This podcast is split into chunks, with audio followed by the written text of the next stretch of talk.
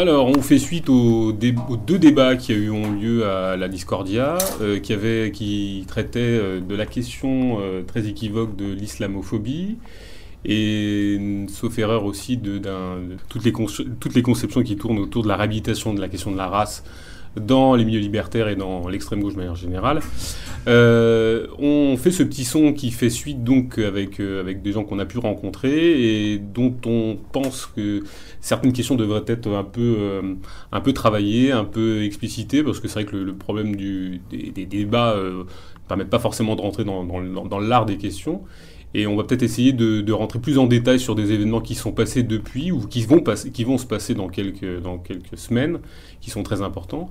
Euh, on passera donc ce son sur, euh, très très prochainement euh, sur Radio Bostani. Avant, peut-être peut-être présenter tous les intervenants qui, sont, qui sont présents ici. À ce sujet-là, donc, je vais donner la, la, parole à Karloff. Karloff, tu peux, tu peux nous présenter qui sont les, les contributeurs de ce débat qui vont permettre de, piocher un petit peu dans le cœur de la, matière euh, de, ces grandes questions très importantes.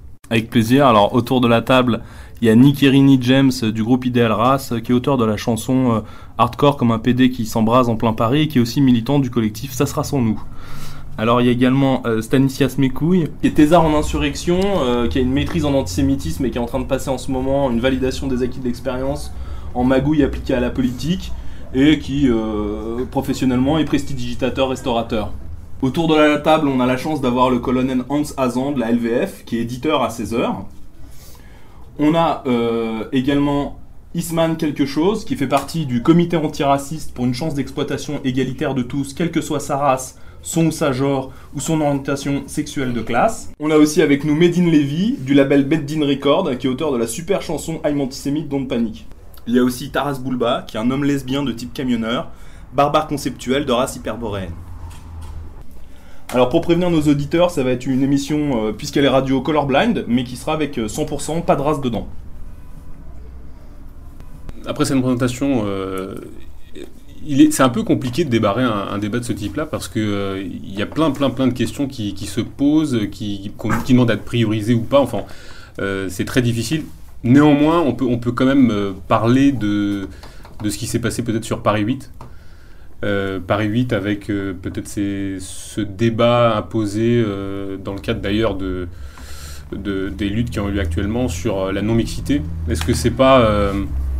de quelle manière on peut interpréter cette, la manière dont on peut poser cette question de manière prioritaire alors que des débats autres, ceux des luttes sociales ou se pose actuellement. comment on peut analyser ça? Enfin, c'est le marqueur de quoi en fait euh, Il y a quelque chose qui qui, qui, sonne comme un contre-feu, et pourtant c'est quelque chose qui, qui, vient de loin. Enfin, je ne sais pas si j'arrive à exprimer très, très clairement ma question, mais enfin, euh, on a, des gens se mettent, se mettent en mouvement, et d'emblée, la première question qui se pose dans une fac, c'est de c'est de poser ce type de débat-là. Est-ce qu'il n'y a, pas quelque chose de vicié euh, dès le départ qui, qui, pose problème de toute façon euh, à, notre sens Mais euh, c'est le marqueur de quoi? C'est la, c'est la. Peut-être pour poser le cadre de cette histoire-là, c'est le fait que dans le cadre du mouvement contre la loi M. Khomri, à l'université de Paris 8, où il y avait un bâtiment occupé, il y a eu cinq jours organisés par une dite commission non mixité racisée, cinq jours d'espèces de cours où euh, un certain nombre d'intervenants racialistes sont venus euh, cinq jours consécutivement. Universitaires. Universitaires évidemment, euh, voilà, parler d'un certain nombre de questions. J'ai pas le programme en tête, c'était pas extrêmement intéressant et je pense que la question n'était pas tellement justement les sujets précis de ces discussions que le fait qu'une initiative de ce type-là, alors qui contenait un moment euh, quand même en non-mixité de race. Ouais, ouais, ouais. Sur la discussion, je crois, euh, les racisés, leurs alliés, un truc comme ça. L'ensemble des jours, c'était la promotion du racialisme. Et dans cette, le cadre de cette promotion-là, avait lieu un moment en non-mixité démonstrative racisée, c'est-à-dire raciale. Alors déjà, c'est peut-être le premier truc qu'on peut noter, c'est que euh, racisé, enfin c'est l'usage de ce terme-là, devient le cache-sexe de racial, en fait, d'une certaine manière. C'est-à-dire qu'il y a un phénomène assez malhonnête et qui se passe au niveau du vocabulaire. je pense que c'est quelque chose dont on va rediscuter entre nous, de toute la question de ce champ lexical nouveau, de ses usages, de qu'est-ce que ça implique, etc. Puisque c'est une grande. Euh, c'est une manière assez. Euh, c'est un peu comme ça qu'ils font leur propagande, c'est-à-dire que même si on est censé pas être vraiment d'accord ou pas d'accord sur des détails, on doit parler dans les mêmes termes qu'eux. Alors qu'a priori, nous, euh, le, refus qui se pose, en tout cas, je pense pour nous tous qui sommes autour de cette table et qui sont des révolutionnaires contre le racialisme, c'est cette idée qu'il faut en refuser les termes, que la manière de poser les choses, le paradigme de lecture que ça implique le racialisme, il est extrêmement problématique et que justement on est au-delà des points de désaccord, comme peuvent en exister d'autres à l'intérieur du mouvement révolutionnaire contestataire ou tout ce qu'on veut. Donc euh, il y a cette euh, commission non-mixité racisée là, qui s'est constituée dans le cadre de la mobilisation. On avait déjà pu remarquer que euh, la, la, coordination étudiante, qui était censée être nationale, qui s'était réunie à Paris 8 une fois, avait déjà mis dans un communiqué de presse le terme de racisé, dans le communiqué final. Donc peut-être que ce qui est particulièrement important à discuter, à comprendre, à souligner pourquoi il faut particulièrement s'opposer euh, à ces pratiques-là, c'est parce que justement, ça prend corps dans le cadre d'un mouvement. Et ça, euh, c'est sans doute euh, récent, voire unique. Enfin, c'est le début de quelque chose, c'est le début d'une tentative de quelque chose. Normalement, le racialisme, surtout parce qu'il vient de l'université, il existait un peu en monde clos. Il y a déjà eu, comme la marche de la dignité euh, fin octobre dernier, des tentatives de politiser euh, le racialisme. Mais là, c'est encore autre chose. C'est-à-dire que c'est dans le cadre d'un mouvement social, enfin, mouvement social, on pourrait discuter, c'est pas l'objet de la discussion, mais dans le cadre de mobilisation, en tout cas, dans le cadre d'un lieu occupé, sur un thème. À l'intérieur de ça, euh, on promeut de la séparation sur ces critères-là. Et voilà, c'est un espace où on se met à faire une propagande assez, euh, assez appuyé. Et, pour autant, ce qui, est, assez innovant, enfin innovant, on a l'impression que c'est innovant, et pourtant ce sont des vieux débats. C'est-à-dire que cette conception qui consiste à importer euh, la, conception euh, de la race à l'intérieur du, des, mouvements de contestation ou des, luttes sociales sont des vieux débats. C'est-à-dire que c'est, on a l'impression de réminiscence comme ça de, toutes les, thématiques importées de par exemple, de, ce qui se passait aux États-Unis dans les années 60, euh, c'est-à-dire euh, celui du, Black Power, par exemple, où euh, dès le départ, la, question de la d'ethnie, de, la race, comme ils l'appellent, était posée d'emblée comme un, comme, un, comme un préalable.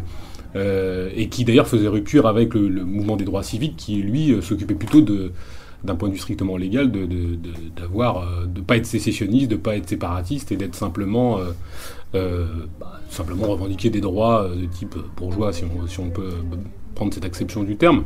Enfin, en tout cas, on voit que ce ne sont pas des vieux débats euh, pour autant. Pourquoi est-ce pourquoi est-ce qu'on en revient justement à des à des débats qui sont qui ont déjà qui ont pas, finalement pas marché quoi et qui sont importés ou pas ou, ils sont le marqueur de quoi? Pourquoi on les on les réhabilite à, à, cette à ce niveau-là de la lutte et maintenant? Pourquoi maintenant d'ailleurs? Moi juste je vais dire un truc pense pas que pour ce qui concerne l'histoire des luttes en France, ça soit des vieux débats. C'est peut-être ça la distinction qu'on doit faire. je connais très mal la situation américaine, que ce soit la situation américaine d'aujourd'hui ou à plus forte raison des années 50, 60, 70. Je pense que là-bas, la question se pose dans des termes différents et j'ai envie de dire malheureusement. Je pense qu'effectivement, les représentations, les représentations normales et les représentations, on va dire, plus politiques, sont assez empreintes euh, d'un rapport à la couleur. par exemple, là-bas, euh, quelqu'un, euh, enfin le métissage, ça veut dire mixed race, quoi. Donc il y a quelque chose d'assez emprunt dans, dans, dans, les termes. Euh, on va pouvoir parler de là. en France, c'était pas le cas. De revendiquer de la part, ce qui est récurrent de la part des racialistes, cet héritage-là, justement, qui est comme une espèce de légitimation absolue. C'est-à-dire qu'une fois qu'on a dit qu'on fonctionne comme les Black Panthers, ce qui est quand même très très euh, mythifié, à la fois au niveau des Black Panthers et au niveau de ce qui fonctionnerait comme les Black Panthers, parce que je pense pas que les Black Panthers serait, leur objectif principal était d'organiser des séminaires euh, en non-mixité de race euh, à Paris 8. Mais ce qui est intéressant, c'est que, justement par rapport à ce que tu disais, le fait que ça soit racialisé chez les Black Panthers, nous, ce qu'on peut en dire, c'est que c'est parce que c'est dans la norme de la société américaine. Donc, si on devait discuter de ce qui serait révolutionnaire chez les Black Panthers, admettons qu'on discuterait de ça, ce serait assurément pas ce point-là. Et en revanche, ce qui est revendiqué comme un héritage proprement révolutionnaire, en soi révolutionnaire, c'est ce point-là par les racialistes français. C'est-à-dire qu'ils revendiquent quelque chose qui est en fait euh, le fait de reprendre un critère qui est euh, celui de, la norme, de l'idéologie dominante de la société dans laquelle ces mouvements de lutte émergent, quelque chose qui est de l'ordre de cette norme-là est revendiqué pour être importé comme une caractéristique en soi révolutionnaire. Et ça, c'est déjà très simplement aberrant. C'est déjà une aberration. Et l'autre chose, c'est qu'il y a quelque chose d'un peu comique dans cette histoire de ces cinq jours de paroles non blanches à, Paris 8. C'est que c'est comme si c'était l'université qui s'occupait elle-même, en fait. C'est-à-dire que c'est des universitaires, pour certains de Paris 8, qui vont occuper un amphi, qui vont euh, euh, coloniser en quelque sorte le mouvement en euh, s'insérant dans un amphi occupé de leur propre fac pour certains, ou d'une fac où ils pourraient très bien intervenir en tant que ce qu'ils sont et avec l'aval de l'administration et payer pour, comme si c'était une démarche de lutte. Et ce qui est le plus étonnant, je trouve, c'est que euh, certains y croient. C'est-à-dire que cette espèce de mascarade euh, qui a rien d'une occupation, rien d'un mouvement et rien de tu vois qui est juste le fonctionnement normal de l'université, euh, paraissent comme étant euh, le summum, ou veuillent, apparaître comme étant le summum de la contestation ou de l'émancipation.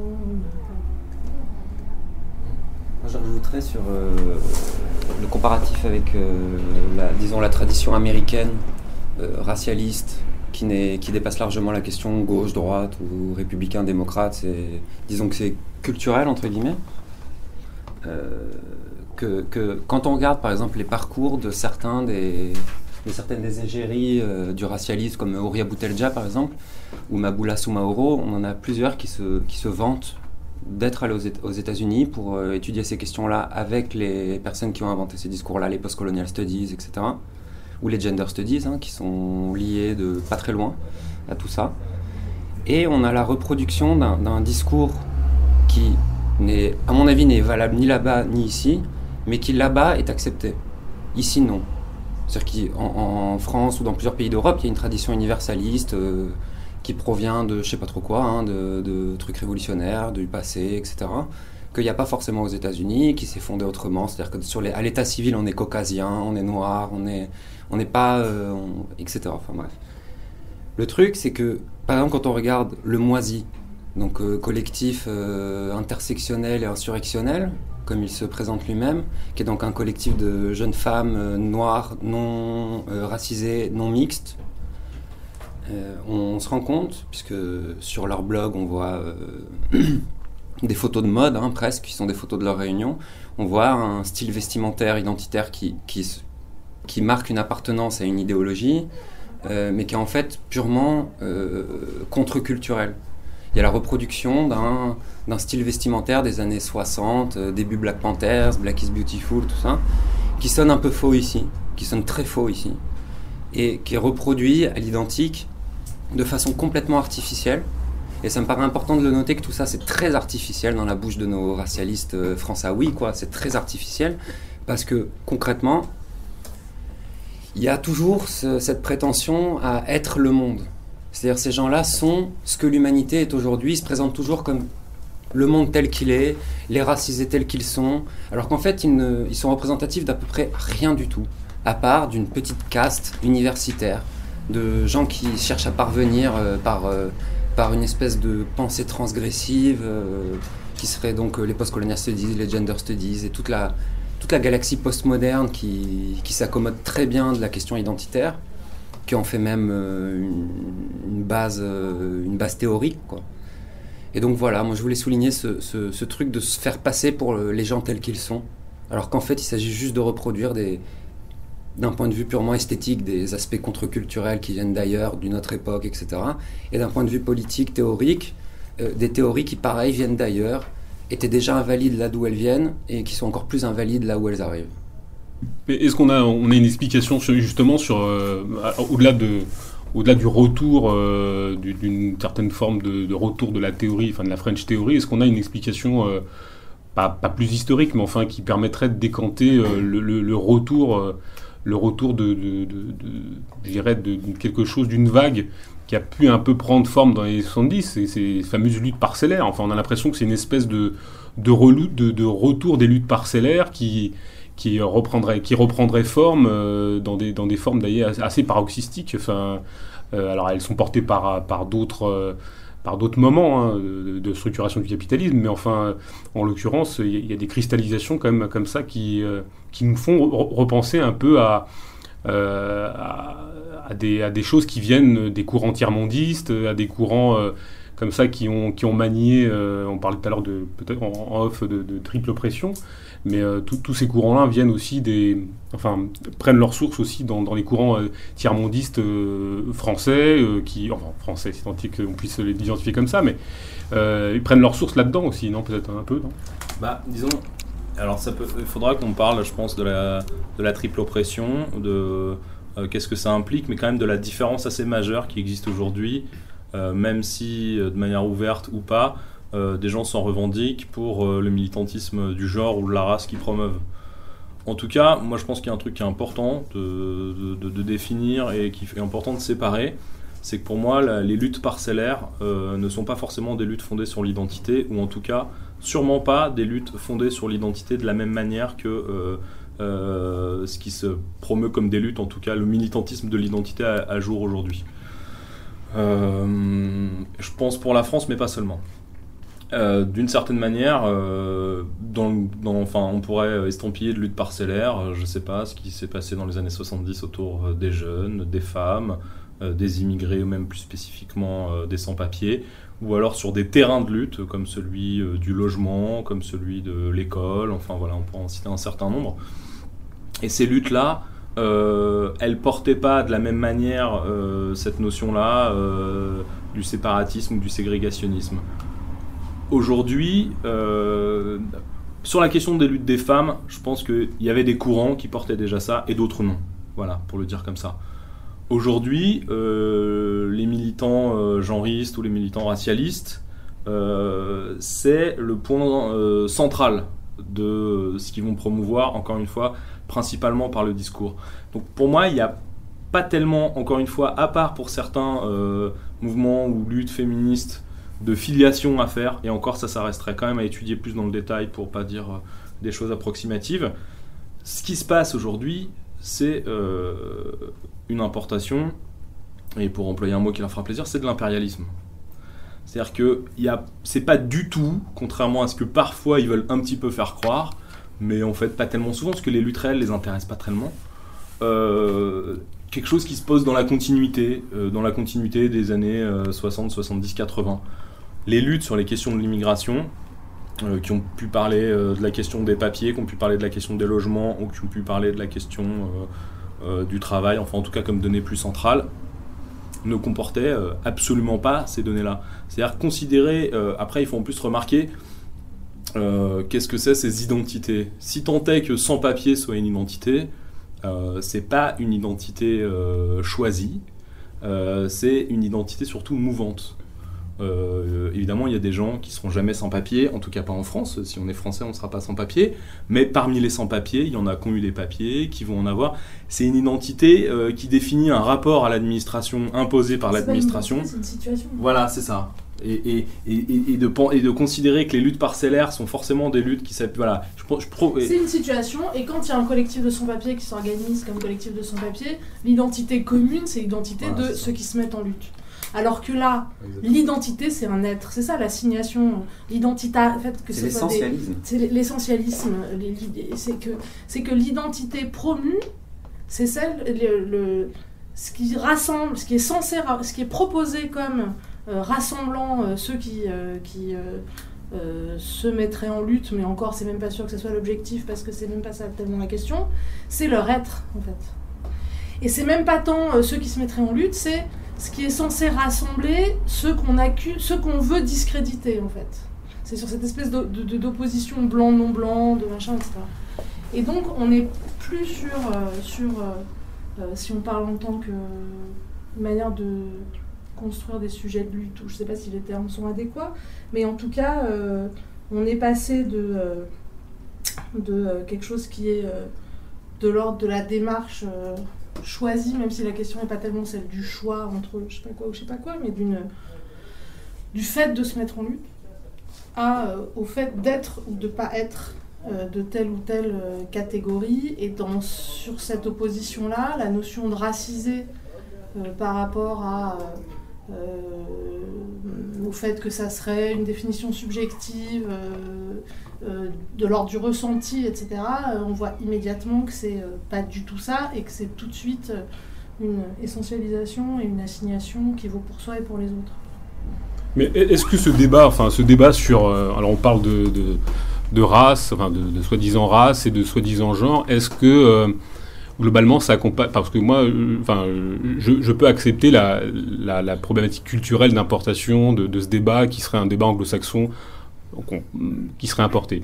Et d'un autre côté, on, a l'impression qu'il il, accompagne la période de ce qu'on pourrait qualifier une forme d'haltérophobie euh, globale et, de repli euh, lié aussi globalement au démantèlement euh, de toutes les identités alors ouvrières euh, euh, ou, une judarisation de, de, la société où l'activité de transformation globale a été abdiquée au profit d'une forme de lobbyisme communautaire entre guillemets que soit et j'ai l'impression qu'il y a une espèce de, cette espèce de d'épanouissement intellectuel trouve aussi sa source dans, dans plein de paramètres euh, lié à la décomposition aussi de, des modèles productifs à la fin des années 70. Enfin, on voit bien que tout a été restructuré et, euh, et, accompagne une, ce qu'on appelle, oui, une haltérophobie euh, générale, globale, où tout, tout, le monde serait l'ennemi de tout le monde, dans une espèce de repli de, son propre cocon. Et donc, bien évidemment, tout le monde se replie sur ce qui lui tombe un peu sous la main. il, est, très étonnant, par exemple, de remarquer quand même que, cette, par exemple, ce concept d'identité qui a jamais été euh, vraiment employé en France, et un truc qui effectivement vient des sciences, des sciences humaines euh, états-uniennes, euh, qui l'a structuré par, par défi et par anti-marxisme, et qui a été repris en France par la nouvelle droite pour des questions très stratégiques, c'est-à-dire comme les lois Pleven de 72 n'autorisaient pas le regroupement de de groupuscules racistes ou de groupuscules ou de théories racistes, euh, plutôt que d'employer le mot race ou je ne sais quoi, on, on utilisait le mot identité. Et c'est très intéressant de voir que euh, la, nouvelle droite a, réussi, même d'ailleurs, à le faire admettre par toute la, la gauche euh, sociale de manière générale. Enfin, il y a quelque chose de... disons que j'ai l'impression quand même que ça accompagne plus une période, enfin c'est comme ça que je le verrais, ça accompagne plus une, période de décomposition généralisée, de repli, plus qu'une importation plus, euh, plus, euh, plus, plus culturel de quelque chose, même si ça peut l'accompagner, c'est pas antinomique, mais on a, l'impression qu'il y a un mouvement de fond quoi, qui, qui l'accompagne. Non, mais en fait, je pense que tu as raison, mais aussi ça dépend un peu de quoi on parle. C'est-à-dire que là, nous, on était peut-être sur euh, des questions assez spécifiques, avec un niveau de zoom relativement important. Mm.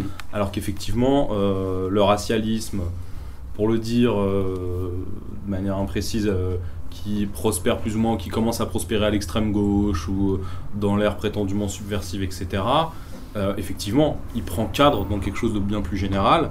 Et c'est pas les racialistes, euh, que ce soit du Parti des indigènes de la République, que ce soit euh, d'un autre groupe de, ce, de cet acabit-là, qui ont inventé, sorti de toute pièce la question de l'identité. Ça, clairement pas.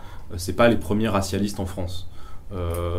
Tu citais la nouvelle droite, de manière euh, enfin au niveau de la chronologie plus récent, effectivement, toutes les questions autour de l'identité nationale euh, viennent de la euh, droite de gouvernement. Enfin, bien sûr qu'il y a quelque chose qui se pose de manière plus générale et que c'est dans ce cadre-là que eux quelque part prennent leur part du marché, quoi, en fait. Mm. C'est-à-dire qu'ils font partie euh, des racialistes. Alors eux, ils sont euh, racialistes militants. Eux, ils sont pas juste sur l'identité, ils sont aussi sur la race, ce qui est quand même pas exactement la même chose, même si on peut considérer qu'il y a un espèce de continuum. Hein. D'une certaine manière, c'est pas non plus euh, des choses complètement étanches, mais voilà, sur l'identité, c'est pas la race. Et ça vient aussi, je sais pas s'il faut en parler encore moins en détail aujourd'hui, mais effectivement du, vide. Enfin, en tout cas, si ça se met à euh, contaminer, si ça se met à pouvoir prendre pied euh, dans, des espaces qui sont censés être des espaces de lutte, qui sont censés en tout cas, à défaut d'être de lutte, des espaces où on s'occupe de transformation sociale, euh, d'émancipation, pour ne pas dire on se pose la question révolutionnaire, c'est parce qu'il il manque beaucoup de choses.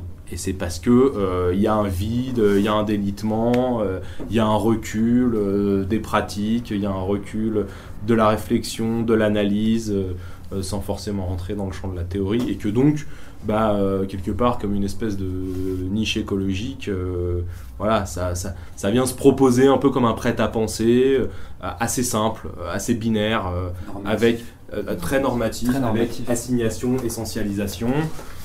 Euh, ce que, et on pourra peut-être en discuter un moment sur les histoires d'assignation et d'essentialisation, pouvait à la marge déjà exister sur les questions de classe.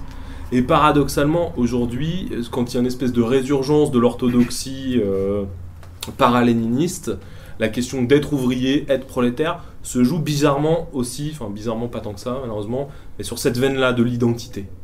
Euh, et ça se, constitue pas comme une question euh, qui se questionne justement, euh, ouverte. Euh, voilà, il y a des espèces de simplifications, parce que l'identité c'est quand même ça, et la race encore plus, et on en est ou on n'en est pas quoi. Et donc c'est là où on revient encore aux histoires d'essentialisation, d'assignation.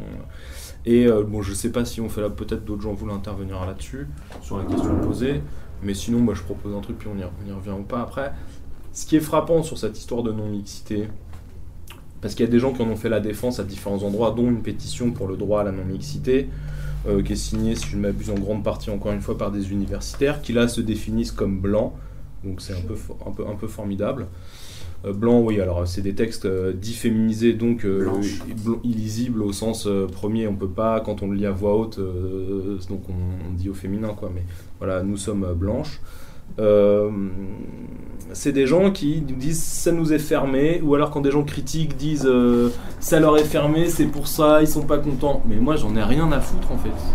Euh, cinq jours par an le non blanche ou quand d'été décolonial, il était évidemment pas question, parce que moi j'ai pas une bourse en anthropologie, que j'aille mettre un pied là-bas. C'est pas le problème en fait. C'est pas le problème de est-ce qu'on peut ou pas y aller qu'on voudrait être et que là on chouine parce qu'on peut pas y aller. C'est la question de qu'est-ce que ça dit comme projet politique à qui ça propose d'y aller, selon quelle représentation de soi et des autres, et effectivement, qui d'une manière générale, pas moi, pas mon voisin, pas je sais pas qui, ça empêche d'y aller en l'assignant à une place. Et en l'assignant à une place sur le terrain des identités raciales, qui est ça le plus grave. Comme ça peut être, euh, en d'autres termes, en l'assignant à une place sur la question des identités de genre. Et ce que ça pose comme problème, c'est que c'est un problème, c'est un chantage en vérité. C'est-à-dire, si tu n'y vas pas, tu es traître à ton genre, tu es traître à ta race. À la limite, j'ai envie de dire, c'est encore plus grave pour les gens à qui ça s'adresse, ou c'est censé s'adresser, et qui se retrouvent, de ce, qui sont sommés de se positionner en tant que racisés ou pas, ou qui il faut qu'ils fassent défection à cette assignation-là, mais avec l'accusation du coup d'être du côté des blancs, de Manuel Valls, des dominants, du racisme d'État et toutes ces fadaises-là. Je pense que c'est ça le truc le plus grave. Et évidemment, les gens qui en font la promotion à la défense, c'est pas de ça dont ils parlent. Mais pour moi, le point de critique central, il est sur cet angle-là. C'est pas qu'on peut y aller, pas y aller. Après, je pense qu'à un moment donné, quand même, faudra qu'on discute un peu de ces histoires de il y a déjà des lieux non mixtes, les ministères, euh, les élus, les centres de pouvoir. Il y a même Boutelja qui a fait une sortie sur le fait que le syndicalisme était un lieu non mixte de patrons et personne crie au ségrégationnisme patronal.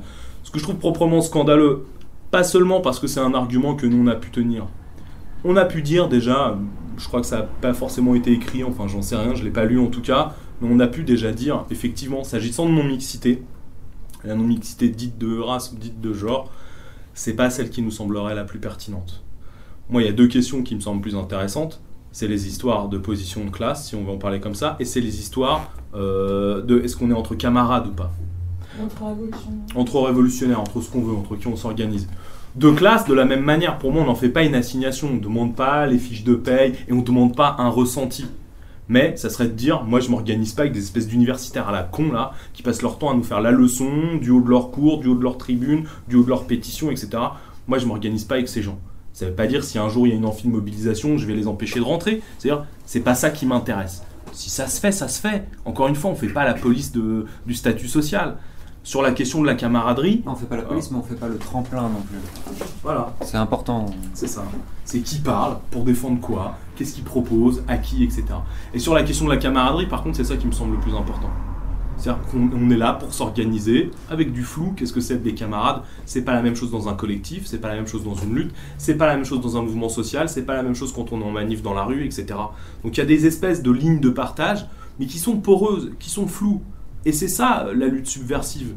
je veux dire, la question, si on veut reprendre des termes marxistes, qu'on n'est pas forcément tous à partager encore marxiste, marxien, ce qu'on voudra, etc., sur la question de la composition de la classe, c'est une question permanente, comment la classe est composée. Et c'est pas une question qui pose des délimitations et des frontières, même si aujourd'hui c'est peut-être pas euh, le débat euh, le plus d'actualité. Mais sur la question de avec qui on lutte, c'est ça la première question. Euh, avec qui on essaye de s'organiser, avec qui on est contraint de composer, etc. Et donc ces gens-là, clairement, si il s'agissait de ça, voilà, on n'est pas dans le même camp, en vérité. mais c'est peut-être ça qu'il faut arriver à poser, c'est-à-dire c'est pas compliqué. En ce moment, il y a un clivage qui est en train de s'opérer sur ces questions-là. C'est un clivage qui va peut-être de la droite, parce que ça, ça fait longtemps que c'est leurs histoires, justement, l'identité, le machin. C'est peut-être là-dessus qu'on dit qu'il y a l'extrême droite, la droite, enfin, ça sera une autre discussion. En tout cas, de la gauche, même du Parti Socialiste, de la gauche de gouvernement, en passant par le PC, en passant par Ensemble, en passant par le NPA, en passant par tous les syndicats, en passant donc par l'extrême gauche, en passant par les anarchistes, les communistes, les libertaires, les qui tu veux. Ce, ce clivage, il est en train de se faire. La question, c'est soit il se fait de manière intelligente, et moi je pense qu'il est nécessaire, parce qu'encore une fois, il y a des choses dont on peut discuter, il y a des choses dont on peut ne pas être d'accord sur la question du racialisme, on ne discute pas, c'est mort, on n'est pas dans le même camp, il faut que ça soit, euh, encore une fois, euh, effectif, cette histoire-là. Soit ce clivage-là, il est travaillé, il est pensé, il y a des choses qui s'argumentent, qui se discutent, et les gens, j'ai envie de dire, choisissent leur camp. Voilà, mais il y a pour le coup euh, séparation. Soit ça se fait comme c'est en train de se faire, c'est-à-dire n'importe comment, en gros, euh, même s'il y a des efforts, et même s'il y a des gens qui se positionnent, même s'il se passe pas rien, ça se fait un peu en silence, euh, sans éclat, sans fracas, et les gens, faut qu'ils se réveillent sur cette question-là. Parce que si on laisse le racialisme se normaliser, si pour les gens qui viennent à la politique, employer racisé, employer ces concepts-là, employer non-mixité racisée pour dire non-mixité raciale, etc., ça devient normal, si dans la liste des victimes du monde on rajoute les racisés, et bah, l'espace des luttes sociales, même à minima, sur des trucs d'énonciation, sur des trucs de ça va être insupportable, ça va être irrespirable. Donc aujourd'hui, il faut se battre. Pour revenir sur le. Non, juste pour que la polarisation, elle se fasse de manière intelligente politiquement, et qu'elle soit la base, et peut-être même la base à ce que se recompose quelque chose d'un mouvement révolutionnaire qui travaillerait, qu'est-ce que c'est faire la révolution? Au lieu d'être euh, à faire des listes de victimes, euh, des, litanies de domination contre lesquelles euh, il faudrait aller au tribunal international, je sais pas quelle connerie. Et en fait, ça, ça reste toujours dans la question du droit, moi, je pense, ces histoires-là. Ces gens-là parlent souvent de droit à la non-mixité, de droit à ci, droit à ça.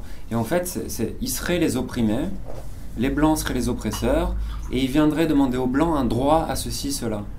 C'est-à-dire qu'on n'est pas, on n'est même pas dans une démarche, on est dans une démarche réformiste, c'est-à-dire en externe, le discours est réformiste, parfois même droitard, quoi, droitier.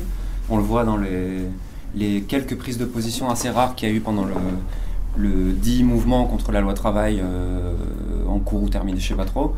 Euh, et en fait, il s'agit toujours de se positionner comme quelqu'un qui subit, et pas comme quelqu'un qui, à un moment, prendrait l'initiative de lui-même prendre sa vie en main, prendre sa lutte en main, prendre, être autonome, quoi. Et pas être constamment dans la négociation, la demande, etc. Et là, on a des gens qui, d'un côté, négocient avec les institutions, d'un côté, négocient avec l'État, parce que là, on est sur des clics d'associatifs euh, qui sont au, top de la gratte, quoi. on, on, a, on, a, des gens là qui, qui passent leur vie à, pleurer, à chialer sur l'absence de subventions, sur euh, euh, les années Mitterrand qui leur manquent parce qu'ils touchaient de la thune à l'époque et plus maintenant. Euh, on est sur ces, des logiques comme ça. Donc à l'extérieur, il y a ce discours de la demande et de la revendication permanente. À l'intérieur des milieux radicaux, euh, pseudo-radicaux, etc., la revendication, le droit à, le droit à être comme ci, le droit à être comme ça, le droit à s'exprimer en tant que. Mais le, problème, il sera jamais dépassé. Le problème qui fait que, que, que nous, ici, par exemple, dans cette pièce, malgré toutes les divergences qu'on puisse avoir, qui fait qu'on se retrouve sur une question simple, la révolution, ce problème-là, il ne sera jamais dépassé par ces gens-là. Parce que quelle révolution se fera en gardant les normes du vieux monde? Quelle révolution se fera si on est toujours des blancs, des noirs, des, trucs, des juifs, des, chômeurs, des étudiants Quelle révolution peut se faire dans ces conditions-là? La révolution, pour moi, et j'espère pour les révolutionnaires, c'est l'abolition des identités. C'est une partie de la révolution, c'est ça, la perspective révolutionnaire qui est commune à, tous les révolutionnaires de tous les temps, euh, de toutes les engences. C'est l'abolition des identités. Les identités de classe, l'abolition des classes, l'abolition des, de, tout ce qui n'existe pas, en fait, qui sont des, inventions imaginaires ou des, choses subies. et revenir à la question, et là, peut-être que camarades autour de la table seront pas d'accord, mais à la question de l'individu, en ce qui me concerne. À la question de l'individu. Euh, moi, j'y oppose, j'oppose à l'individu la classe, la race, le genre, toutes ces choses-là qui, en gros, enferment l'individu dans une, espèce de caserne, de caserne identitaire sur des choses qui sont pas choisies, qui sont pas. Et voilà, je vais pas me faire, je suis pas sartrien, pas du tout. Mais il y a quelque chose qu'a dit Sartre qu'il faut rappeler, surtout à l'heure où, il y a des gens qui veulent le fusiller euh, pour, euh, euh, un tas de mauvaises raisons. C'est que l'existence précède l'essence. L'être humain n'est rien quand il naît. Il n'est pas noir, blanc, ceci, cela. Il n'a pas, il pas, il, pas une religion quand il naît. L'être humain, il n'a pas, il pas une catégorie sociale quand il naît. Il est rien. Le bébé dans la forêt, il se fait manger par les loups. Contrairement au bébé loup. Et donc, qu'est-ce qui nous amène à, ces questionnements-là chez ces gens-là? Pourquoi vouloir systématiquement ramener chacun à quelque chose qu'il n'a pas choisi Des critères biologiques, sociobiologiques, quasi génétiques parfois. Parfois, on est à deux doigts de l'eugénisme hein, euh, sur ces questions-là. C'est-à-dire qu'en gros, qu'est-ce qui définit le noir du blanc? Qu'est-ce qui sépare le. C'est quoi? C'est le taux de mélanine? C'est le, la synthétisation de la vitamine D? C'est quoi le débat en fait? C'est quoi le débat? Oui, mais est-ce que justement. Euh, les, enfin. Est-ce que le, monde dans lequel on vit, justement, se nourrit pas du, de cette espèce? Alors, euh, moi, j'ai rien contre le concept d'individu, mais est-ce que la société dans laquelle on, vit se nourrit pas justement de ce concept d'individu?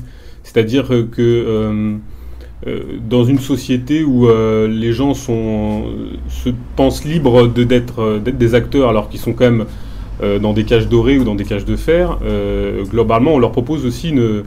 Sont dans des, dans des injonctions paradoxales, c'est-à-dire que on, te, on, te, demande de consommer mais tu n'en as pas les moyens, on te demande de, de participer mais tu ne peux pas moi, ce que j'ai l'impression quand même que l'individu, enfin que la, la, le, souhait de reconnaissance et le désir de reconnaissance a pris le pas sur les problématiques de, de conflictualité.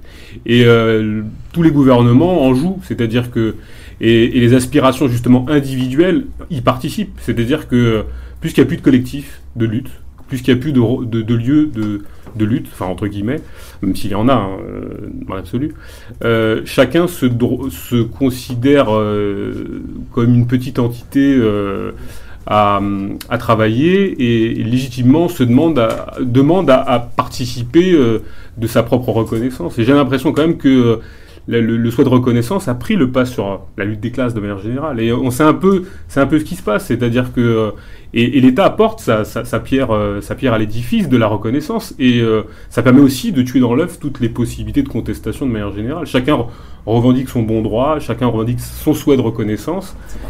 Et sa particularité, bien évidemment, même si elle est flottante, euh, euh, elle est euh, fluctuante, évidemment.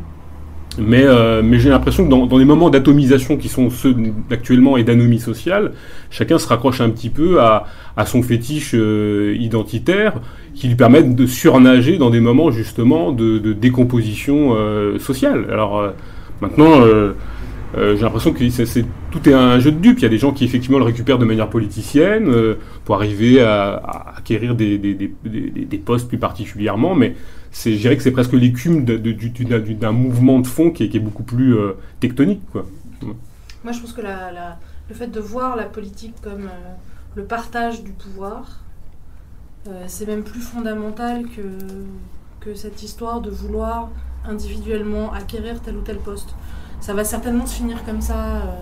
Il n'y a pas de problème pour les quelques-uns qu'on connaît, qui mettent leur nom partout, euh, etc. Mais euh, plus fondamentalement, je trouve que ça se voit beaucoup dans le texte euh, qui est supposé défendre parole non, et la, et la dynamique de la non-mixité raciale, dont il faut quand même avoir conscience qu'elle a le vent en poupe et que c'est ça leur, leur la tactique des racialistes à l'heure actuelle. De, je pense qu'ils estiment avoir gagner dans une certaine ère sur le vocabulaire, sur euh, le fait de, de, faire accepter leur propre existence. Et alors maintenant, c'est une pratique qu'ils viennent développer, c'est la non-mixité raciale, puisqu'il y a Saint-Denis, et puis il y a ensuite cet été, le camp d'été décolonial, sur lequel on va revenir. Donc dans ce texte qui défend le droit à la non-mixité et qui défend clairement au départ ces deux initiatives euh, comme les deux perspectives euh, actuelles du courant racialiste, euh, les choses sont vraiment dites en termes de partage du pouvoir, c'est-à-dire que les blancs qui ont le pouvoir et qui reconnaissent l'avoir, c'est ça quand même la théorie des privilèges, euh, euh, viennent dire, viennent signer qu'ils cèdent une partie de ce pouvoir, alors on suppose que ça se négocie certainement, mais qu'ils cèdent une partie de ce pouvoir à, au non blanc et que c'est comme ça que ça se dit. je ne sais plus la phrase qui avait été citée tout à l'heure, mais euh, c'est vraiment, on abdique une partie de nos privilèges pour les céder, pour les échanger, etc. Donc comme manière de voir ce qu'est la politique, c'est euh, même pas que c'est euh, que c'est contre que c'est pas révolutionnaire, c'est que c'est que c'est immédiatement la, politique de, de l'état actuel du monde en fait, c'est la politique de, il n'y a, rien de subversif en fait, il n'y a, absolument rien de contestataire très très profondément. Et donc ce qui est proposé, c'est ça. Ce qui est proposé, c'est quand on montre que ce qu'on fait, c'est abdiquer une partie de son pouvoir pour le donner à l'autre et que c'est ça faire de la politique, ce qui est proposé, c'est euh, qui veut quoi comme partie de pouvoir, qui peut abdiquer quoi pour donner quoi, pour récupérer quoi. Et c'est ça qu'on va échanger les uns les autres. Et ça, ça va avec euh, un discours extrêmement paternaliste. C'est-à-dire que par ailleurs, en même temps que ça, il y a tous les autres, ceux qui vont pas pouvoir récupérer leur petit bout de pouvoir, etc., dont on parle avec une espèce de mépris euh, et de et de et de et de, euh, et de je sais pas auquel on n'accorde jamais euh, d'aucune manière la possibilité d'exister dans un cadre de lutte. Parce que c'est quand même ça le paternalisme, c'est le fait de, de, de, de baliser d'avance pour les autres euh, ce que doit être euh, leur démarche, ce que doivent être leur... Euh, et de savoir ce qui est bon pour eux. Savoir ce qui est bon pour eux, voilà. Et donc là, on est en plein là-dedans tout le temps. Quoi. Mais alors justement, il y, a la question de la non-mixité, parce que c'est très intéressant, parce que on parle de non-mixité dite raciale ou de non-mixité dite de genre. Et on a quand même l'impression que, alors on ne dit pas que c'est la plus inacceptable, mais tout à l'heure, on, Karlov disait que, à juste titre que à la limite, euh, c'est pas qu'on était pour la non-mixité de genre, mais la non-mixité raciale posait quand même un, sacré problème. Parce que, enfin, je veux dire, c'est. euh, on, on, enfonce le coup dans un truc qui est quand même euh, assez, assez immonde, quoi. Est-ce que. Est-ce que pourquoi, on a l'impression que c'est finalement que cette question-là qui ressort, cette question de la race, qui est vraiment mise en avant, et on a l'impression que même la question de, de non-mixité de genre euh, pas, ne prend pas le même poids. Alors que pour certains, dans leur théorie intersectionnelle, tout serait à peu près nivelé ou en tout cas euh, mis au même, au même niveau. Et pour autant, on a l'impression que c'est la question de, race qui, qui, ressort de ce truc-là. Dans la théorie intersectionnelle, à mon sens, les choses ne sont pas mises au même niveau. Bien sûr. Puisque l'intersectionnalité, ça crée une pyramide en fait. C'est-à-dire que l'idéal, c'est quand même d'être femme, racisée, c'est quand même de cumuler, d'être dans, euh, à l'entrecroisement de toutes les sections. Euh, de l'oppression, ou je sais pas comment c'est défini, etc. Donc c'est immédiatement hiérarchisant, en plus du fait que la race elle-même est de toute façon hiérarchisante. C'est-à-dire qu'on n'utilise pas la notion de race si c'est pas pour établir une, une différenciation et une hiérarchie des races. Donc euh, je pense quand même que, euh, aussi dans leur tactique de com, puisque c'est quand même beaucoup de la communication qui se fait, c'est quand même les femmes racisées qui sont, qui sont mises au premier plan, c'est elles qui se mettent sur les plateaux télé, les machins, les trucs qui le disent, qui le redisent, etc. Et euh, d'ailleurs, on voit parce qu'à chaque fois, les signataires sont classés. Alors là, moi, je n'ai pas précisément regardé pour euh, la, la, pétition pour le droit à la non-mixité, mais c'était très clair dans, le, dans les signataires de la marge de la dignité qu'il y a une, hiérarchie euh, d'ordre intersectionnel, là, comme ça, entre les, femmes racisées, les racisés en général, les groupes de racisés, les groupes de paracisés, puis au, à la fin, les orgas euh, dont on a besoin, parce que c'est quand même à elle qu'on s'adresse au final, euh, euh, qu'on considère comme représentant la gauche blanche ou, le mouvement ouvrier blanc. Il y, a, cette espèce de permis à point identitaire, je pense. Un espèce de truc de rajouter une particularité sur une autre. Et c'est le concours de la particularité, quoi. C'est celui qui a le plus de particularité, il a gagné le jeu. Euh, je suis femme, noire, trans, euh, rousse, euh, rousse, protestant, etc. Quoi. Indigène, enfin, ça s'empile, ça s'empile, ça s'empile, ça s'empile, ça s'empile, jusqu'à ce que, en gros, mais il reste plus rien en fait. Il reste plus rien de, de, ce qui pourrait définir, à mon sens, positivement euh, les, gens tels qu'ils sont dans la lutte, quoi. Parce que pour moi, c'est comme ça qu'on se définit, c'est dans la lutte. Si, il reste la désintégration, en fait. Et l'atomisation. En fait, oui, voilà, c'est chacun pour sa gueule, chacun chez soi. Euh, c'est ça le fond de la question. C'est ça le fond de la question. C'est la question. C'est enfin, c'est du tribalisme en fait. C'est chacun son petit clan, chacun sa petite tribu. Parfois, on a même le mot clan qui revient. Hein. Bah dans le livre de Telja. Voilà. Hmm. la revendication de l'appartenance au clan. Les blancs, les juifs et nous. Hmm. Aux éditions La Fabrique. Alors, en fait, depuis tout à l'heure, effectivement, on est euh, sur ce thème, on, essaie de, on essaie de définir un peu ce qui se passe. Mais on a l'impression qu'en fait, on est, quand, on parle, quand on parle de tactique, euh, quand on parle aussi des signataires qui, euh, qui relaient et, qui, et, qui, font circuler ces textes, moi, c'est un petit peu ça qui m'interroge, c'est-à-dire où est-ce qu'on veut en venir? C'est-à-dire où on va? Parce que manifestement, un, un est-ce que ces gens sont révolutionnaires? On Non, manifestement, ils ne le sont pas. Euh, en même temps, ils s'organisent. Ils s'organisent très clairement, euh, effectivement, à travers, une enfin, à travers dans une séparation claire, nette, euh, dans une volonté de hiérarchiser, avec, avec quand même pas mal de violence, parce que dans les discours, il y a quand même quelque chose qui se rapproche une agressivité. voilà, voilà, avec une radicalité, une agression assez forte. Et on se dit, ils le font, ils le font pourquoi? Et moi, je pense que ce serait intéressant peut-être enfin, de discuter. Moi, j'ai pas forcément la réponse, mais je pense que c'est une question que tout le monde va se poser. C'est quel est l'objectif? Quel est le but? Pourquoi séparer? Pourquoi revenir sur ces questions de, différenciation, euh, sur, ces sur cette séparation-là?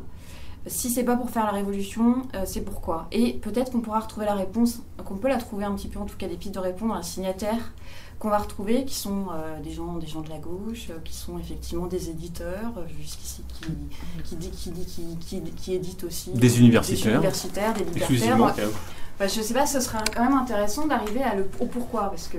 Et même on peut parler du phénomène, mais essayer de comprendre quelle est la stratégie et quel est l'objectif de ces gens qui sont derrière ou qui sont devant, parce qu'il y en a aussi hein, qui sont très clairement devant ce serait intéressant. Je ne sais pas si. Bah, Joséphine a donné une, forme de réponse. On, sait, on voit bien qu'il y a une, partie de gens qui sont des carriéristes. Ça, c'est évident, on le sait. Ils viennent euh, récolter les fruits de leur positionnement. ça, c'est pas nouveau. Voilà. mais c'est pas nouveau au sens où on peut trouver partout des carriéristes. Euh, on peut en trouver des universalistes, des carriéristes. C'était intéressant ce que tu disais justement sur cette question de, la mendicité, où les Blancs donnaient un peu de pouvoir à ceux qui le réclamaient, et comme si on, bah, on était d'accord pour le partager. Alors est-ce qu'on est aujourd'hui sur, sur une redéfinition du partage du pouvoir et, et, si c'est ça, euh, à au bénéfice de qui? Moi, j'y vois une, politique du ressentiment, en vrai. Plus qu'un axe, euh, plus qu'un axe euh, avec des perspectives, etc. J'y vois une politique du ressentiment. J'y vois, j'y vois ça, c'est le fondement, ça. La rage de parvenir. C'est ce sur quoi ça s'appuie, effectivement, le ressentiment des uns des autres. Après, euh, bon, je, enfin, quand même, il faut répondre quand même. Moi, je crois pas à l'individu. Je pense qu'effectivement, l'identité, c'est l'attribut en plus sur l'individu et que ça, c'est pas rien. Dans un moment où il n'y a plus de partage, la manière qu'on a de s'upgrader soi, c'est de se trouver un certain nombre d'identités qui fait son particularisme dans quelque chose d'assez uniformisé. À l'intérieur de ça, je pense qu'effectivement aujourd'hui, euh, on est dans un, dans une, comment dire, dans un, dans un nouveau chantier de partage du pouvoir. Ouais. C'est ça dont il s'agit. Je pense que c'est, alors, je peux avancer des hypothèses qui sont pas forcément très justes, qu'on peut réfuter. Enfin, c'est plutôt pour les porter à la discussion que que des choses assez assurées ou déjà arpentées ou déjà beaucoup réfléchies. Mais euh, on vient de voir là, le maire de Londres, c'est quelqu'un qui se déclare musulman, qui vient d'être élu. Et tout le monde dit ah super, tout va bien, etc. Le modèle anglo-saxon, clairement, il, a, il partage ou il a partagé le pouvoir, ce qui n'empêche pas que tout le monde soit raciste, que le Klux Klan existe. Enfin, c'est absolument pas antinomique, je veux dire au contraire. Tout le monde devient militant de sa race, quoi et euh, déteste les autres, et en même temps on coexiste parce que. Militant de sa race ou traître à sa race Voilà, parce que ça, crée une ligne de démarcation. Exactement, mais avec ce paradigme-là comme paradigme central. Euh, je sais pas, on peut considérer qu'à une époque, après ça serait une critique assez euh, centrale de la gauche, c'est la gauche, en particulier le mouvement communiste officiel via le PC, les syndicats, qui assure une certaine circulation du pouvoir, de ce qu'il en reste à distribuer, à négocier, etc., avec le syndicat qui fait tampon, avec voilà, quelque chose de co-gestionnaire du monde, et toujours dans une optique de pacification. Aujourd'hui, ça s'est défait. C'est défait par plusieurs endroits. Bien sûr, il n'y a plus l'URSS. Bien sûr, le Parti communiste ne fait même pas 5%. voilà. Donc ce modèle-là, euh, c'est plus qu'il bat de l'aile, il n'est est plus en présence. Comment on fait à nouveau pour euh, redistribuer du pouvoir L'appel, la, la, pétition qui défend la non-mixité raciale, euh, signée par des blancs antiracistes, je ne sais pas si vous avez remarqué, il y a toujours, quand il y a un truc radical de la race, toujours un truc extrêmement violent pour ce critère-là, mais qui en général quand même un militant de la norme, c'est ça qui est très particulier. Radicalité normale. Voilà, une, une, hyper radicalité hyper normative, ce qui est quand même assez hallucinant comme, euh, comme jonction d'un truc normalement oxymorique, mais voilà, c'est comme ça. Euh, il y a toujours des gens qui vont venir en soutien, qui vont venir être la bonne, euh, comment dire, pas la bonne conscience, mais qui vont venir seconder, prouver que ça va. Il y a Ouria Boutelja qui fait une sortie antisémite. Il y a l'Union des Juifs français pour la paix qui fait un communiqué qui dit que ça va. Ouria, une camarade, une copine, tout ce qu'on veut. Il y a Ouria qui débite euh, un monceau de trucs homophobes. Il y a euh, Thierry Schaffhauser euh, du STRAS, du syndicat du travail sexuel, qui vient dire oh, les homosexuels aiment les, indigènes. Il y a toujours des gens. Bon, là, c'est exactement le même mécanisme.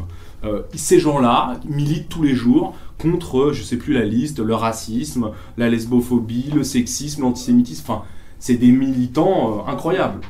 Je veux dire, c'est des gens, on dit qu'il faut manger 5 fruits et légumes par jour. Euh, eux, ils luttent contre 7 racismes par jour, tous les jours. Ils font que ça. Des gens, et ils ont le temps d'être universitaires. Moi, c'est des gens formidables. Je suis prêt à les rencontrer pour voir comment ils font leur quotidien. Parce que la question de comment on lutte contre le racisme, comment on lutte contre le sexisme, comment on lutte contre l'homophobie, pour moi, elle reste toujours posée. Non, ces gens-là, ils savent comment faire et ils le font le tout à la fois tous les jours. Donc il y a l'idée, il y a cette fiction des alliances qui sont en fait des manières de dérouler le tapis rouge. Ça on pourra revenir, parce que je pense que c'est un, mécanisme assez central de qu'est-ce qui est en train de se produire avec l'extrême gauche, etc. Les gens inventent qu'ils font des alliances alors qu'en fait ils sont en train de euh, faire avancer le projet politique d'autres parce que eux ils n'en ont pas tellement. Euh, à l'intérieur de ça, effectivement, clairement eux, ils se posent en blanc, ils le disent pas, mais ils pourraient se poser en bourgeois, en gens qui ont du pouvoir et ils s'en cachent pas tellement. Euh, les signatures qui vont avec euh, quelle est ta fonction sociale dans la société et qui, ah si j'ai bien vu, sont des fonctions sociales plutôt élevées, ça dit ça. Exactement. On est des gens installés dans la vie, euh, on n'est pas des voilà. Donc et on en est fiers. Hein. Ouais, bah oui, enfin c'est de là d'où on parle, hein, la parole située. bonjour, moi je touche 6000 euros par mois, etc. Non mais comme si être racisé et réussir socialement était une victoire. Ça. Et ça parle bah de la perspective. Ça parle de la perspective. Je regardais il y a quelques jours le, Twitter de Siam Asbag, qui est une des, des égéries de cette mouvance. Sa complainte, c'est de montrer une série de photos d'actrices euh, qui seront au Festival de Cannes, montrer qu'elles sont toutes blanches, etc.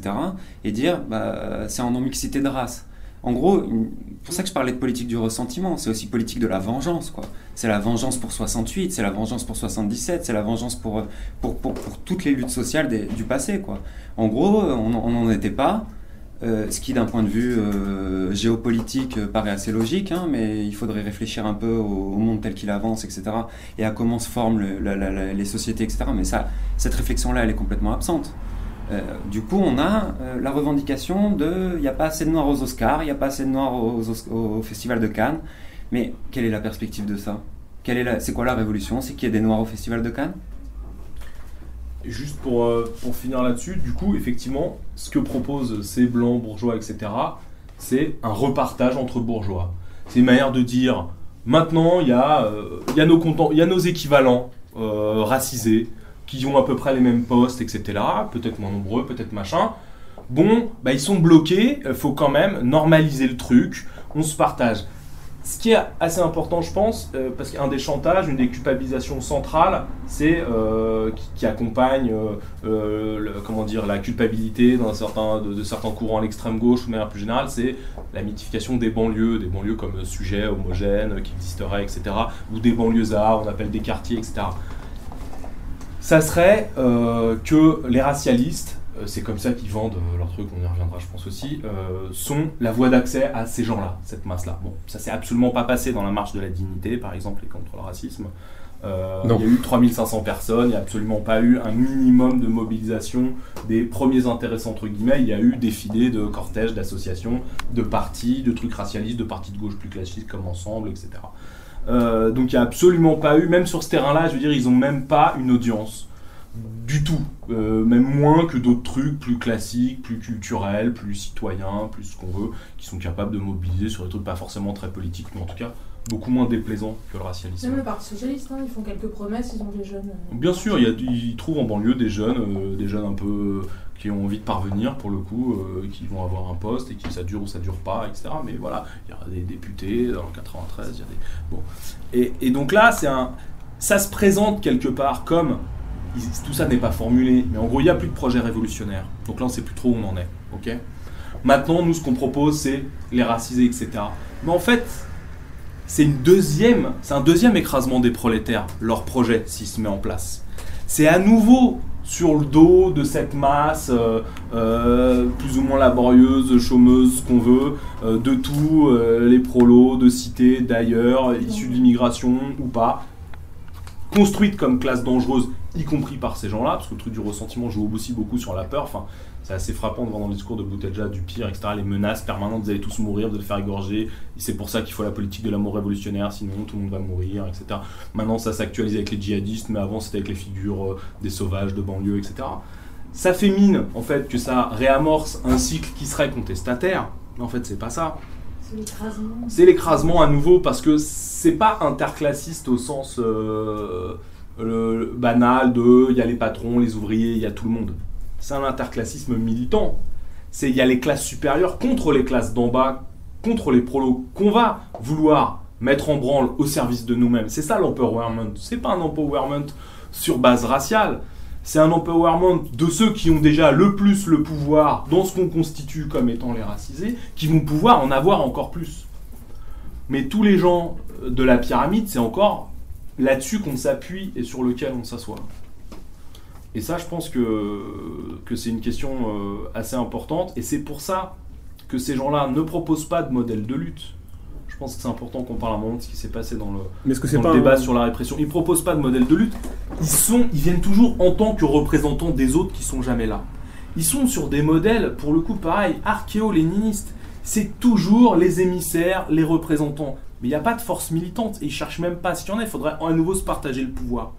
Donc il y a 10, 15, 20, peut-être 50 personnes qui vont de plateau télé en meeting, qui vont de nuit debout à manif truc, qui se font inviter comme intervenants euh, dans des débats syndicaux, pas syndicaux, militants, etc.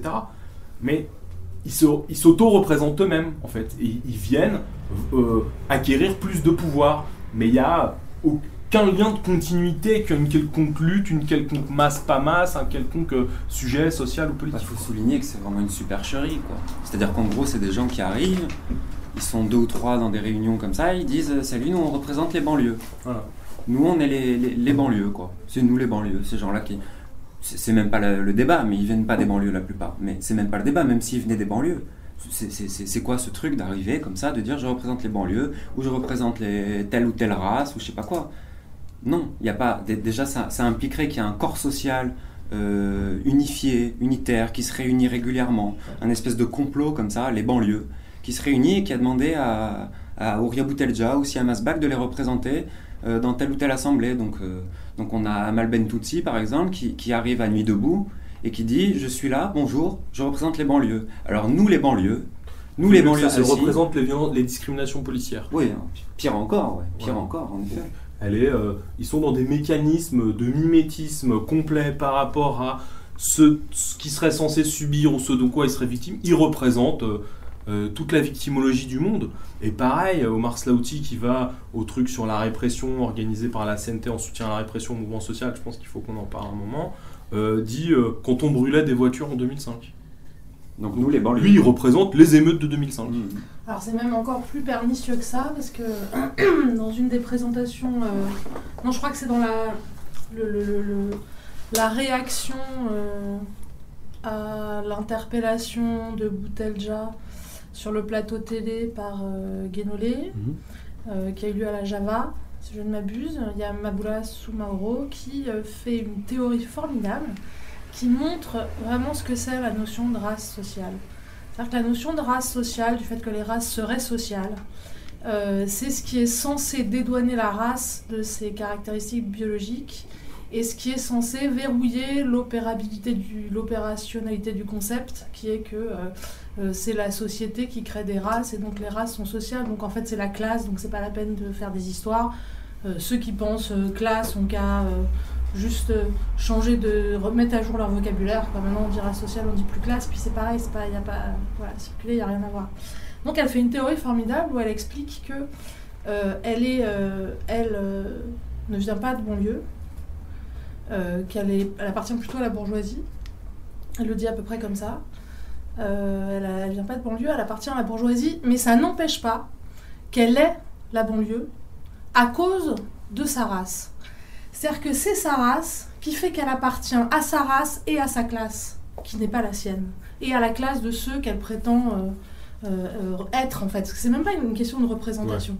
C'est-à-dire qu'on est au-delà de la question de la représentation. Elles sont la banlieue, elles sont, euh, la, elles sont la banlieue, elles sont par leur race la classe qu'elles veulent être en fait. C'est quand même formidable. C'est-à-dire que c'est une espèce de super essentialisation. Bah c'est typique, enfin les, fascistes, enfin Mussolini avait le même discours entre nation prolétaire et, nation, euh, nation dominante et nation dominée. Ils avaient à peu près le même discours, et c'est le même discours qu'on a retrouvé dans, toutes les théories tiers-mondistes. Hein. C'était une manière de, de, de justement d'éviter de, de, parler uniquement des classes. C'est-à-dire que euh, plutôt que de s'intéresser à sa propre bourgeoisie euh, nationale et rassembler, mieux rassembler pour pour euh, rentrer dans des, dans des, dans des types de, guerres euh, plus particulièrement expansionnistes. Il est évident qu'il euh, fallait rassembler. Et donc, plutôt que d'utiliser la, thématique de classe, en l'instrumentalisant en tout cas, on divisait plutôt les choses de manière à ce que soient ciblés les, les soi-disant, enfin en tout cas pour les Italiens, eux se considéraient comme une nation prolétaire qui rentrait en, en guerre contre les nations plutocrates ou les nations bourgeoises. Et donc ça a participé justement de l'unification de, la problématique nationaliste euh, euh, en Italie et, de changer le terrain, quoi, de changer le terrain. Plutôt que de s'intéresser à, sa propre bourgeoisie, euh, de rassembler en unifiant de manière donc interclassiste et de, rentrer en, conflictualité avec, avec d'autres nations. Voilà. Donc sur, sur un modèle d'union nationale Exactement, ouais, tout à fait, sur un modèle d'union nationale c'est peut-être un, aparté ou une Moi, je trouve ça assez intéressant parce que c'est quelque chose que nous ne connaissons pas.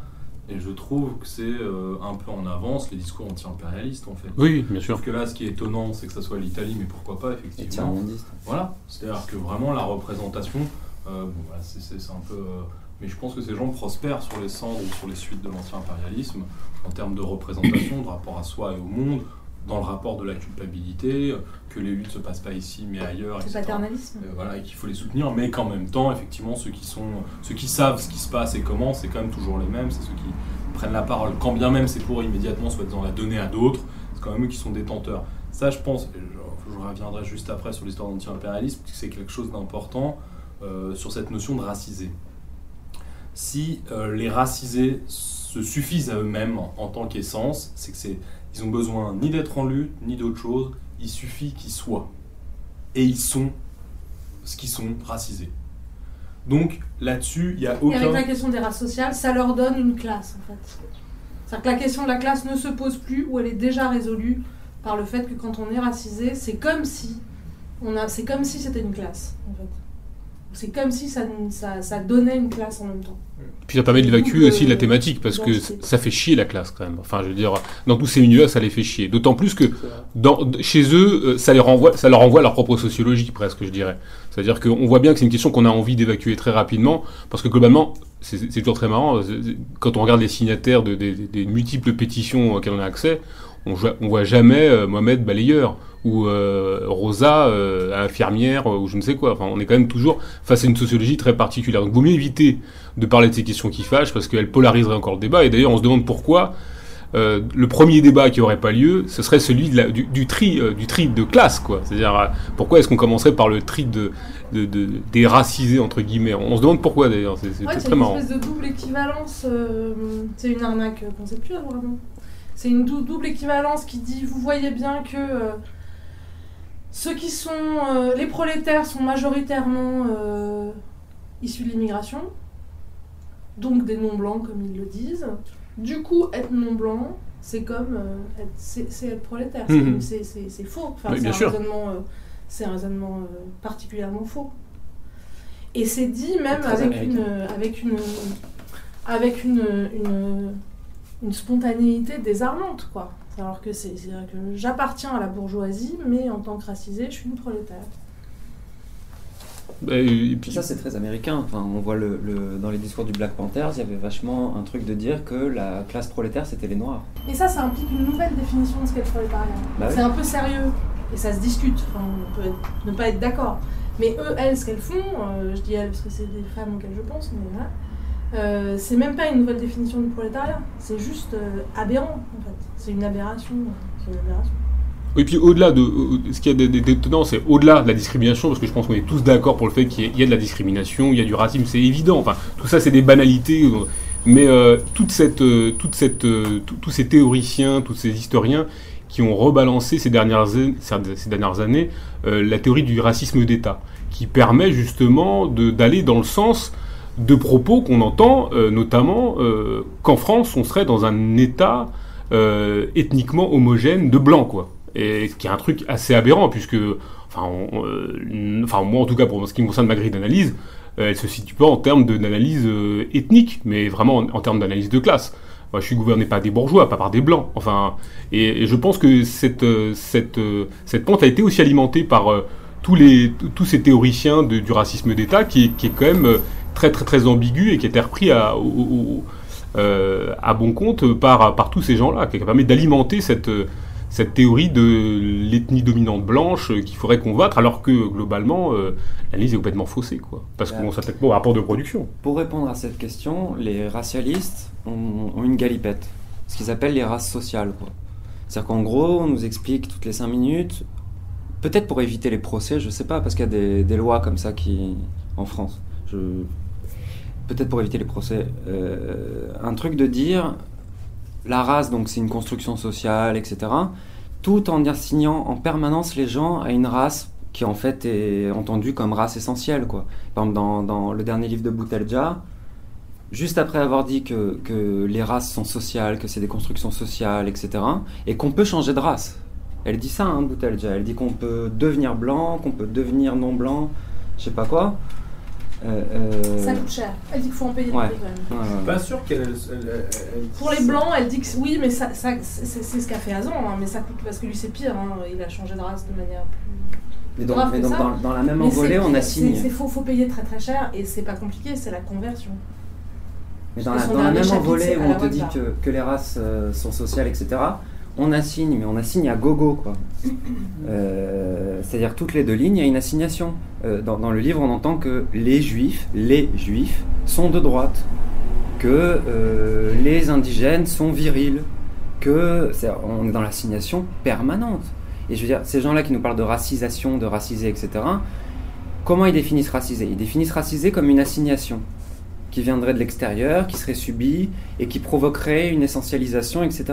Sauf que les, la reine absolue de l'essentialisation ces derniers mois euh, dans le débat public en France, c'est Ouria Boutelja, clairement.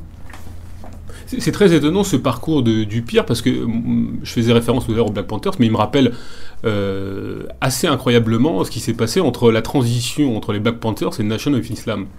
Moi, je trouve ça assez différent. C'est-à-dire que sans les fins. Ouais, ouais sans les fins, mais c'est-à-dire que euh, sans le nombre. Oui, sans le nombre, c'est vrai. Nation Islam. Pour les Black Panthers ou Nation of Islam, je sais pas si C'est la version lobby en fait. Des rassemblements des gens de Nation of Islam. 900 000 personnes en 95 à Washington, c'est incroyable. mais si on en était là en France, euh, même à, rapporter à la population. Euh, c'est sûr, mais on voit bien que peut-être que peut-être que pointe à l'horizon l'échec possible de cette problématique enfin, séparatiste ou en tout cas racialiste et, pointe à l'horizon justement euh, peut-être une thématique plus mobilisatrice, peut-être qu'elle a fait ce pari aussi, d'un rapprochement, enfin en tout cas d'un éloignement d'une problématique qui était celle plus proche des Black Panthers pour arriver vers quelque chose qui ressemblerait plus à National Islam. Et en fait, globalement, tu parlais de la, fin de son bouquin qui, fait clairement une, une, déclaration d'intention euh, en ce qui concerne son, sa conversion, entre, entre guillemets. qui s'appelle Allah Wakbar. Oui. Voilà, à la Wakbar. Donc à ce, niveau-là, est-ce qu'on est dérive pas finalement petit à petit vers quelque chose qui, euh, qui ressemblerait encore, pour le coup, à une, espèce de, de, de, copier-coller de ce qui s'est passé dans, dans, dans, les, dans, le cheminement et dans l'échec des Black Panthers, réprimés, euh, Cantle Pro, tout ce que vous voulez. Mais euh, est-ce qu'on est qu'on n'arrive pas vers quelque chose comme ça, avec toujours cette thématique très présente dans National Islam, qui est l'antisémitisme, parce que c'est ça aussi qui, qui s'est passé, qui, était, qui a été, euh, qui est complètement assez incroyable, quoi. Et sans que personne ne pipe mot, parce que c'est ça le plus dégueulasse, c'est que euh, dans toutes les, dans toutes les, ces sphères-là, moi je ne comprends pas qu'on puisse autant tolérer ce type de discours sans que ça ne fasse, euh, je sais pas, se lever un, un maximum de monde, quoi. C'est assez incroyable. Moi, je, je pense qu'on ne mesure pas du tout sur la question. je ne sais pas si ça va être une thématique importante de discussion euh, aujourd'hui ou pas, mais je pense qu'on ne mesure pas du tout euh, euh, l'ampleur de la place de l'antisémitisme dans cette construction politique racialiste. Je pense qu'au vu du dernier bouquin de, de Boutelja, elle est assez énorme. Enfin, c'est vraiment central. C'est le pivot du bouquin. Euh, euh, c'est ça qu'elle démontre en fait. C'est la nécessité, c'est la possibilité, c'est la possibilité et d'une certaine manière la nécessité de l'antisémitisme, de penser avec l'antisémitisme, de faire du chantage à l'antisémitisme, euh, avec aussi la nécessité de penser avec et de faire du chantage avec le négationnisme. Donc c'est et c'est quelque chose que moi j'ai trouvé très étrangement très étrangement semblable à des vieux courants euh, euh, banalement euh, antisémites et négationnistes, assez, ouais, pas, pas, très nouveau, pas très racisé, pas très, même pas, même pas très même pas, même pas forcément très anti-impérialisme. Et ça, je je, je, je, comprends pas bien. enfin, mais c'est compatible, etc. C'est pas, pas, le négationnisme. Il y a des dimensions vieille France, quoi. C'est le négationnisme Roger Garaudy, quoi. Voilà. C'est le négationnisme converti. Hein. C'est ça. Mais bon, je pense que je, quelque part, c'est quelque chose qui outrepasse un peu le, débat, enfin, qui, qui, qui, mériterait mm, mm, mm. peut-être un, une discussion euh, en soi. Tu voulais répondre aussi peut-être à la question que, que posait Cécilia sur euh, le, pourquoi. Il y avait une chose sur, le, sur, le, sur cette histoire de sur cette histoire de, de proposition politique, de proposition de nouvelles manières de faire la politique que j'aurais voulu rajouter, que, qui est très visible aussi dans le manifeste pour le droit à la non-mixité, qui est, je pense, assez, bien, assez éclairant euh, sur la, dynamique en cours, c'est que euh, ce qui est proposé, c'est un partage du pouvoir, et c'est aussi la valorisation de la position du soutien. Et cette valorisation de la position du soutien, c'est euh, c'est c'est le pire de ce qu'a pu produire l'extrême gauche euh, y compris euh, dans cette dimension anti-impérialiste. Et dans les luttes de sans-papiers. Euh, et, qu'on a pu voir effectivement dans toute son ampleur dans les luttes de sans-papiers. avec cette idée que le premier intéressé n'a pas à avoir raison ou pas raison, que le premier intéressé est, est ce qu'il faut suivre et que les autres en sont les soutiens. Et soutien, ça veut dire acritique et ça veut dire déployer son énergie dans le fait de euh, euh, laisser la place, laisser parler, etc. Donc c'est une position de, démission totale en termes de subversion, en fait. Et c'est une position, comment dire, qui délègue faussement. C'est-à-dire que tout le monde sait que ceux qui ont le pouvoir, ce sont les soutiens. C'est-à-dire que c'est une manière de déléguer qui est en fait une manière euh, de, de, de, laisser une fausse place à d'autres qui sont ceux qui n'auront de fait pas vraiment la place. C'est-à-dire que si on lit euh, dans ceux qui, qui, qui, aspirent à être les soutiens euh, des paroles non blanches, c'est des gens qui savent très bien qu'ils vont l'avoir aussi et garder aussi le pouvoir en fait. Cette position de soutien, c'est vraiment une position, en plus d'être euh, stérilisante, euh, totalement stérilisante au niveau euh, de l'élaboration politique et de la subversion, c'est vraiment une position de, hypocrite, quoi. C'est une position hypocrite. Et ce que je trouve terrifiant, c'est que pas mal de composantes de l'ère, de l'ère, comment dire, de l'art révolutionnaire, de l'art qui se dit révolutionnaire ou qui se définit comme révolutionnaire ou qui se définit plus comme révolutionnaire, je sais pas comment elle se définit. Pseudo-radical. Pseudo-radical ou radical ou pseudo-radical euh, euh, rentre dans ce jeu-là. Donc ça c'est le deuxième aspect de la réponse à ce que la question que posait Cécilia. Donc tout à l'heure elle, elle, demandait qui gagne quoi en fait à être racialiste en quelque sorte. Moi je pense qu'il y a un autre aspect à la question, c'est qui gagne quoi à être philo-racialiste, et en particulier à l'extrême gauche ou dans l'ère radicale révolutionnaire, et qui gagne quoi à adopter cette espèce de posture de soutien, puisque c'est ça qui est euh, quand même globalement globalement proposé, alors que euh, alors que euh, c'était la figure depuis, du pro-féministe.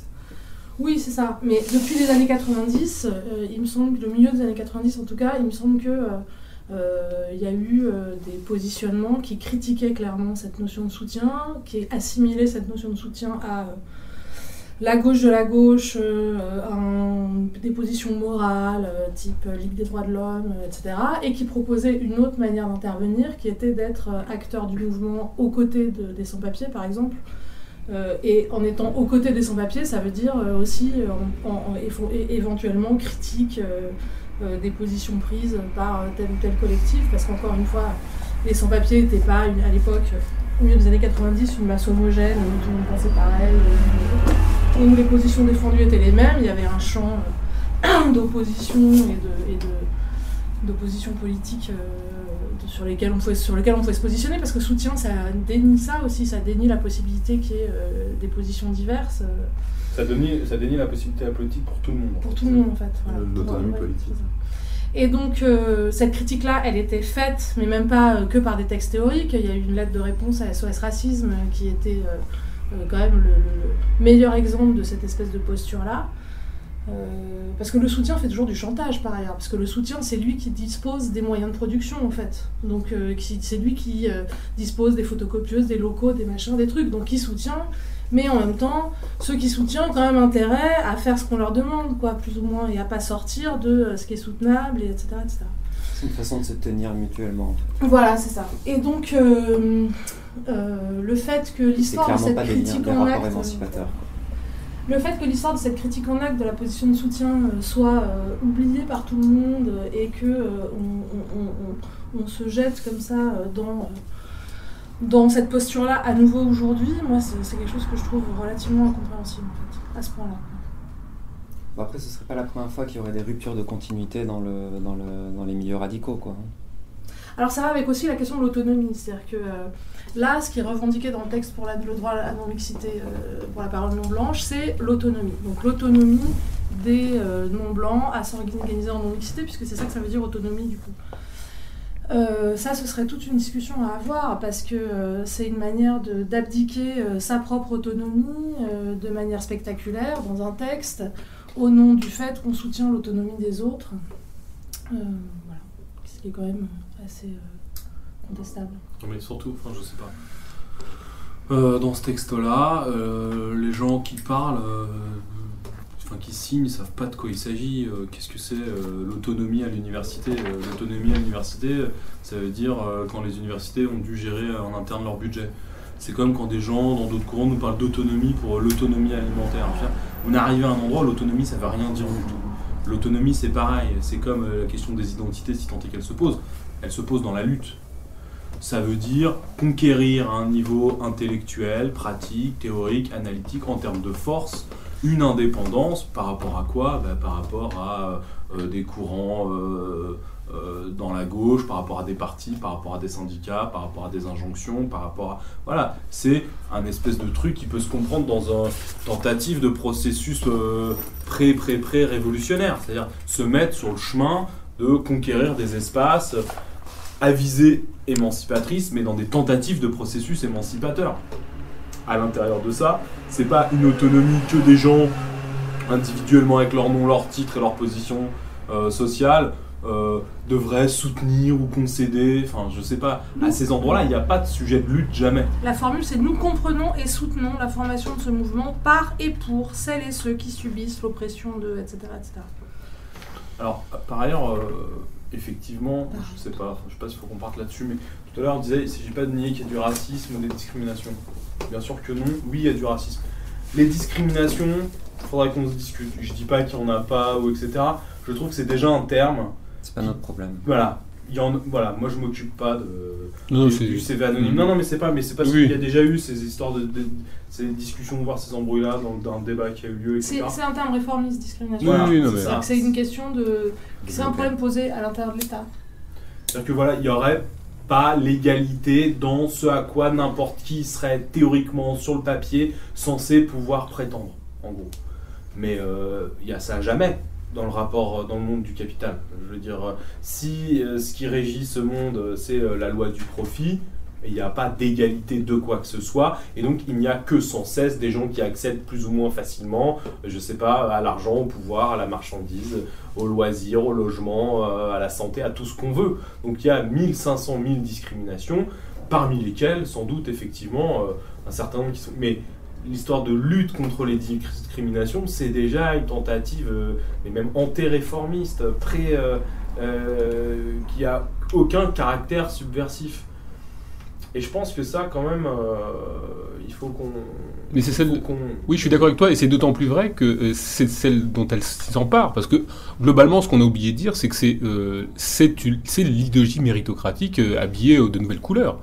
C'est-à-dire que c'est ça en fait qui se passe. On, voit bien que le il n'y a pas des projets d'émancipation globale totale, émancipation du capitalisme. Ça, c'est vraiment pas à l'ordre du jour de toutes les thématiques qui sont développées. En revanche, effectivement, ce qu'on nous propose, c'est le projet méritocratique réformé.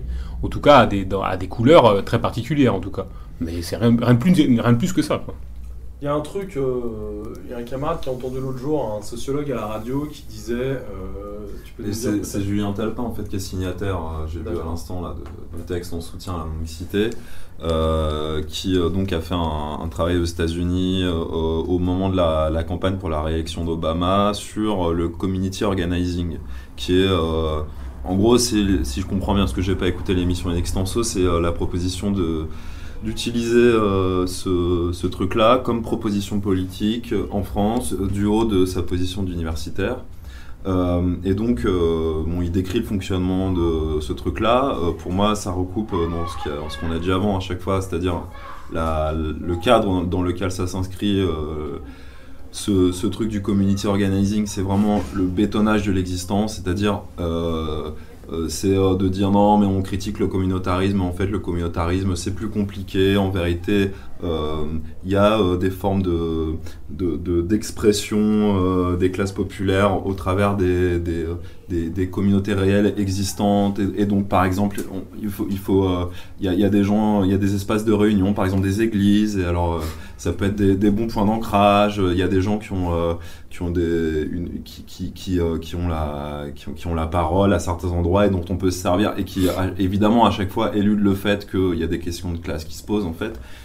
Et, euh, et donc, euh, tout en parlant de ce truc-là, en en faisant en quelque sorte l'apologie, etc., euh, il y a un moment donné où il dit, euh, mais voilà, la- le- un des axes principaux de, de pourquoi c'est intéressant ça, c'est parce qu'en fait, euh, le community organizing, c'est pragmatique. Et ça, et donc la, la, lutte de ces, ce qui serait la lutte, parce que bon, on en est quand même loin, de, des minorités, euh, aurait euh, cette espèce de, pour elle, cette espèce de, je sais pas quoi, réel politique, là, de pragmatisme. Et en gros, il, dit euh, les, euh, les habitants des quartiers populaires, parce qu'il il se met à transposer ça en France comme si ça se passait de la même manière, etc., sans, sans, problème.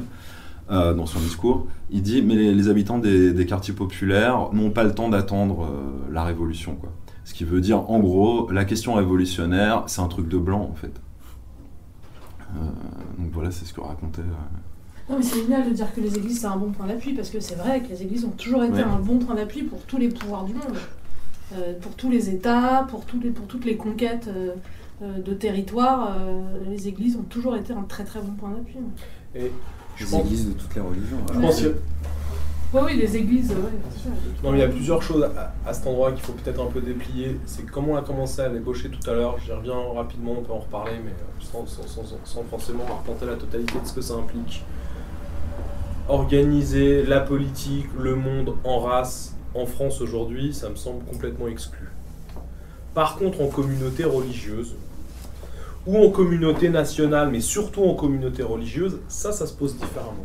Effectivement, il y a un certain prosélytisme, par exemple, de cette espèce de protestantisme à l'américaine, des adventistes, etc., où effectivement, ces fameuses églises, les gens sont extrêmement liés, passent leur dimanche, leur samedi, enfin, avec cette, capacité à la disciplinarisation que représente la religion, on occupe absolument les gens, on les prend dans des liens, on prêche, on parle un espèce de bloubi-boulga, que de la merde avec Jésus, tous les trois phrases, etc. Ça, voilà, on occupe les corps, les esprits, etc. Ça existe.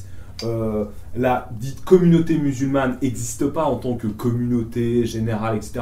Mais il y a eu des efforts, en particulier par Sarkozy, pour essayer de structurer un peu tout ça. Là, il y a l'UOIF, il y a des mosquées, des associations culturelles, cultuelles. Il y a, euh, voilà, autour de.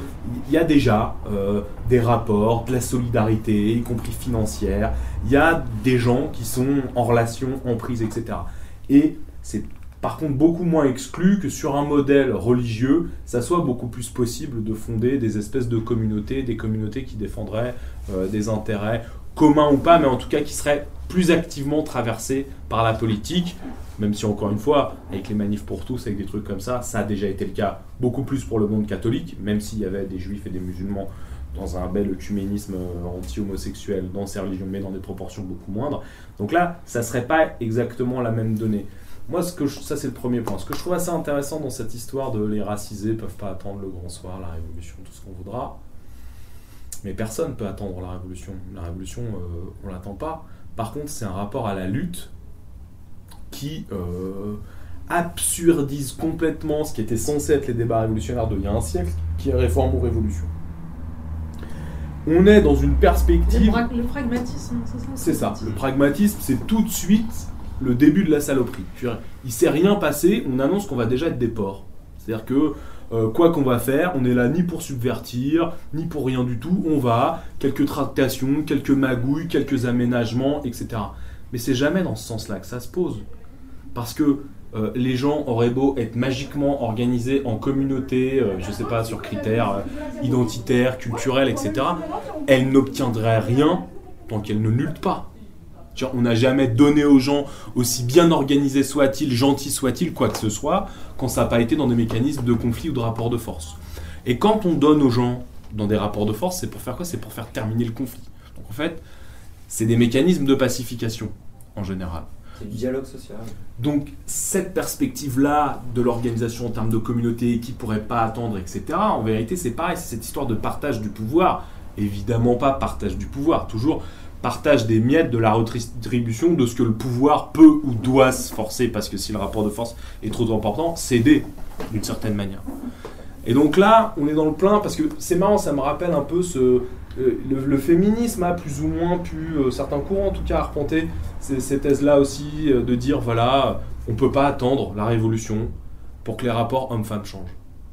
Évidemment. Mais c'est pas compliqué. Soit on se considère plus malin que tout le monde, ça s'appelle l'alternative, on va dans son coin, on formalise, on fait des plannings, on dit soit on considère ça comme des rapports sociaux et on lutte.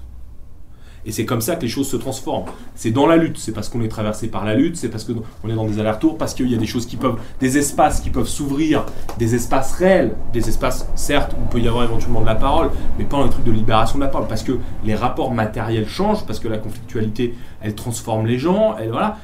Il y, a des, il, y a des, il y a des nouvelles possibilités, des nouvelles potentialités mais c'est pas par la moralisation, par le curtonnage là, de dire voilà, c'est comme si tu vas faire ça c'est bien, ça c'est pas bien, etc. Et donc, ces gens-là, en se prenant pour les plus malins que tout le monde, qui s'adresseraient, je sais pas qui, à quel révolutionnaire, qui n'existe plus, et on est les premiers à le déplorer. Moi, je crois pas du tout qu'aujourd'hui il y a un air révolutionnaire en France. Donc, euh, et je pense que c'est ça le principal problème dans cette histoire-là pour ce qui nous concerne. Et bon, ce sera une autre discussion. Euh, à dire aux gens, mais qu'est-ce que vous croyez, la révolution, machin. Donc déjà, ça se pose à personne. Mais surtout, d'une certaine manière, euh, c'est pas en ces termes-là que la question se pose. C'est-à-dire que oui, les staliniens, ils pouvaient dire la question des femmes, c'est après la révolution, etc. En vérité, c'est à eux qui s'adressent tout le temps, que ce soit les féministes ou ces néo-racialistes-là. Parce que c'est ça leurs interlocuteurs. Parce que là encore, ils sont des militants de la norme. Parce que c'est des gens qui comprennent pas qu'est-ce que c'est la lutte, qu'est-ce que c'est le conflit, qu'est-ce qui s'est passé justement, au moins en partie, dans toutes les années 70 il s'adresse à des trucs qui ont disparu depuis 50 ans et qui étaient la version la moins intéressante de la conflictualité ou de la mythologisation de la conflictualité ou de la médiation de la conflictualité, c'est-à-dire le mouvement ouvrier euh, national, traditionnel, orthodoxe, etc. Peut-être à ces gens-là, tu pouvais dire, mais alors pourquoi vous êtes là en train de mettre la fierté ouvrière en avant, la fierté du producteur, les travailleurs, les gros travailleurs en bleu de travail, les Stakhanov à la française, les grosses couilles de la sidérurgie qui déplacent 4 tonnes de métal par jour, etc. Quel intérêt ça? Elle est où la place des, euh, je sais pas, des OS femmes? À l'époque, il y avait toute une thématique sur euh, les minorités euh, régionales, donc euh, les euh, ouvriers bretons, les je sais pas quoi, où, où ils sont les immigrés, où elles sont les femmes, où ils sont les jeunes dans tout votre schéma, voilà. D'accord, mais ces trucs-là, c'est pas les racialistes, c'est même pas les féministes de l'époque qui les ont posés. C'est des questions qui étaient internes au mouvement dit ouvrier, au mouvement révolutionnaire, ou à ces cycles-là. Et c'est un truc qui a été largement dépassé. C'est les luttes, en fait, qui ont rendu cadique cette question-là de cette manière-là. Eux, dans leur schéma, ils restent arc-boutés sur ces points de vue-là et en fait, ils se parlent eux-mêmes. Et le dépassement qu'ils proposent, c'est un truc qui est dans la pure continuité du post-stalinisme, quoi. Des trucs complètement. L'intégration dans l'état du post-stalinisme. Parce que le pragmatisme, c'est ça. C'est ça. Oui, il y a une côté ah, qui accompagne une période quand même particulière, qui est celle de d'une forme d'anomie sociale.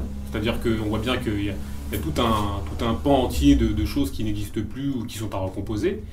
Et aussi, alors euh, on va pas le regretter ici, mais d'un désinvestissement progressif de tout ce qui faisait l'encadrement euh, social euh, français, c'est-à-dire des investissements de l'État, alors on pleure pas bien sûr à ce niveau-là, c'est pas le enfin le, sujet se situe pas à ce niveau-là, mais on voit bien que tout ce qui se passe se passe en termes de gouvernance et le retrait social donne le champ libre aussi à toutes les organisations parapubliques structurées par le religieux ou, les identitaires de prendre la place de ce qui faisait l'encadrement, je dirais, historique de, euh, des, des, des, des, officines étatiques. Et euh, si, euh, si on a telle officine salafiste ou tel évangéliste ou telle organisation communautaire qui prend du poil de la bête, c'est bien que bien évidemment il y a des investissements, des investissements de, tout, de tout, tout, ce qui faisait le rapport social et notamment toute cette, toute cet encadrement par le welfare, state, le, welfare state. Et il est évident que tout ça a, donné aussi cette matrice. Et d'un autre côté, on se demande justement si euh, on, tout, ce, toute cette vague, enfin cette écume que, que représente ce mouvement racialiste et ça, n'est pas une espèce de. C'est pas l'acmé de la vague de ce qui est en train de se mettre en place. C'est-à-dire que ces gens-là sont déjà à l'intérieur des. infiltrent déjà les appareils politiques au nom du pragmatisme et de la gestion d'ici et maintenant ils, arrivent. C'est même pas de l'infiltration. Enfin, infiltration. Ils sont de ces agents. Ils sont, oui, bien sûr. Oui, oui. Il n'y a même pas. Euh, je pense que avant tout, avant d'être racialistes, ils sont euh, sociologues, je sais pas quoi, communicants. Hein. Et le racialisme a, ses spécificités, juste un mot là-dessus, mais effectivement, je pense que ce que l'État, et c'est pas pour rien, c'est pas juste des erreurs sémantiques, ce que l'État, je le disais tout à l'heure en blaguant, appelle autonomie, par exemple à l'échelle des universités, c'est qu'il faut qu'ils se démerdent avec leur financement le processus général en France de la régionalisation, de dire par exemple, bon là ça va changer apparemment, mais le RSA, c'est les régions qui doivent les payer, ça veut dire vous démerdez économiquement. Là c'est pareil en fait. C'est-à-dire que la, structuration en identité, c'est l'austérité économique. C'est-à-dire faut se démerder. Aux petites échelles, c'est la famille qui assure la solidarité. On, euh, on est chômeur, et bah vas-y, on loge jusqu'à 35 ans chez ses parents on n'a plus de thunes, je sais pas, on peut parler de la Grèce, on peut parler d'autres pays, ça se produit à des plus petites échelles en France, mais quand il y a des coupes dans euh, ce que, ce que tu appelais le welfare voilà, ce que, ce que donne l'État, eh ben, c'est la communauté, qu'elle soit nucléaire autour de la famille, qu'elle soit familiale élargie, qu'elle soit sur un modèle religieux qu'elle soit sur un modèle communautaire, qui va devoir prendre en charge euh, les plus pauvres, les vieux, voilà, dans les, avant qu'il y ait les maisons de retraite ou qui n'a pas accès aux maisons de retraite, bon, on s'occupe de ces vieux, on s'occupe des enfants, ils sont pas à la crèche, etc. La réduction de tous ces trucs-là, ça veut dire euh, chacun se démarre. Je pense qu'aujourd'hui, il y a des tiraillements, il y a des questions euh, économiques, il y a des questions idéologiques, hein, c'est pas pour tout, il y, a, plein de questions.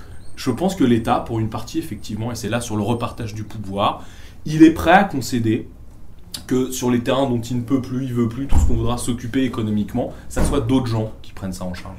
Effectivement, ça a prospéré, euh, je sais pas, on peut parler des frères musulmans, on peut parler d'autres trucs, euh, moi je connais pas hyper bien ces histoires-là, dans d'autres pays, c'est eux qui font le service social de l'État. C'est eux qui font euh, la bouffe humanitaire, mais ça c'est le truc le plus machin. C'est eux qui font les écoles, c'est eux qui peuvent faire.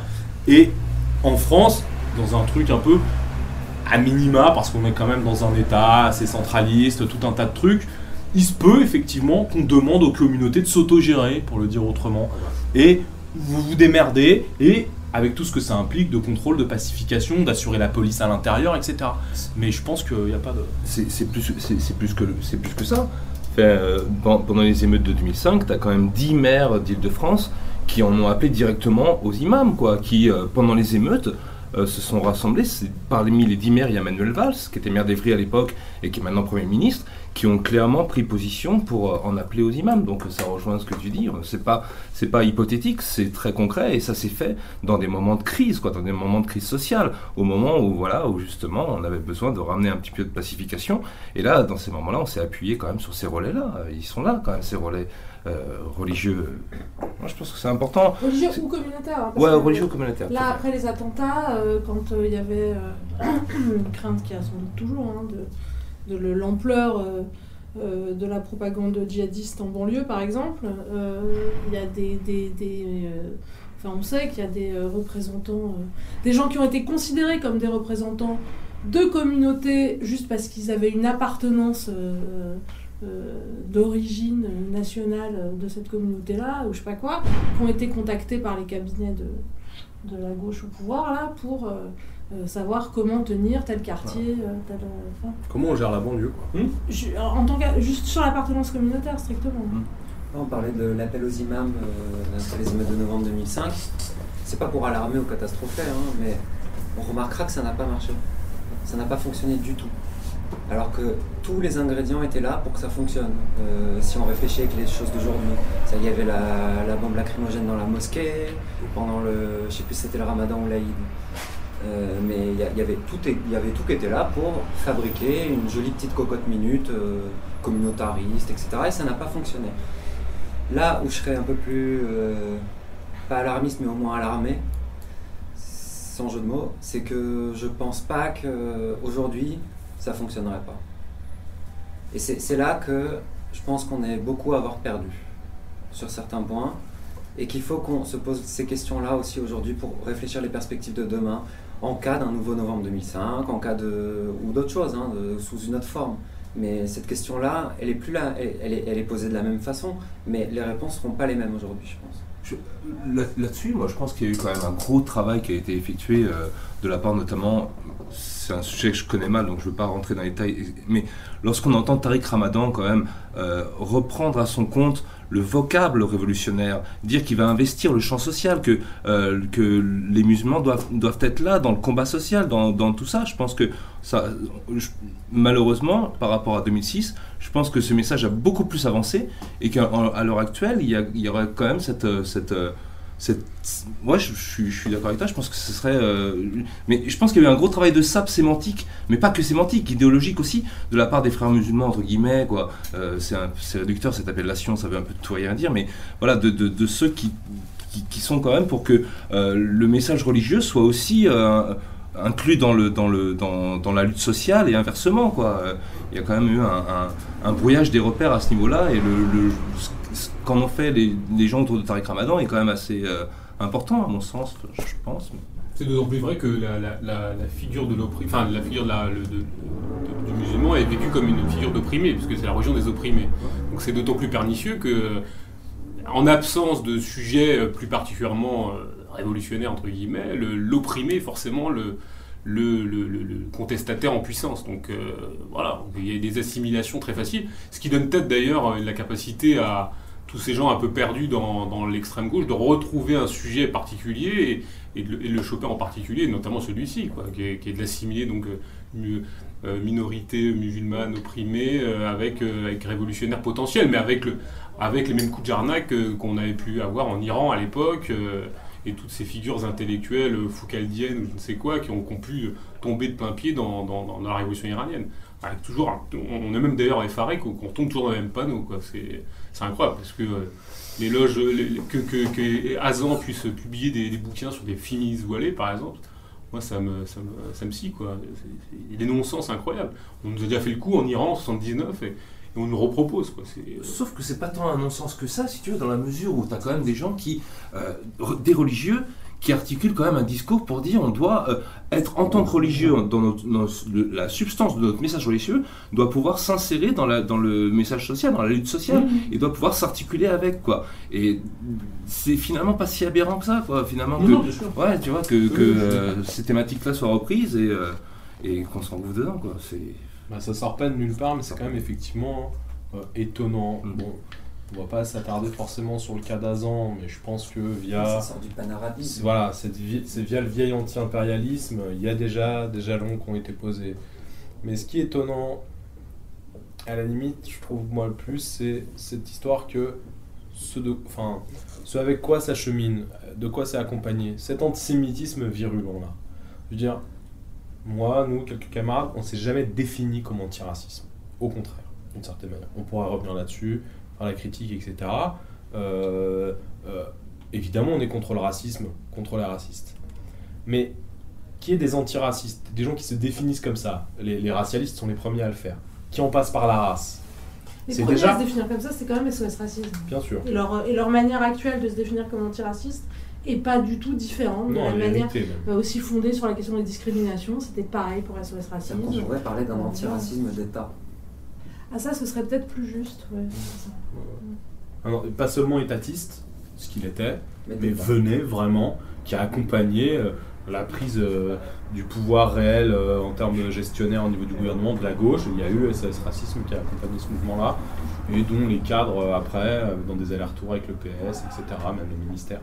Donc la question à une époque, ça a été de proposer d'autres pratiques et d'autres orientations théoriques qui contestaient cette manière de, se positionner comme antiraciste en étant de fait euh, la manière d'apporter un supplément d'âme à l'État. Mmh, mmh. Et, donc ces gens, les racialistes, se revendiquent antiracistes, en passent par la race, ce qui est déjà une espèce de galipette mais en plus sont racistes, euh, pas seulement théoriquement, sont racistes dans le discours, voilà, euh, là principalement pour le pire, etc., antisémites. Euh, il y a des formes de racisme un peu moins évidentes, parce que, mais justement, il y a des gens dont elle parle absolument pas. Euh, des gens qui n'existent pas dans son discours. Dans son discours, il n'existe pas grand monde, à part euh, les relations franco-algériennes tendanciellement. Et les Indiens d'Amérique. Et les Indiens d'Amérique, mais ça, parce que c'était pour l'exotisme, etc. du coup, leur, leur, comment dire, leur premier supporter et les gens à qui ils s'adressent c'est censé être ces antiracistes-là, bon ton, moraux, de gauche, etc. Et aujourd'hui, on dirait que l'antisémitisme choque absolument plus personne. C'est ça que moi je trouve étonnant, d'une certaine manière. C'est-à-dire pour des gens où l'antiracisme est censé être l'alpha oméga de la politique. Ou alors il choque plus forcément les bonnes personnes. C'est-à-dire l'antisémitisme ne choque plus forcément les bonnes personnes. C'est-à-dire qu'en gros, ça choque qui ils essayent de choquer. Moi, je pense que, je sais pas si c'est là où tu reviens, il y a un truc très important. Euh, et c'est aussi pour ça que des émissions comme celle-là peuvent avoir leur importance, d'autres types d'initiatives. Les racialistes, ils sont en train, eux, de l'opérer, le clivage, de l'opérer en gros euh, sur un truc très symbolique, très mis en scène, très schématique. Il y a l'État, donc euh, Valls, Najat Vallaud-Belkacem, François Hollande. Ça sert aussi à ça, la notion de racisme d'État, l'islamophobie comme concept, etc. Et eux. Et tout le reste n'existe pas. Donc on est sommé, soit en gros de choisir son camp. Le truc du camp d'été décolonial, c'est absolument ça. Euh, évidemment, c'est faux. Il y avait au moins les luttes, et il y a même aussi minimales, ponctuelles, euh, soit-elles, il y a toujours des luttes, enfin, il y a toujours des choses qui se passent euh, ici ou là. On ne va pas forcément avoir, c'est pas forcément sous la modalité intense et totale des mouvements sociaux, etc. Mais ok. Mais normalement, encore une fois, là c'est toute la discussion, euh, au moins il y a des espèces d'air contestataires, plus ou moins en bribes, euh, où effectivement euh, les lignes de partage ne sont pas forcément bien posées, il y a beaucoup d'étatisme, beaucoup de choses à certains endroits, mais c'est là-dessus que ça s'opère aussi le chantage. En gros, c'est il y a nous, donc nous banlieue, nous racisés, nous, etc., ou l'État. Par ailleurs, et ce qui est très paradoxal, et pour l'instant c'est plutôt une chance pour nous, ils sont pas critiques de l'État, en fait. Parce qu'il pourrait même vouloir être nous, révolution, à la limite, au bout d'un moment, à faire, d'être toutes les choses dont il parle. On a cette chance aussi, je pense, pour des histoires de cohérence. Euh, en tout cas, pour l'instant, il reste encore cet espace. C'est plutôt quelque chose dont ils parlent pas que quelque chose qu'ils investissent. Mais il pourrait très bien, ça pourrait très bien se passer à un moment donné. Donc c'est pour ça que c'est particulièrement important de faire connoter quelque chose. On est contre les racialistes, on est évidemment contre l'État. Peut-être qu'on peut parler, je ne sais pas si c'est encore le moment, mais de cette histoire d'islamophobie, parce que je pense qu'elle polarise quelque chose, on l'a déjà évoqué par le côté un certain nombre de fois là. Il y a le débat. Euh, Comme il critique pas le capitalisme, parce que moi j'ai jamais vu aucune critique du capitalisme de la part de ces courants. Alors paradoxalement quand même, il y a un truc qui est quand même très important, mais ça moi je, je, je, vois quand même que ces thématiques euh, identitaires arrivent quand même dans certains courants très minoritaires, alors du mouvement libertaire bien évidemment, euh, ultra-gauche, je ne sais quoi, mais ils sont quand même à, être investis. On parlait tout des apélistes ou je ne sais quoi, je ne sais pas comment on peut les qualifier dans les courants, mais on voit bien quand même sa gangrène de, gens qui sont censés critiquer le capitalisme et l'État. Et c'est peut-être là où qui, je, dirais que là ça pose vraiment un problème parce que pour le coup là c'est en train de gangréner euh, par une autre frange, c'est-à-dire une frange plus particulière que l'extrême gauche euh, qui n'a jamais vraiment été très critique de l'État et du capitalisme, si ce n'est du néolibéralisme et d'un État social un peu moins répressif ou un peu moins plus redistributeur. Bon, grand bien la face. Maintenant, sur des franges plus radicales qui ont, un, qui, ont commencé, enfin, qui ont des critiques à peu près radicales de l'État et du capitalisme, là, ça pose problème. Et là, ça commence à prendre un petit peu une forme. Je ne sais pas jusqu'où ça va aller, mais là, pour le coup, là, moi, ça me, ça me, ça m'inquiète aussi, quoi. Ça m'inquiète grandement parce que, pour le coup, ça va encore plus crever la ligne de fracture dans, les courants dans lesquels euh, on peut naviguer. Et je pense notamment à cette notion d'intersectionnalité qui, moi, me pose problème. Enfin, pose problème. Non, d'ailleurs, me pose pas, forcément de problème. Parce que quand on analyse bien, on regarde bien, euh, en y regardant bien, on voit bien que. On voit bien qu'il y a une espèce de nivellement des, oppressions, entre guillemets, euh, et que ça reste très phénoménologique, une sorte de concept sociologique, mais qui en reste vraiment à l'écume de l'analyse, qui est simplement là pour, euh, de manière phénoménologique, pour décrire une réalité, mais qui s'attaque absolument et vraiment jamais euh, au rapport de production ou, euh, ou, à une critique du capitalisme euh, conséquente. On en reste à une forme de, sociologisme universitaire, de, de, description des rapports ambiants, mais on en reste là, uniquement là. C'est pour ça que moi, la, notion de l'intersectionnalité, je veux dire, elle, est assez risible. apparemment, elle est reprise même jusqu'en milieu assez radicaux comme ça. moi, j'avoue que ça, ne dit rien du rapport social, ça dit rien du capitalisme, ça dit rien de ce qu'est le communisme ou l'anarchisme ou je ne sais quoi, ça ne dit absolument rien. Je, m'étonne même que ce concept-là soit importé dans certains milieux radicaux, je, vois, même que c'est absolument pas opératoire et absolument inutile, enfin, rester au niveau de, des truismes sociologiques, c'est un folklore Ouais, c'est une manière de s'habiller. Ouais, ouais, je pense qu'il y a ça, ouais. Et puis de légitimité sociologique ou de sociologue, c'est bien pour pérorer comme ça dans, sur les estrades, mais globalement ça dit rien des, rapports sociaux. sauf, si tu veux que ça peut, ça peut pas en dire grand chose des rapports sociaux ou du système ou du capital ou de l'État. Parce que malgré tout, leur but, c'est quand même non pas de remettre en cause l'ordre tel qu'il est établi, mais de s'incarner dedans. Oui, bien sûr. Le but, c'est de prendre la place de ceux qui existent déjà dans les rapports tels qu'ils sont maintenant. D'exister à l'intérieur. Et voilà, je veux dire, hmm. donc on va pas remettre en cause quelque chose dans lequel on veut s'incarner. Ça serait quand même contre-productif dans leur logique, quoi. Dans la mesure où eux, leur souci, c'est quand même de ne pas être aux places. On va pas remettre en cause des places. Parce que si un jour on aboutit aux places, on aura l'air bien con si on est euh, dans des places qu'on a remises en cause la veille. Donc non, il y a quand même un travail qui n'est pas fait et qui est sciemment pas fait parce que ce système, on veut simplement prendre les places, l'occuper nous. On veut qu'il soit nous le système. On ne veut pas le remettre en cause, on ne veut pas remettre en cause euh, la façon dont il, dont il procède. Non, on veut être aux bonnes places pour ne plus le subir mais le faire subir à quelqu'un d'autre, parce que quelque part, les rapports de, de, de lorsqu'on a subi et qu'on garde les mêmes données, quelqu'un d'autre subira. Hein. Donc il s'agit simplement de ça, quoi. Je veux dire, la critique, elle peut pas être fondamentale dans la mesure où on veut perpétrer tout ça, quoi. Et c'est très ambitieux, parce que ces gens qui, au fond, le fond de l'affaire, c'est d'avoir des places. Euh, ces gens ont déjà des places, en plus. mais ils en ont pas assez. Et c'est ça le, le, fond, euh, le, fond de commerce de, de cette mouvance, c'est qu'il n'y en a pas assez des places. Il y a aussi quelque chose, prendre et exercer le pouvoir, c'est pas une histoire de place, quoi. C'est une histoire de. Là aussi, c'est un rapport social. Je veux dire, arriver. Euh, parce que par exemple, en ce moment, dans la mobilisation contre la loi travail, il y a une bourse du travail, il y a des appels à des AG non mixtes euh, sur le genre, par exemple. Moi, j'ai pas l'impression non plus que ça ait trop existé mm. euh, avant. Déjà, des réunions non mixtes, des trucs comme ça, mais pas forcément dans le cadre d'un mouvement, à propos de ce mouvement, etc. Je pense qu'à chaque fois, euh, l'exercice de la non-mixité, ce truc-là, c'est euh, pour revenir là, mais c'est pas seulement ça, mais quand ça passe par là, c'est le plus clair, quelque chose d'une prise du pouvoir et quelque chose de l'exercice de ce pouvoir-là. Dire qui peut venir, qui peut pas venir, bétonner les identités, régner dessus, etc. Euh, sur le racialisme, voilà, c'est clairement. Si, on ne pas se poser la question de ce qu'on fait là pour les gens qui vivent. C'est-à-dire qu'il y a une espèce de fausse évidence du coup. C'est-à-dire qu'au lieu de se poser la question de qu'est-ce qu'on fait là, pourquoi on est là, qu'est-ce qu'on partage, avec qui, qu'est-ce qu'on construit de partager, avec qui, comment, etc. Sur quels critères Là, il y a une fausse évidence qui est euh, imparable. Ouais. Et du coup, par rapport à ce que tu dis, moi je suis d'accord avec euh, ce que tu viens de dire toi, hmm, Kamel, mais euh, c'est évident pour les racialistes qui veulent prendre leur place dans le pouvoir. Ce qui est moins évident, comme tu le soulignais, Polo, c'est qu'est-ce que les débris du milieu post-révolutionnaire ont à foutre de ces histoires-là. Et c'est peut-être ça qu'il faut qu'on interroge. On, l'a déjà un petit peu évoqué euh, tout à l'heure. Euh, il y a encore une fois, je crois, l'histoire du terme islamophobie qui raconte quelque chose de cette histoire. Qu'est-ce qu'on cherche, qu'est-ce qu'on défend, euh, qu'est-ce qu'on attend, qu'est-ce qu'on espère, etc.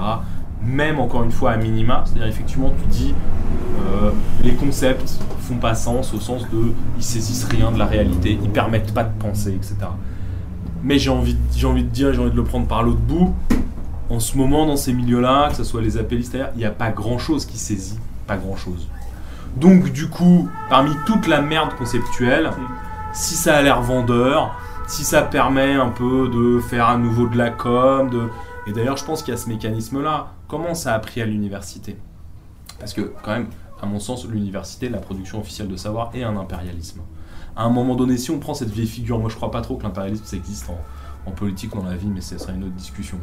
Euh, chercher des nouveaux marchés. En fait, il faut conquérir. Donc il faut toujours mouliner la réalité à nouveau parce qu'il y a un nombre de places délimitées, il y a un nombre de champs. Alors il y a des gens qui partent à la retraite, des gens qui machin, mais il faut toujours conquérir de nouvelles parts du champ du monde, de l'activité humaine, etc. Et donc, parmi ceux-là, les gender, les postcoloniales, d'autres choses, c'est voilà, quelque chose, ça n'existe pas il y a 30-40 ans, on peut fonder des places, des dynasties universitaires, enfin, il y a moyen, quoi. Euh, ça va brasser, on redéploie quelque part, voilà, il y a l'histoire, l'histoire sociale, l'école des annales pour l'histoire française, tout ce qu'on veut, bah là, tiens, l'histoire du féminisme, l'histoire des femmes, après l'histoire je sais pas quoi, les homosexuels, l'histoire de machin. On va déployer tout un champ qui avant, effectivement, y compris pour des raisons assez euh, réac, assez conservatrice, c'était pas exploré, on s'en fout. Euh, voilà, maintenant, euh, on se Et d'une certaine manière, sur la question plus, plus politique, effectivement, ça interroge qu'est-ce que ces gens qui déroulent le tapis rouge et qui là, pour le coup, sont pas, ou en tout cas pas seulement les fameux universitaires qui veulent bien symboliquement concéder une part de pouvoir à leurs homologues dits racisés, qu'est-ce que les gens y gagnent? Je crois que tu voulais reparler un peu de ce point de vue-là de l'histoire de, de, la Réunion euh, contre la répression du mouvement social, D'abord, peut-être, euh, je pense qu'on pourrait faire une hypothèse qui est peut-être euh, fausse, hein, mais qui, peut peut-être être éclairante. Donc c'est pas, ça prétend pas dire la réalité du processus, mais c'est peut-être ça peut être vu comme ça ce qui se passe. Je pense que le fait, pour comprendre comment les racialistes, ces racialistes, ont réussi à prendre pied dans l'ère contestataire, en fait, si ça se trouve, parce que moi, ce que je comprends pas bien, c'est pour le coup, je comprends quel est leur intérêt d'aller euh, euh, grappiller du pouvoir, de la place euh, du côté de l'État. Par contre, je comprends assez mal quel est l'intérêt réel d'aller prendre pied du côté des alternativistes ou alors du côté de ceux que tu appelais les appellistes tout à l'heure, ou alors dans l'air en général, chez les anarchistes, chez les communistes, etc. l'état de décomposition de cette ère-là, pour moi, justifie pas de dépenser l'intérêt, l'énergie que dépensent euh, les racialistes pour s'y euh, implanter. En revanche, peut-être que l'hypothèse, c'est que euh, c'est des gens qui se sont toujours revendiqués des luttes pour se créer un supplément de pouvoir dans le cadre universitaire, par exemple. C'est toujours bien, en ce moment, quand on est à Paris 8, d'être sociologue, mais aussi proche des luttes, ou de le dire, ou de le faire croire, ou machin. Mais d'habitude, avant, ça restait en vase clos dans l'université, donc ça n'avait pas tellement d'importance, on n'était même pas au courant, on ne savait pas. Mais il y avait toujours ce truc de se revendiquer d'être un vrai militant tout en étant universitaire. Ce qui n'est pas nouveau non plus. Ce qui n'est pas nouveau non plus, mais peut-être que ce qui est nouveau, c'est que, et peut-être que c'est à leur euh, étonnement, en fait, euh, principal, hein, peut-être que ce qui est nouveau, c'est que l'ère contestataire les a, y a cru. C'est-à-dire que l'ère contestataire serait tellement décomposée que cinq guignols qui prétendent être venir du mouvement social pour, pour avoir plus de crédit à la fac et ben on les écoute, on dit ah ben ouais ouais c'est vous, vous venez de chez nous, ok venez, euh, on vous invite dans notre salon quoi. Et que c'est et que, et, que, et que c'est un, processus qui est même pas, c'est que si ça se trouve on est allé les chercher. Enfin, je dis Mais c'est aussi que cette décomposition là, elle, elle, est le produit d'une fatigue, je pense, une, mm. fatigue. Euh, et les gens sont fatigués euh, de répéter les mêmes discours, de voir que ça marche pas parce que les gens pensent que les prophéties, enfin l'idée est autoréalisatrice. Alors qu'en fait, ça passe par des luttes, par des, par des choses purement concrètes. Mais les gens sont fatigués du discours, quoi, parce qu'en gros, ils pensent avec des discours, donc ils sont fatigués par le discours. Et donc, cette décomposition-là, ce vide intersidéral, cette vacuité totale des mouvements pseudo-radicaux d'aujourd'hui, ça crée une demande. La demande d'une nouvelle mode, quoi. C'est-à-dire tout est, en termes de fashion, hein. je veux dire, c'est des mm. modes. Hein. Il y a eu la mode anti-impérialiste, il y a eu la mode pro-palestinienne, là il y a la mode racialiste, euh, maintenant c'est l'islamophobie, euh, demain ce sera euh, la discrimination des Nord-Papous. Enfin, tu vois, c'est des modes, quoi. Tu vois, n'importe qui pourrait arriver aujourd'hui, inventer une guérilla au fin fond du Népal ou de la Thaïlande ou je sais pas quoi, et réclamer du blé. Et, les radicaux, ils se poseront pas la question, qu'est-ce que c'est cette guérilla, quel est le du truc? Non, ils vont venir, ils vont donner leur blé, et ils vont dormir bien la nuit. Parce que c'est ça la question, c'est une question de bonne conscience. Et je pense que les racialistes ne jouent que là-dessus, sur la bonne conscience des, des, gens à qui, à qui ils s'adressent. C'est-à-dire, c'est-à-dire ce, ouais, sur, le désir de bonne, sur le désir de bonne conscience, sur le besoin de dormir bien, tu vois, sur le besoin d'aller se coucher le soir et de se dire j'ai passé une bonne journée, j'étais très antiraciste aujourd'hui, j'ai fréquenté des gens qui sont pas exactement de ma classe, qui sont pas exactement de ma race ou je sais pas quelle connerie de ce genre, et du coup ça crée une, une illusion de, de bonne conscience, etc. Alors qu'en fait, pour répondre à la question que tu posais juste avant, euh, Karloff, pour moi, c'est la question de la démagogie, en fait. Sur l'islamophobie, sur tout ça, etc. Il y a la question de la démagogie qui est très forte. Là, j'ai un dictionnaire entre les mains euh, où on définit la démagogie, je trouve que c'est une très bonne définition. Politique par laquelle on flatte les masses pour gagner. Et le plus important, est exploiter leur adhésion. Et du coup, je pense que c'est ça l'enjeu, c'est qu'il s'agit de flatter la mauvaise conscience des militants qui sont toujours trop riches, qui sont toujours trop blancs, qui sont toujours trop hétéros, qui sont toujours... C'est toujours la même chose. Hein, trop éduqués, trop, trop je sais pas quoi. C'est flatter leur mauvaise conscience pour la transformer en bonne conscience, mais au profit de qui? Au profit de ceux qui mettent en avant cette mauvaise conscience. Donc il faut d'abord fabriquer la mauvaise conscience pour ensuite offrir la bonne conscience. C'est pour ça qu'il y a toujours deux étapes dans le discours racialiste. D'abord, vous êtes des blancs. D'abord, vous êtes de la merde. D'abord, je vous fouette.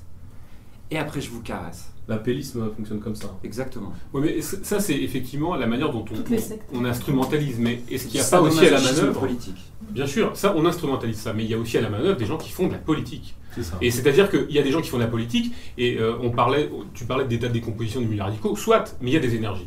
Il y a des énergies, et le biais par lequel euh, le cheval de Troie est venu, il faut quand même se dire, c'est l'antifascisme. Enfin, moi, c'est comme ça que je le vois. L'antifascisme a été le cheval de Troie, et l'antiracisme, entre guillemets, a été, ouais, qui, qui, a été, a été le cheval de Troie de l'incursion de la théocompatibilité. Et il ne faut pas se cacher que euh, moi, je moi, je ne connais pas les forces en présence, je n'ai pas envie de faire de complotisme, je ne sais quoi, mais il y a des gens qui sont à la manœuvre politique et qui, bien évidemment, investissent les champs politiques, tels qu'ils soient, minoritaires ou pas, il y, a des subsides, euh, on peut très bien envoyer des gens en service commandé, entre guillemets, sans que ce soit particulièrement construit euh, euh, complot, du complot, mais il y a des gens qui peuvent très bien la manœuvre, qui, qui sont des agents objectifs ou des idiots utiles ou ce qu'on veut, et qui investissent le champ du rapport de force pour cliver les choses, pour construire des rapports sociaux à long terme, plus ou moins long terme, et construire un choc des civilisations, importer le conflit israélo-palestinien en France, cliver les choses, cliver les climats, et et, globalement défendre un projet politique. Parce que à la clé, il y a quand même peut-être un projet politique dont on n'arrive pas forcément à savoir lequel il est. Lequel ah, dans le camp décolonial euh, de cet été, il y a une, un, atelier, là, je sais pas quoi, un club euh, qui s'appelle euh, Projet pour, je sais pas quoi, pour 2017. Quel rapport de force pour 2017 Quel rapport de force pour 2017 moi, clair, Il y a beaucoup plus de... Mais je pense que ça se fait beaucoup plus par bribes, beaucoup plus... Il y a un truc, c'est les passons-nous. Alors, il y a, parmi eux, il y a des élus. c'est des gens qui font plus ou moins de l'associatif. il y en a d'autres, effectivement, ça va être dans le champ plutôt religieux. Mm. On a parlé de Tariq Ramadan, il y en a bien d'autres. Toute l'histoire autour de Free Moussa, C'est pas sans nous, etc. c'est pas sans nous la, c'est pas, pas sans nous la révolution, c'est pas sans nous l'État et le capital. réussite. Ouais. Je pense que c'est la notion de réussite, euh, la question. hein. Voilà, ne nous mettez pas de côté, quoi. Il faut qu'on en soit, qu'on participe, que tout le monde participe. C'est l'espèce de reprise en main sur le modèle de l'auto-entrepreneur, de l'idée de l'exclusion, de l'insertion, euh, un C'est la peu part du gâteau. généralisé, diffusé. Oui, mais c'est même pas forcément l'empowerment de tout le bénéfice, c'est aussi la marche normale des choses. Passons-nous à l'usine, euh, passons-nous à Carrefour. Je veux dire, voilà, il faut pas qu'on soit relégué dans notre banlieue à tourner en haut. Faut qu'on bosse, faut qu'on soit livreur de pizza, faut qu'on, euh, comme chez Ruffin, puisse avoir un CDI à Carrefour, quoi. Voilà, passons-nous. On vaut mieux que ça aussi. Oui, on vaut mieux que ça. On vaut mieux que ça. Voilà. Plus que 1200 ou un truc comme ça. Bon, euh, mais, mais- Mais sauf Pour revenir peut-être à, à cette histoire de racialo-compatibilité euh, Oui, oui. euh, dans les milieux, euh, euh, dans l'ère euh, contestataire, euh, qui plus est dans le cadre d'un mouvement social, ce qui pose encore d'autres problèmes, euh, à mon avis. Enfin, on a quand même une responsabilité euh, dans le cadre d'un mouvement social, quoi que ça puisse se discuter, le fait que ce mouvement ait vraiment été à un moment donné ou puisse devenir ou soit un mouvement, mais bon, bref. En tout cas, dans un contexte où tout le monde espère euh, l'avenue d'un mou- d'un mouvement social, je pense que chacun doit un peu réfléchir à ce qu'il fait, ce qu'il propose et, ce qui se passe, hein, plus particulièrement.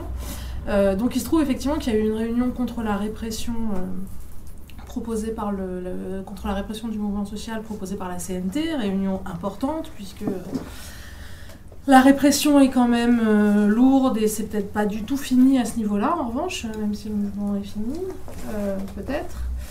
Euh, donc cette réunion a réuni euh, beaucoup de gens, euh, La ce qui est plutôt bien. Donc c'était 150 personnes à peu près. Début mai, la bourse du travail. Ouais. Et euh, donc euh, du monde était là, du monde euh, représentant des organes euh, qui devaient être là, etc.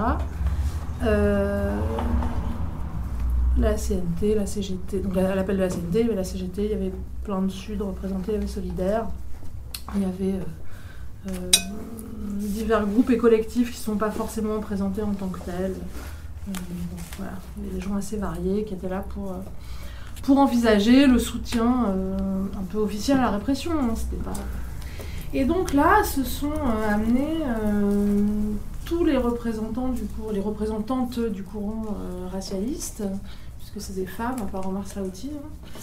Toutes les représentantes du courant racialiste qui sont venues faire une des interventions euh, pas, tout- successives. pas le pire, pas les plus. Alors le pire était présent sous la forme de Nassira Ghenif, euh, qui est Très proche. très proche du pire, effectivement. Donc il n'y avait pas... euh, bon, il y a Boutelja qui en ce moment, peut-être avec la sortie de son livre, est très marqué. euh, et, plus là pour, pour, polariser du scandale que pour, que pour imposer de la de l'obéissance, on va dire. Donc c'était des figures euh, plus consensuelles. Donc on peut citer, hein, il y avait Nassira Ghenif, il y avait Omar Slaouti, il y avait euh, Siam Asbag, euh, Fania Noël et euh, Amal Bentounti. Pour les personnes qui ont, qui ont pris la parole. Des collectifs Urgence Notre Police Assassine. Notre De la mafia. Vérité et Justice pour euh, Ali Ziri et euh. Stop les contrôles aux faciès. le moisi. Et Fania Noël, c'est la patronne du Moisi, Moisi. qui est donc le collectif féministe intersectionnel, insurrectionnel, etc. Donc elles sont venues probablement. et euh, on fait euh, des euh, interventions tout à fait consonantes et répétitives, auxquelles elles sont toutes parties. Donc c'était vraiment le, ce qu'elles étaient venues faire. Quoi. Et ces interventions ont été euh, de l'ordre du chantage et d'un chantage dont on ne peut pas comprendre que les gens de la salle euh, acceptent même de l'entendre, hein, qui était un chantage au soutien euh, aux personnes interpellées. Puisque le chantage, c'était soit vous nous prenez en compte, et on, peut remarquer qu'il y avait même pas de précision sur ce que ça veut dire prendre en compte, Et qui et qui nous, euh, c'était sous-entendu et tout le monde comprenait très bien. Donc soit vous nous prenez en compte, d'ailleurs il y a un meeting qui s'organise, donc ça veut dire aussi peut-être euh, qui va parler, euh, etc. Soit euh, on ne soutiendra pas euh, les, les, les gens qui se font réprimer dans le cadre de ce mouvement. Donc ce chantage, euh, que moi j'entends vraiment comme un chantage dissociatif, a été non seulement... déjà, on, sait que la figure du chantage est celle qui est tout le temps reproduite par les racialistes. Il s'agit tout le temps de faire miroiter euh, quelque chose de dramatique, euh, un drame, une catastrophe. Donc là, leur absence du soutien, qui serait vraiment l'absence de, je sais pas, de tout le prolétariat, je pense, de toutes les banlieues et de. Donc leur absence du soutien euh, serait la catastrophe. Et face à cette catastrophe, eh ben, il faut accepter leur présence. C'est une manière de faire de la politique qui n'est jamais constituée aucun, aucune relation, aucune réflexion commune. Voilà, c'est vraiment le chantage, c'est vraiment la forme abjecte de la relation. Mais c'est le militantisme de la connerie hein, aussi. Hein. C'est de la, connerie, mais c'est pas le chantage, c'est abject. C'est dégueulasse comme forme de chantage, comme forme, surtout comme forme politique. C'est quand même rare de voir des rapports politiques qui soient des rapports de chantage ouverts, énoncés comme tels. On connaît des rapports de chantage dans les rapports de pouvoir, dans les rapports de promotion, euh, je sais pas quoi, dans les entreprises. Ça plutôt dans les couloirs qu'en pleine ça, assemblée. Ça, c'est plutôt dans les couloirs. En pleine assemblée, euh, aller affirmer un chantage et recevoir, parce que ça, c'est l'autre partie de la question, c'est que non seulement leur discours a été entendu, accepté, etc., mais il a été applaudi. C'est-à-dire que leurs interventions ont été successivement les unes après les autres applaudies et ont été les seules euh, de, la, de, la, de la soirée à être applaudies, y compris celles de, des inculpés euh, ou des interpellés qui sont intervenus. Euh, moi, je ne suis pas pour les applaudissements euh, en assemblée, mais c'était vraiment une manière de montrer une révérence ou une déférence, euh, de montrer aussi, et, aussi de compter court à toute contestation. C'est-à-dire qu'il y a eu ici ou là des petits bruits de, de, de, refus, etc., et le, qui, qui, ont été considérés comme inacceptables, et l'applaudissement était la manière de montrer que aucune contestation n'était envisageable et que euh, ce discours était euh, celui qu'on doit soutenir. C'est-à-dire que c'est une inversion de la question du soutien. Effectivement, là, il s'agit de soutenir. Pour moi, ce serait plus de se solidariser, d'être solidaire avec des gens qui se sont fait interpeller. Et on se retrouve à euh, devoir payer la présence de ces personnes par le fait de les soutenir, en fait, de devenir leur soutien. On transforme la solidarité dans un cadre de répression avec le soutien à euh, cinq personnes qui représentent euh, voilà, et qui défendent, parce qu'alors après aussi, leur prise de position, c'est clairement aussi, c'est accepter leur présence, hostile et agressive, toujours, hein, mais il faut s'aplatir, applaudir et être content. Donc accepter leur présence et puis accepter leur vocabulaire. C'est-à-dire que le texte qui a été écrit, proposé par la CNT, qui était à l'initiative de cette réunion, suite à ces interventions, contient effectivement les deux petites lignes qui permettent de faire plaisir. Et de, voilà, donc c'est la manière d'imposer leur présence et leur vocabulaire. Blanc, non blanc, il n'y a pas de problème. Voilà. Euh, bon, c'était quand même euh, inquiétant. Enfin, c'était inquiétant parce que. Euh, parce qu'il y a une manière de, d'être content de, de dérouler le tapis rouge à ces gens. La bonne conscience de la bonne conscience, mais dans un contexte très agressif. Dans un contexte, euh, c'est vraiment, vraiment euh, euh, accepter ce type de chantage avec la violence du discours qui s'énonce, le fait systématiquement d'aller dire que d'ailleurs la salle est très blanche. Donc des choses très, très. très ouais. Moi, moi, c'est un détail, hein, mais cette question d'applaudir, elle veut dire beaucoup. Je pense qu'elle signifie, elle signifie beaucoup de choses. Depuis quand on s'applaudit? Dans les assemblées euh, de ce milieu-là, etc. C'est pas qu'une adhésion, il y, a, la question du paternalisme. Là, par exemple, on est en train de discuter entre camarades, compagnons, etc. On n'est pas en train de s'applaudir. Il y a un truc d'applaudir celui qu'on n'attendait pas là. Donc, le raciser. Et E, E, e S, je sais pas quoi. Le raciser. Il faut l'applaudir quand il parle. Bravo, il a réussi à parler, quoi. Waouh, un noir qui parle. Incroyable. si ça, c'est pas du, du paternalisme, du, masochisme, de la, culpabilité, de, toute cette merde, je vois pas ce que c'est d'autre. Depuis quand on s'applaudit? On s'applaudit à nuit debout. On s'applaudit pas dans les assemblées anti-répression euh, du milieu radical poète-poète. Moi, je pense que la question de ce que tu relatais, effectivement, euh, sur euh, le fait que ces, personnes sont dans une position d'agressivité, de chantage, et donc, le chantage, c'est à partir du moment où on détient la force, on détient un pouvoir, c'est aussi essayer de l'imposer. C'est-à-dire, comme je viens vous faire du chantage et que j'impose un rapport de force, j'ai une force dans mon pouvoir qui est plus forte que la vôtre. Et c'est, l'intox, quoi. C'est-à-dire, j'arrive avec mes gros sabots euh, et je viens vous dire qu'en fait, celui qui a le pouvoir et qui est capable de négocier, c'est moi et c'est plus vous.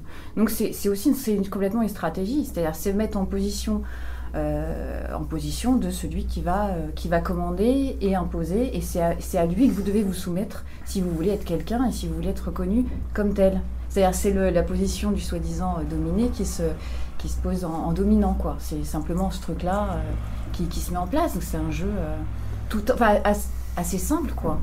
De, Et la euh, contestation est impossible, rendue impossible Eh déjà ben par les applaudissements. Parce que font tu peux pas contester celui qui est dominé et qui essaie de, ça. tu vois, de, reba- de, de refaire basculer le, le- le- de refaire basculer le rapport de force. Et tu le- peux pas aller l'écraser encore alors qu'il est en train d'essayer justement d'exister. Enfin, tu vois, je, sans, sans le vouloir mettre le chacun dans une chantage, il est catégorie. aussi plus fondamental, c'est-à-dire qu'il y a le chantage immédiat euh, à euh, notre présence dans le meeting, etc.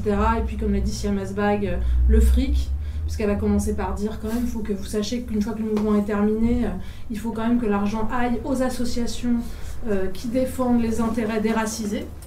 Ouais, c'est en plus à la fin donne ton. Voilà, et ensuite elle a dit, et puis il faut part. préserver le leadership. Et, et là même protester contre ce terme de leadership, ça a été considéré comme euh, blasphématoire, c'est-à-dire que tout le monde était, bah oui, le leadership, bravo le leadership. Quoi. Mais il y a un chantage plus fondamental en dessous, qui est le chantage euh, à euh, être considéré comme raciste. C'est-à-dire que ce qu'elles font peser tout le temps, en Mhm. plus de ça, c'est tous ceux qui ne seraient pas d'accord, ne nous soutiendraient Sans pas absolument, comme on doit soutenir absolument euh, tous ces collectifs, etc., seraient racistes. Et donc c'est euh, c'est, euh, c'est, euh, comme ça, par exemple, qu'il y a une bibliothèque anarchiste à Paris qui s'appelle la Discordia, qui s'est pris des, des coups de marteau dans ses vitres, euh, et puis plusieurs fois des tags je crois. Alors, Voilà, infamant euh, sur ce thème-là. Et donc, euh, bah, parce que, pourquoi? Bah, Parce qu'il y a eu euh, plusieurs, enfin au moins deux débats organisés euh, sur la question de la race et sur la question de l'islamophobie dans cet endroit. Donc c'est exactement cette logique de euh, rien ne se met en débat, rien ne se met en discussion. Mettre en débat ou en discussion, c'est déjà euh, tomber sous l'accusation infamante de racisme. Je crois que Il ça. faut voir que. Il faut voir aussi que à cette, euh, cette réunion, la tentative de prise de pouvoir, le racket, on appelle ça comme on veut, était euh, absolument visible. C'est-à-dire que moi, de ce qu'on m'a raconté, une anecdote comme ça, qui est significative, c'est, je crois que c'est Amal Bentounsi qui, fait ça, qui arrive, qui dit, les gens disent, il, va falloir un site internet euh, pour, pour gérer l'anti-répression, etc., par rapport à cette assemblée, etc. Elle arrive, elle dit euh, Moi j'ai créé un site, il n'y a rien dessus, Il ça peut servir à tout le monde. Il n'a pas encore de nom. Voilà. En gros, je pense que tout le monde a compris qu'elle n'a pas créé un site et que ça, ça prend deux clics de créer un blog à la con et de lui donner un nom, etc. Mais elle arrive, elle dit Moi j'ai créé un site. C'est des vieilles stratégies de trotskistes, quoi. C'est des trucs de lambertistes pur et dur. C'est c'est les stratégies de l'UNEF des années 60, quoi. C'est. C'est catastrophique que, des syndicalistes de la CNT, que des, vieux briscards, des vieux loups d'assemblée, des vieux, des vieux politicards euh, de l'extrême gauche se fassent berner comme ça, quoi, et se fassent berner euh, en toute conscience, en, en, tout amour révolutionnaire, comme dirait Boutelja. Ouais, par rapport à ça, je pense que ce que je trouve très très étonnant, effectivement, c'est que c'est des assemblées où euh, l'agressivité est très mal vécue. Effectivement, moi je crois au rapport de force, y compris au rapport de force politique.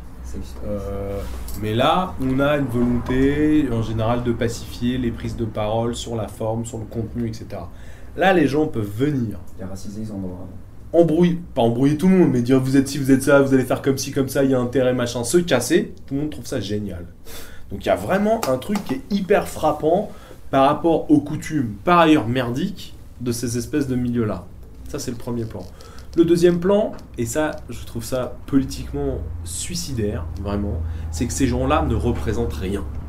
Si on était dans une discussion type communautarienne, moi, je représente 500 personnes, on a nos militants, on est sur nos luttes, lundi il y a manif, mardi on attaque le commissariat, mercredi on prend la préfecture, machin. Tout ça, euh, mode racisé là. Vous, vous voulez faire une mobilisation, un truc, ok, on viendra, j'amènerai mes 500 mecs, mais en échange, il faut que vous ameniez vos 100 trucs, vos machins. Bon, c'est minable, c'est des tractations, ce qu'on veut, mais ça existe. Là, ils sont en train de vendre ils, ils te font payer leur présence que eux veulent imposer. Mais on est dans un truc complètement délirant. C'est une escroquerie. C'est une escroquerie totale, mais c'est effectivement transparent, ça s'énonce comme tel. Donc tu vas avoir de la chance que c'est eux qui viennent tenir la tribune où ils racontent que ce qu'ils ont envie dans le machin que tu auras tout organisé. Et par ailleurs, après, de ces assemblées-là, il faut pas forcément euh, attendre que des trucs de fous s'organisent, que les gens discutent qu'est-ce que c'est lutter contre la répression, qu'est-ce que ça voudrait dire se défendre euh, par rapport à l'État, à la police, euh, avant, après, procès, menaces des flics, dans la rue, grenades des encerclants. Bon, ok, d'accord, c'est pas une assemblée forcément à l'appel de la CNT, avec 120 personnes avec des. Mais du coup, par contre, quand même, le contenu, mais même minimal, il n'y a pas de discussion là-dessus qui fait quoi, qu'est-ce que machin. Donc on est dans le formalisme bureaucratique habituel, euh, un appel, un meeting, etc. Alors que quand même, si on considère qu'il y a un mouvement, en tout cas qu'il y a mobilisation, c'est, euh, sans vouloir faire activiste, mais c'est demain, après-demain, devant les lycées, devant tel endroit, pour Ah les non. manifs, que les trucs se posent. C'est pas qu'il y a un beau communiqué dans 8 mois. Effectivement, la, quand, la euh, pratique proposée principale, là, c'était le meeting. Et même la- à la limite, la manif qui allait avec, c'est secondaire. Bah, genre un meeting contre la répression, euh, ça a jamais euh, fait sortir personne de prison, empêché personne de se prendre un coup de flashball, ni, en- manquer. ni empêché euh, aucun lycéen euh, de se faire matraquer par la BAC ou de se- enfin je veux dire voilà. Donc c'est quand même hallucinant cette espèce de là pour le coup d'autonomisation totale de ce que c'est cette assemblée, cette initiative, la politique par rapport à toute réalité concrète de lutte, de défense minimale ou je sais pas dans un mouvement comme ça. Euh, Il y a une violence euh, policière relativement inédite. Euh, par exemple, la gestion par un gouvernement de gauche d'un 1er mai qui a eu le dimanche est assez incroyable. En tout cas, faut en parler, en penser quelque chose. Il y a NAS, il y a matériel speed, il y a les grenades des encerclantes qui servent comme grenades offensives. Enfin, je sais pas, il se passe des trucs. À chaque fois, il y a des blessés, il y a des gens qui sont serrés, tout le monde mange du gaz, etc. Syndicalistes, enfants, familles, tout ce que tu veux. Donc, tout ce qui est censé être l'électorat de la gauche. Ça arrive, ça, trois jours avant cette réunion-là. Ben non, on va pas parler de ça. On va pas ni comprendre, ni agir, ni proposer une lecture, une pratique, une tentative. On va se faire bolosser par des gens qui sont les rois des bolosses. Parce que c'est quand même ça euh, la posture. On a le droit à la parole. Pourquoi? Parce qu'on est l'intersection, c'est quoi? C'est victime plus victime plus victime plus victime. Et ça, j'ai envie de dire pour des gens qui cherchent la subversion, la lutte, le conflit, la révolution, c'est aussi insupportable. Non, qu'est-ce que ça dit justement de la CNT Ça dit un truc intéressant. Enfin, ça, ça dit quelque chose d'incroyable. Enfin, moi, je trouve ça euh, dingue, dingue, dingue, dingue. Je- moi, j'essaie de l'interpréter. Vraiment, j'ai pas d'interprétation. Je, je, je mets ça vraiment en, en mouvement. Je- J'y arrive pas, quoi. Alors quelqu'un a pris la parole vers la fin de la réunion pour expliquer que c'est le seul qui a donné un peu de contenu parce que sinon tout se passait dans de l'ordre du non-dit en fait. Parce que quand euh, c'était nous prendre en compte, euh, c'était, on a eu droit à une sorte de un peu de vadémécum racialiste mais très très très vite fait. Après, il y a une gradation, c'est-à-dire ça, ça commence par euh, on- euh, Amal Bentoussi qui parle des habitants des quartiers populaires euh, pour euh, ensuite, Qu'elle représente avec son t-shirt. voilà, avec cette espèce de légitimité absolue de la victime, etc. Machin. Et puis ça, euh, ça continue dans Nassira Ghanif qui parle des indigènes, puis on parle de non-blancs, voilà, etc. Et ça se couronne par Omar Slaouti qui dit on a, euh, nous, on a brûlé les voitures euh, en 2005, bon, ce qui est, euh, ce qui est évi- évident pour tout le monde. hein.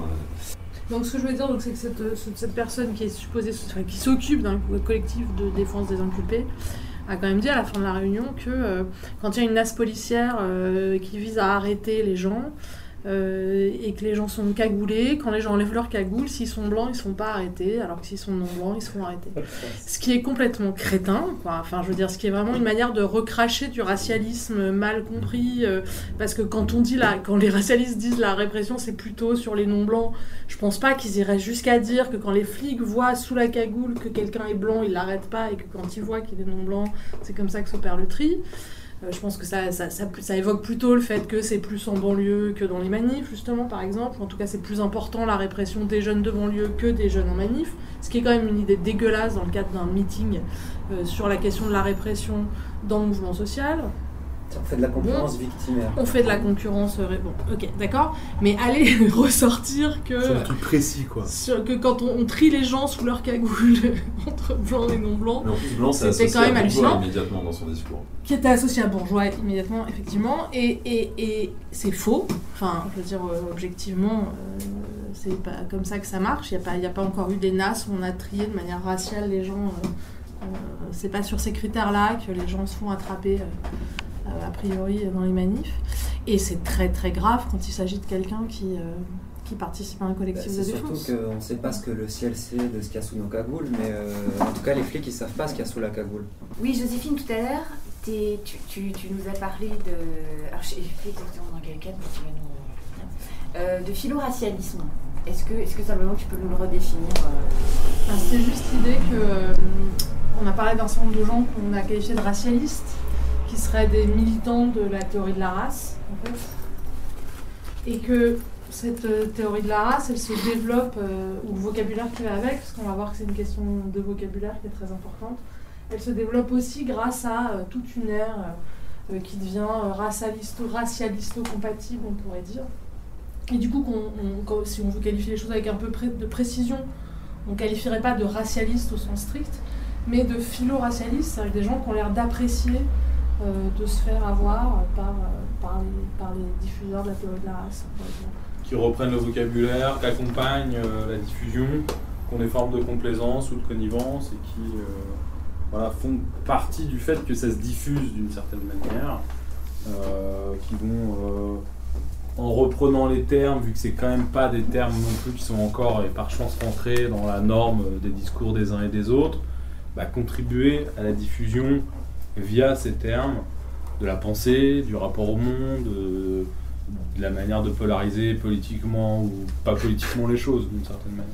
Y compris chez les soutiens, alors, parce qu'on en parlait tout à l'heure, euh, ceux qui soutiennent les racialistes. Ou... Voilà. En particulier. C'est une manière En de dire soutien des racialistes, Ok. en quelque sorte. Des gens qui font bonne réception à ces thèses-là, quoi, et qui vont pouvoir les inviter euh, justement pour prendre la parole dans un débat, et qui euh, pas forcément les moteurs, euh, sont pas forcément à l'origine de la production euh, euh, des concepts ou des propositions politiques plus précises, mais qui sont, disons, le deuxième ou troisième cercle.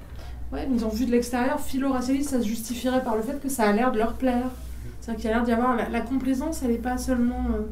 elle est très connivente, quoi. Il y a L'idée du plaisir est pas, est pas absente. hein. On dirait qu'il y a quelque chose de- euh, finalement, on était peut-être un peu perdu. On avait perdu le prolétariat, on avait perdu la révolution, on était un peu comme ça, euh, désœuvrés, on savait plus trop quoi faire dans nos alternatives. Et puis là, on a tout d'un coup une espèce de- prêt-à-penser qui fonctionne, avec les gens qui vont bien pour le, pour le servir, euh, des gens qui ont l'être, dont l'être est déjà une illumination pour tout le monde. Et donc on les aime. Il y a vraiment un, un plaisir, ouais, j'ai l'impression, de se faire avoir. Sur les questions de vocabulaire, du coup, euh, peut-être on passe quoi On parle de l'islamophobie, on revient directement à ces questions-là. Sur la question de la religion, euh, et après l'islamophobie. On a, nous, on a pris un son euh, à Discordia, il y a eu des, choses qui ont été dites. Je pense que c'était ambitieux, je pense que ça, on a à peu près dit l'essentiel. Enfin, sur le son a été dit pas mal de choses, sur euh, notamment euh, la, la porte que ça ouvrait sur, euh, sur l'acceptation de, notamment de- du, du fait religieux, quoi, comme et- allant de soi, comme étant quelque chose de, oui, de normal, d'acceptable. qu'il faut défendre. donc il faut défendre, exactement, tout à fait. Ouais, ouais, c'est tout à fait ce paramètre qu'il faut défendre, absolument.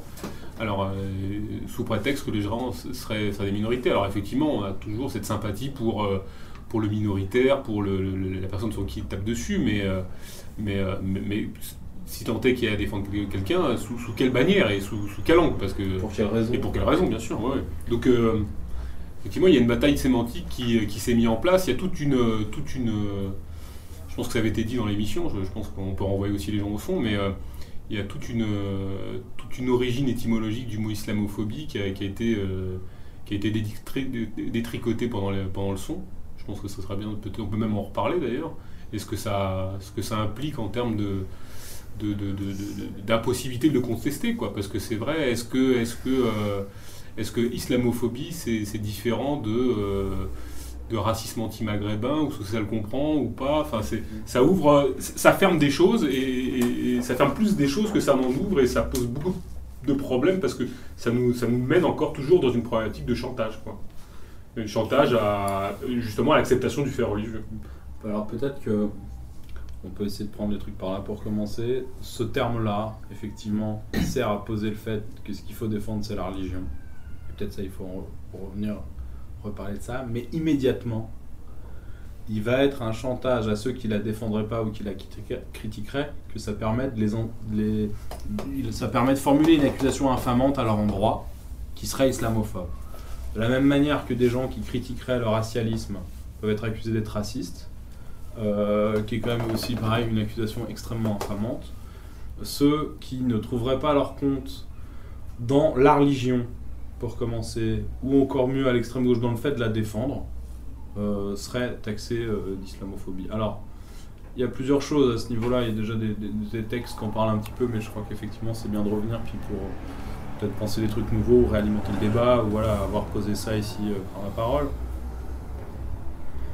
Il y a des gens qui parlent de racisme anti-musulman, ce qui est un cran en dessous de ce qu'islamophobie veut dire.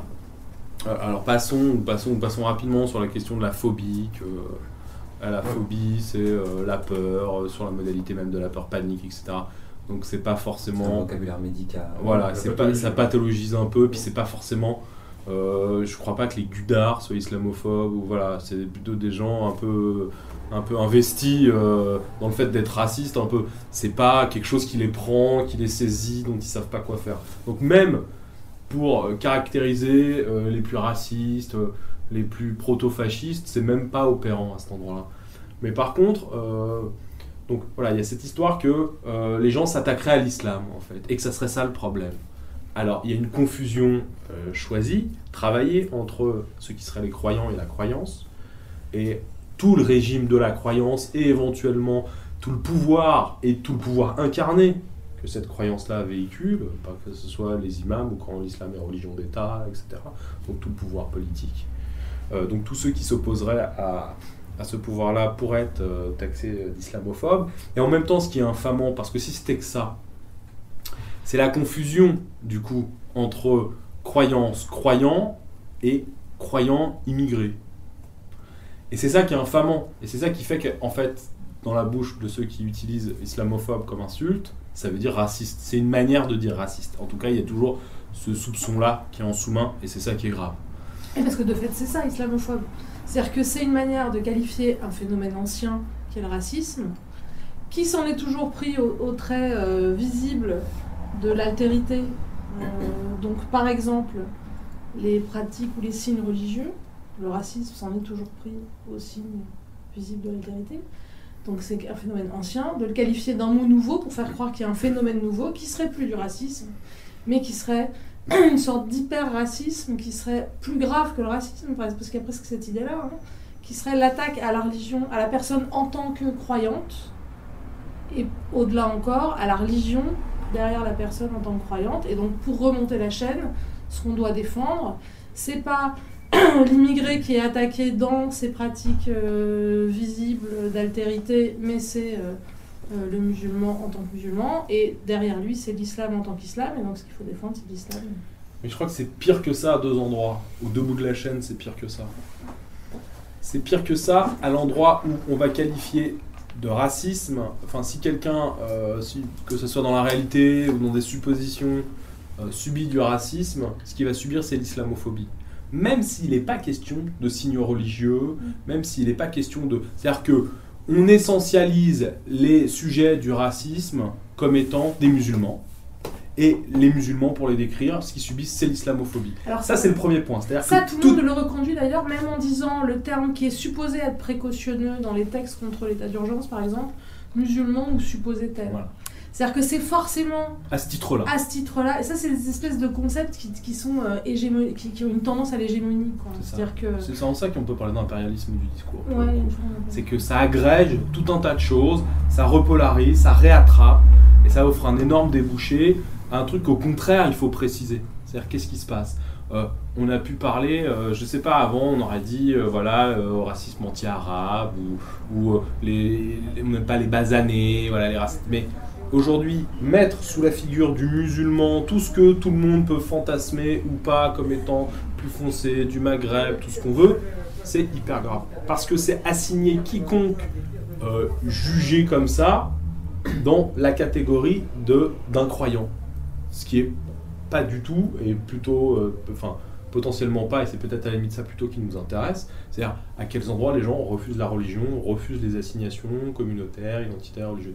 Ça c'est un point, et c'est pour ça que c'est pas déjà pour qualifier des gens qui s'attaqueraient à la construction d'une mosquée, qui s'attaqueraient à je sais pas un rendez-vous euh, musulman, à l'exercice de la prière, je sais pas où, les qualifier d'islamophobes, c'est déjà biaiser quelque chose de cette histoire-là, parce que il faut pas amalgamer là pour le coup, euh, qui refuserait la religion ou qui n'aime pas les Arabes, pour le dire comme ça.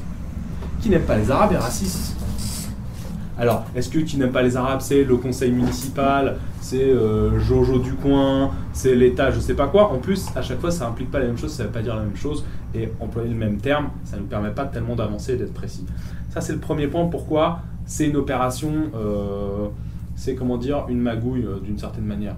Mais ça, c'est à la limite pour ce qui se passe en France, mais d'une certaine manière, ça se pose en d'autres termes quand ça concerne des pays où la religion peut être religion d'État où le pouvoir religieux, euh, il, euh, du coup, ça, un, blasphémateur peut, pourra être accusé d'islamophobie. Donc, il y a, alors sur l'histoire de la question du terme, il y a tout un débat. Des gens disent, euh, c'est les mollahs qui l'ont inventé. Non, intéressant, c'est Moi, c'est pour ça, je pense qu'il faut qu'on en parle un peu.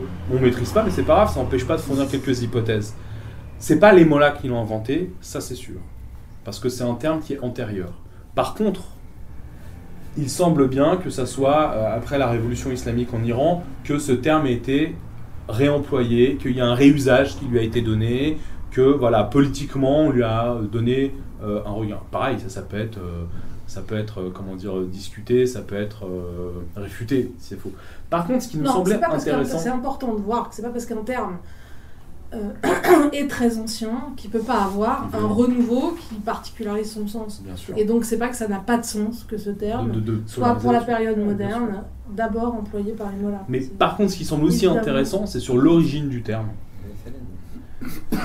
Sur l'origine du terme, il semble bien que ce soit un terme qui euh, accompagne euh, peut-être pas les débuts, mais assez tôt quand même dans la colonisation française en Algérie que ce terme-là. Alors c'est l'argument qui est utilisé pour les gens qui disent que c'est un terme valide, pour valider le terme en fait. Mais ce qui est intéressant, c'est que c'est, à mon sens, une origine qui l'invalide doublement. À un autre titre. Utilisé dans, un, dans une problématique coloniale, quoi. En fait, c'est un terme qui est utilisé par euh, un administrateur colonial. Il est utilisé dans un contexte qui est euh, très intéressant parce qu'il est utilisé dans une théorie de la, de la pacification de la population. Et il est utilisé dans l'idée qu'il y aurait deux manières de pacifier la population.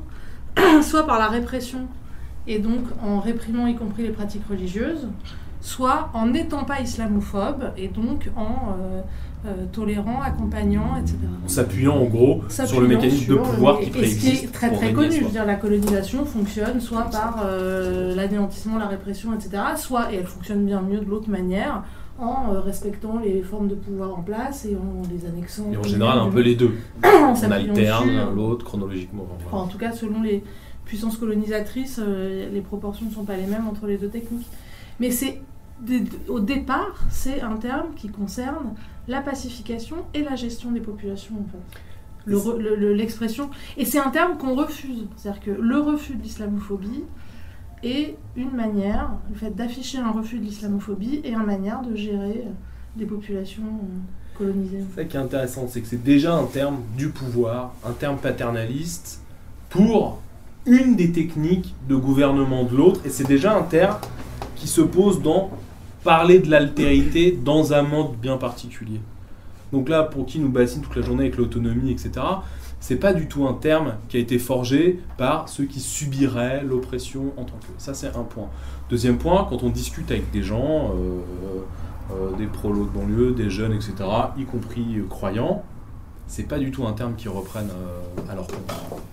Eux, ils vont, ils vont parler de racisme, ils vont parler de ces choses-là. Islamophobie, non.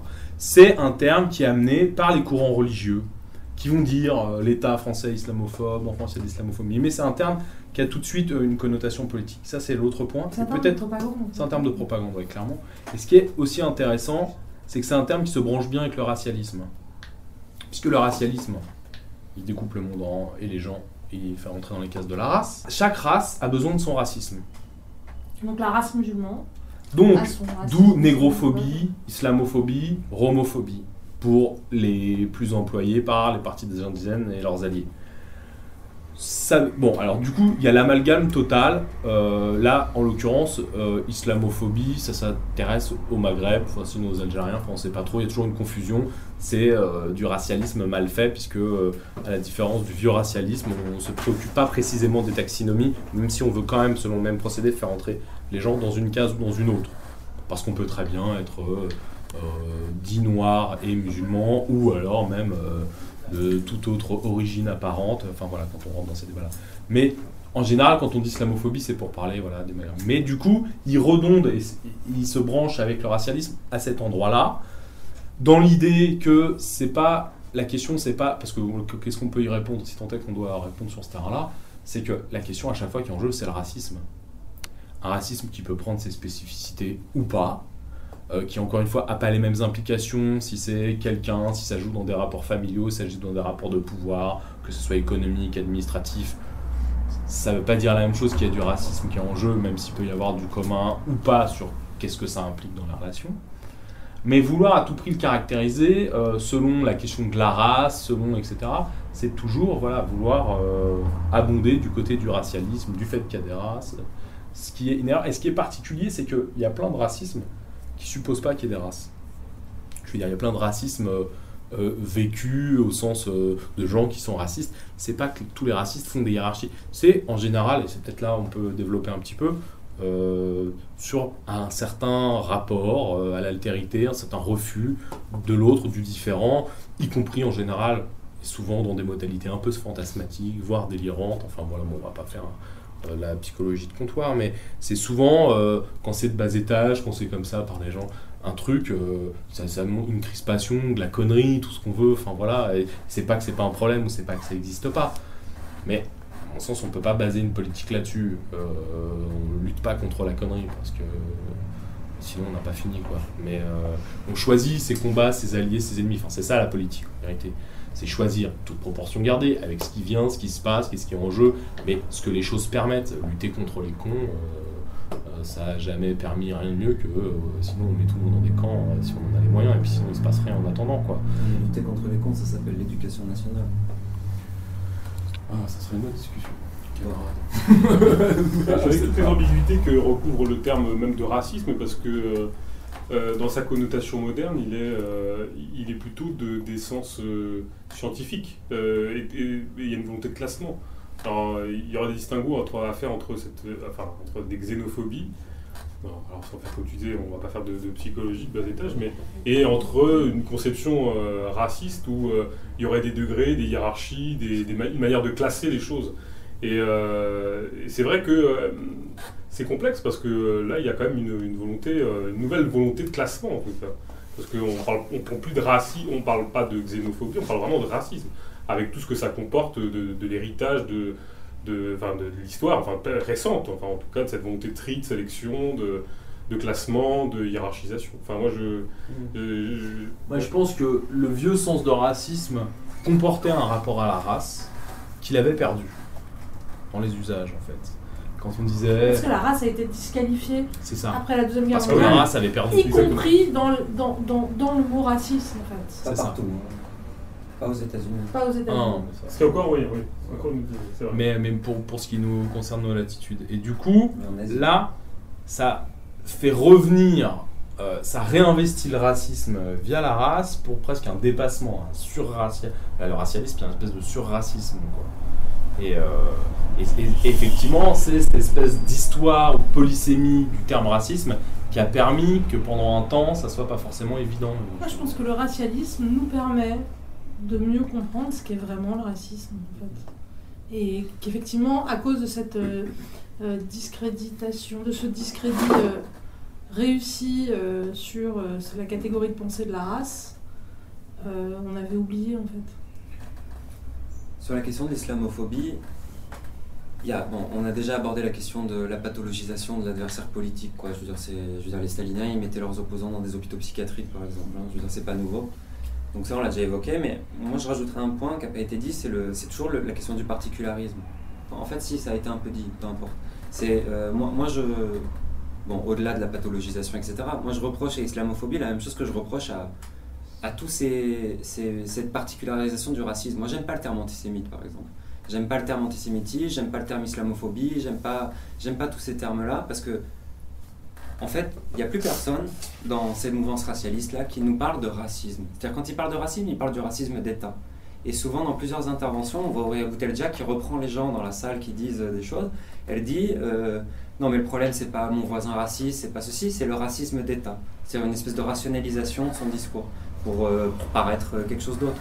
Pour se donner aussi, je pense, un- une allure un peu scientifique euh, à la Marx, quoi.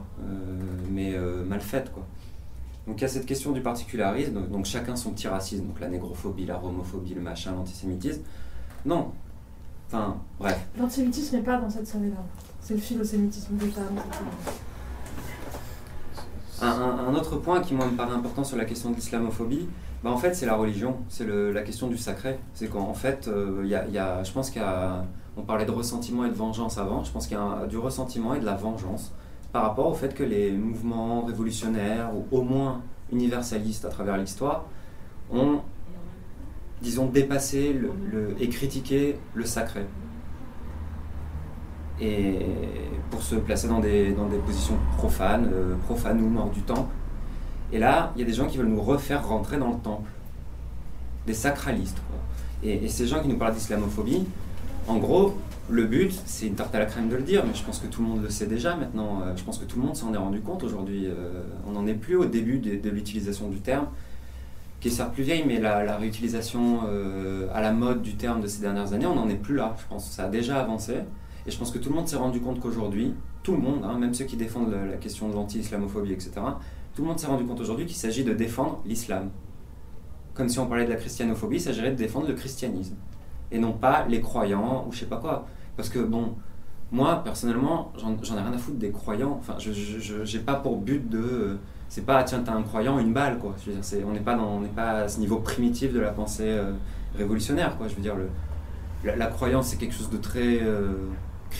Moi, je pense qu'il faut critiquer la foi, qu'il faut critiquer la croyance, mais il faut quand même savoir différencier le croyant de la croyance, la foi du, du, fidéiste, le, le, le, le curé de sa paroisse et la paroisse de la paroisse de la paroisse, etc. Enfin, je pense qu'il y a quand même des poupées russes et qu'il faut réfléchir les choses de façon un peu plus intelligente que juste l'islam ou le judaïsme ou le christianisme. Ça recouvre un milliard de réalités différentes. Ça recouvre, euh, pour certains, euh, il y en a qui, qui pensent que, le, que telle ou telle religion est une culture et pas une religion. Il y en a qui pensent que c'est une religion euh, et une culture. Y a, je pense qu'il y a mille façons de- d'envisager les choses qui sont mille fois mauvaises. Mais la question pour moi, c'est pour ces gens de défendre le sacré. Et c'est pour ça que la question du blasphème est si importante. C'est parce qu'en fait, c'est blasphématoire à un moment de dire que le voile est une oppression. C'est blasphématoire de dire que euh, l'interdiction d'écouter de la musique, de représenter euh, un être humain, ou euh, de serrer la main à une femme, euh, qu'on retrouve chez les juifs, chez les musulmans, ou le- la séparation permanente des hommes et des femmes, euh, l'hygiénisme, de, de passer sa vie à se laver les mains et les pieds, enfin, tous ces trucs très normatifs, très, et, et des trucs de l'âge de fer, quoi. C'est-à-dire, en gros, tu manges pas de porc, tu fais pas ci, tu fais pas ça. Pourquoi on mangeait pas de porc? On mangeait pas de porc parce que dans le porc, il y a des maladies, quoi. Voilà. Et aujourd'hui, bon, on reproduit des trucs. C'est ce qui se raconte. Moi, je pense que quand même, quand ça, ça se dit, il y a l'aspect. Euh, on passe un petit peu à côté de l'aspect police des comportements, de la religion. Et c'est- oui, oui, mais non, mais plus, plus. C'est-à-dire que je, je crois. Quand, bon, mais je sais pas s'il faut rentrer dans le débat là-dessus précisément. Mais cette histoire de mange pas de porc parce que dedans le porc il y a des maladies, c'est qu'on croit que au départ la croyance, l'in- l'interdit se fonde sur une nécessité. Moi, j'en suis pas persuadé. Parce que je pense que ce qui est le plus important dans l'interdit, c'est qu'il y ait interdit, d'une certaine manière. Et ça, je pense que c'est assez fondamental, et c'est pour cette raison-là que ça perdure.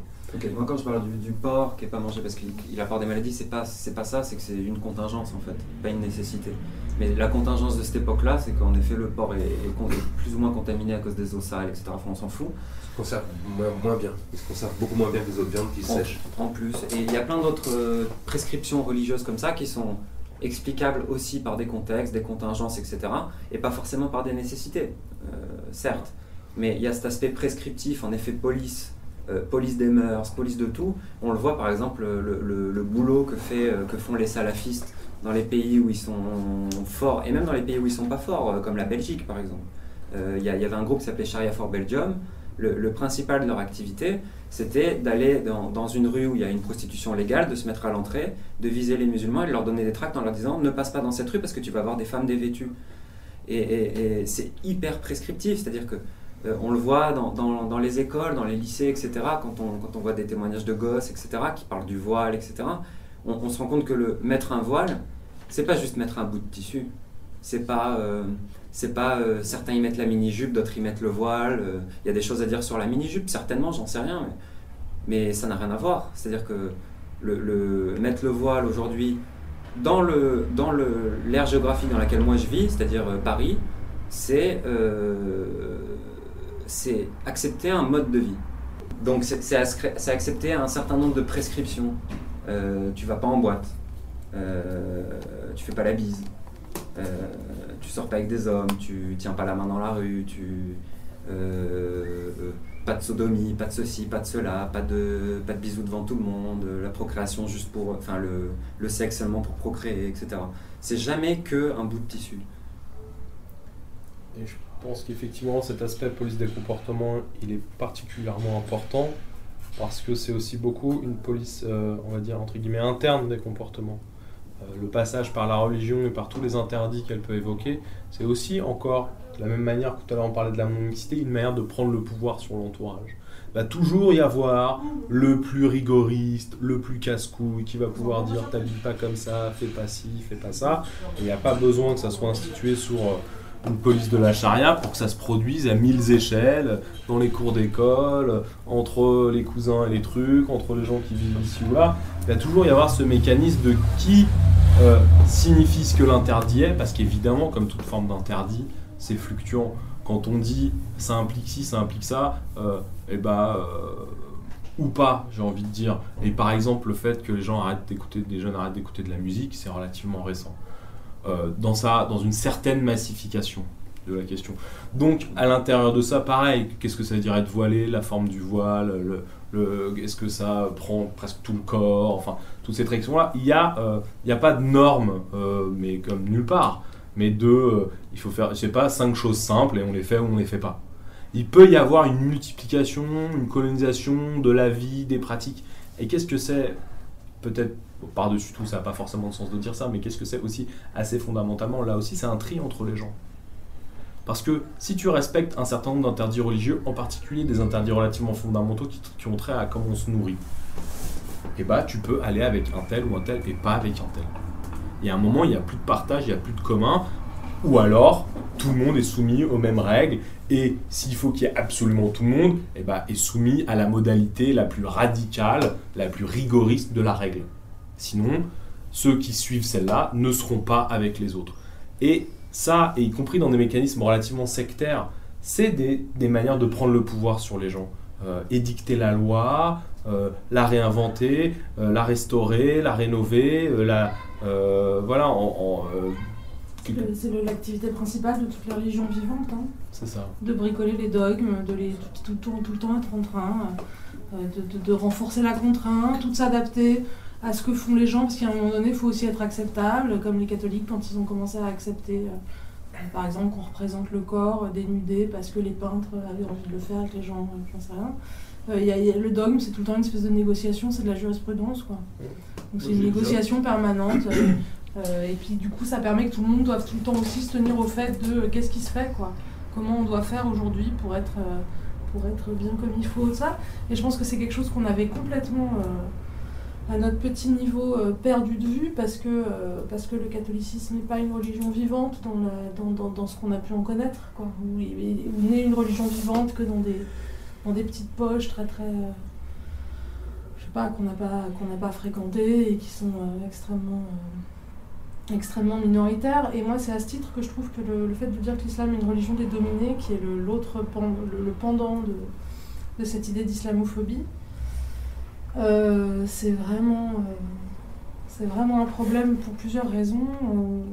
D'abord, ça suppose que tout ce que font les dominés en question, ce c'est forcément bien déjà, ce qui est quand même un premier problème qui revient à l'idée de l'absence d'autonomie, de cette espèce de truc de soutien tout le temps. Ensuite, c'est faux. Enfin, l'islam est une religion qui une religion d'État euh, dans plein d'endroits. Tout le monde le sait très bien, y compris ceux qui disent ça.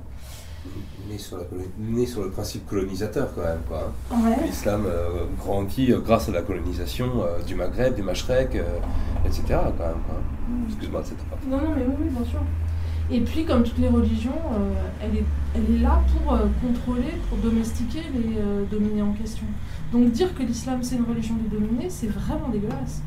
Parce que c'est vraiment prendre ce qui est un outil de pouvoir, de pacification, de contrôle et de domestication la représentation de ce qui est supposé être euh, émancipateur ou, en tout cas euh, la représentation émancipatrice. Donc c'est pire que c'est pire que faux. C'est euh, malhonnête.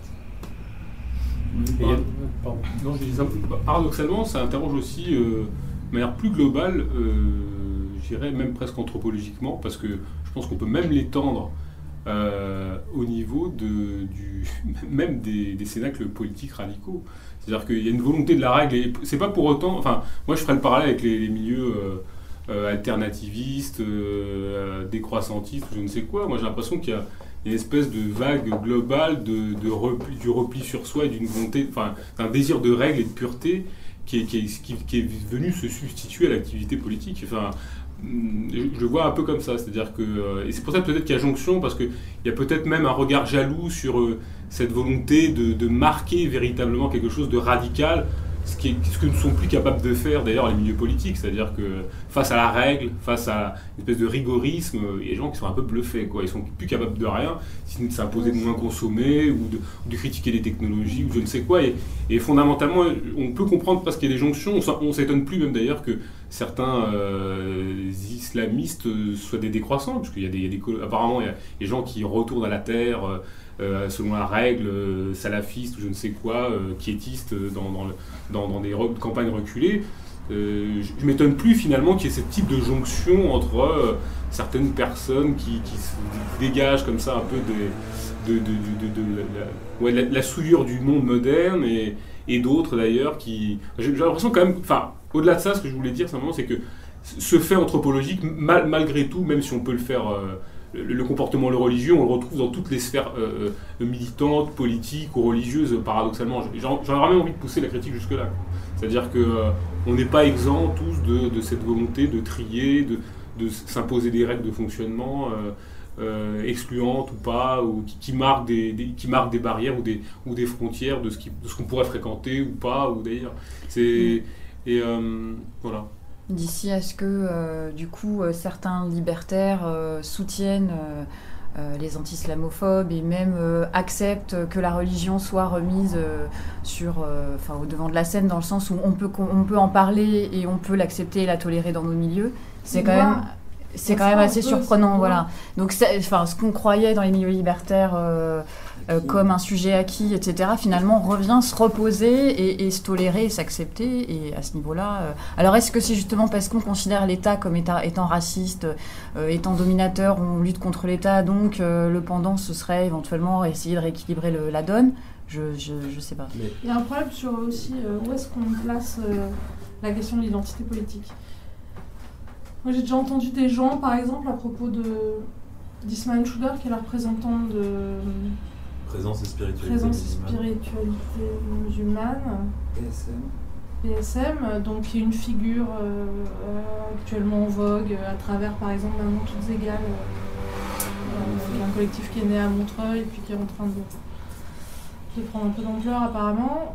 Euh, à propos de, cette femme donc, qui est militante de la religion et qui, est, et qui, est, qui a participé à, au Manif pour tous, et qui s'est engagé contre l'avortement euh, en son nom et dans le nom de son, au nom de son groupe, et qui est une figure prisée de certains certaines féministes, ce qui est quand même contradictoire. J'ai entendu dire à propos de cette femme que le fait qu'elle soit contre l'avortement, c'est son opinion personnelle, c'est des goûts et des couleurs dont on ne discute pas, c'est pas de la politique. Mais qu'en revanche, ce qui fait qu'on doit lui parler, l'accueillir, euh, la considérer comme, euh, comme légitimement présente parmi euh, dans, dans, une ère contestataire, fréquentable, fréquentable c'est qu'elle porte le voile. et donc, c'est affreux, quoi. Parce que c'est vraiment euh, euh, ouvrir la porte à une ennemie. Être, contre l'avortement, c'est quand même être une ennemie. On n'a pas besoin de se définir comme féministe pour, euh, pour penser ça. Enfin, je veux dire, c'est quand même assez évident. Donc, ouvrir la porte à une ennemie, parce qu'elle est militante contre l'avortement quand même, c'est pas juste son point de vue, elle est militante contre l'avortement et l'homosexualité et plein d'autres choses. Donc là, je prends l'exemple de l'avortement parce que voilà, donc on ouvre la porte à une ennemie au motif, non pas de ce qu'elle pense, que ce qu'elle pense politiquement c'est euh, privé en fait. Donc il y a un rapport du public privé qui est très très bizarre, mais de ce qu'elle euh, affecte d'être, donc euh, son voile qui montre un rapport à la religion qu'on doit accueillir, favoriser, etc. Je pense que c'est très grave comme, comme type d'inversion. Et par rapport à ce que tu disais tout à l'heure, je pense qu'on est dans le cadre d'une fascination pour la croyance des militants fascination pour la croyance des autres. Et je pense que ça, ce serait quelque chose à réfléchir euh, vraiment dans la durée, euh, cette manière d'être fasciné par la croyance des autres, euh, dans le rapport à l'altérité. C'est la manière peut-être la plus simple de, quand on n'arrive pas à se mettre en relation avec l'autre, si on emploie cette notion-là autour de la question de l'altérité, et eh ben peut-être que la meilleure manière de, l'assimiler, de, reprendre à son compte, de domestiquer l'autre, euh, même au niveau de la représentation qu'on en a, c'est euh, de le voir croyant en fait, que c'est le plus simple, que c'est le plus simple à penser, à, se représenter.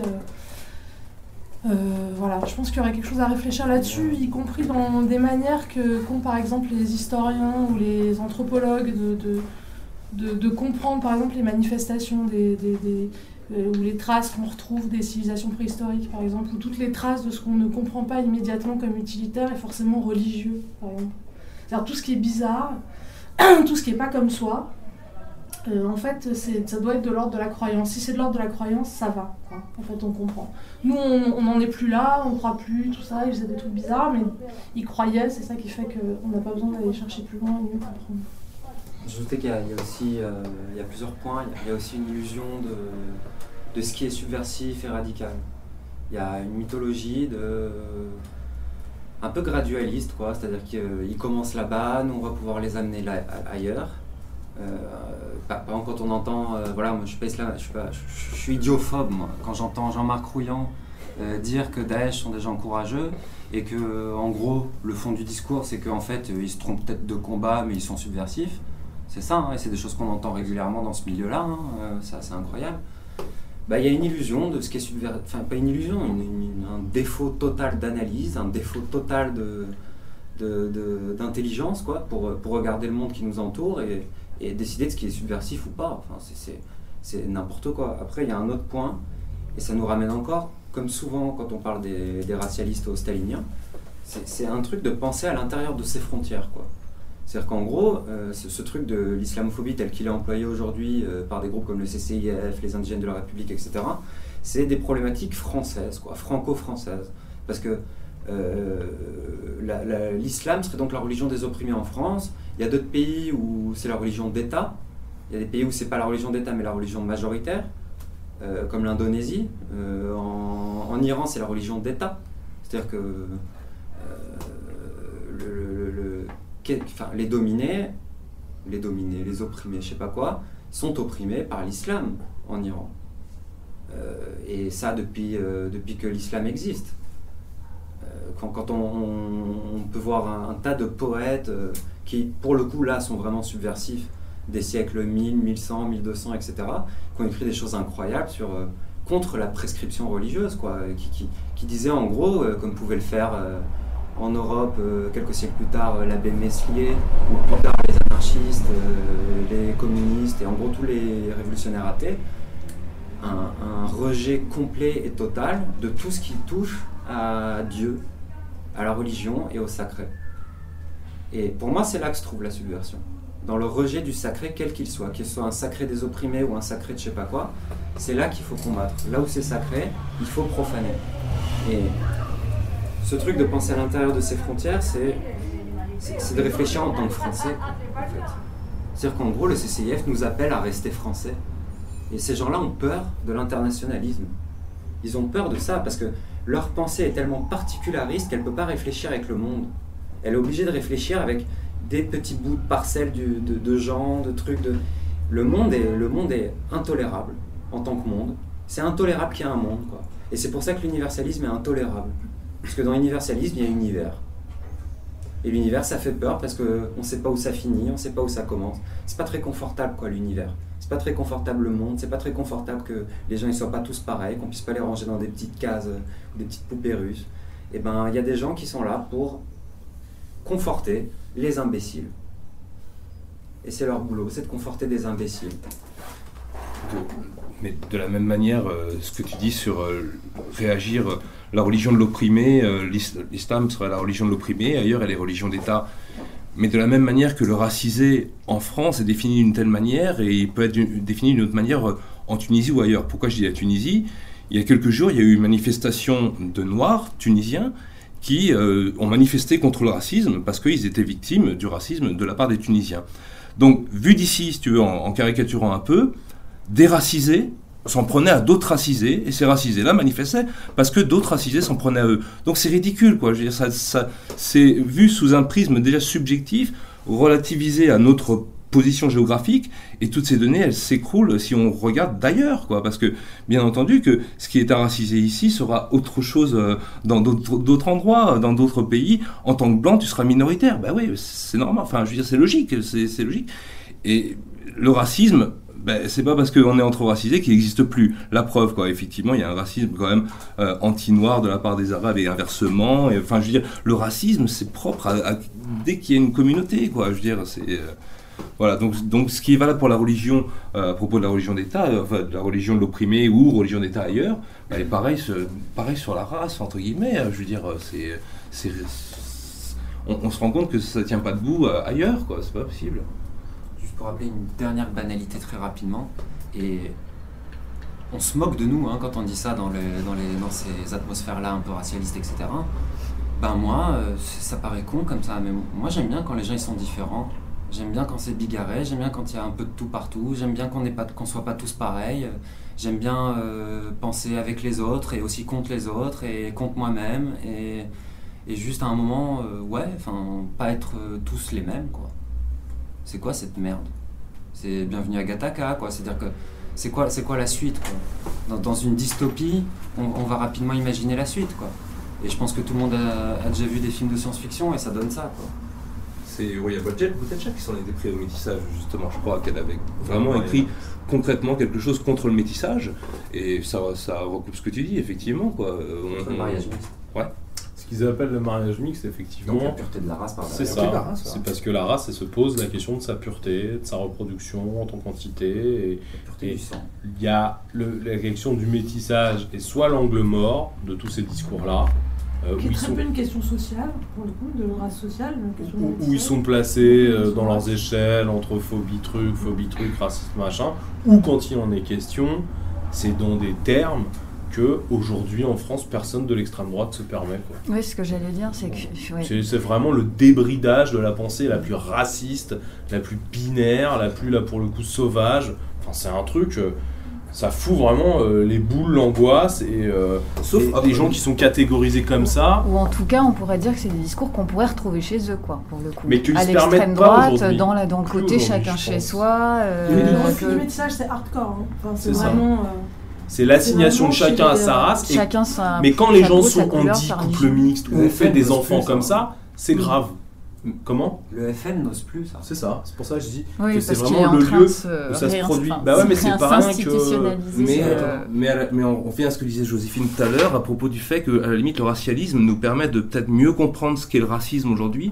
Et donc, parce que euh, on a nécessité on a des champs sémantiques qui se recoupent avec des, camps qui sont absolument pas les nôtres et on a nécessité justement de bien aller comprendre la substance de ce qu'on va dire. Alors au-delà du mot, parce que le mot c'est une chose, mais il y a la réalité derrière, euh, ouais, il y, a, quand même une communauté euh, de pensée euh, et, le racialisme finalement est une manière de parachever le, racisme et de l'intégrer, de le. C'est la rénovation du vieux racisme qui avait disparu en tant que structuré sur la notion de race.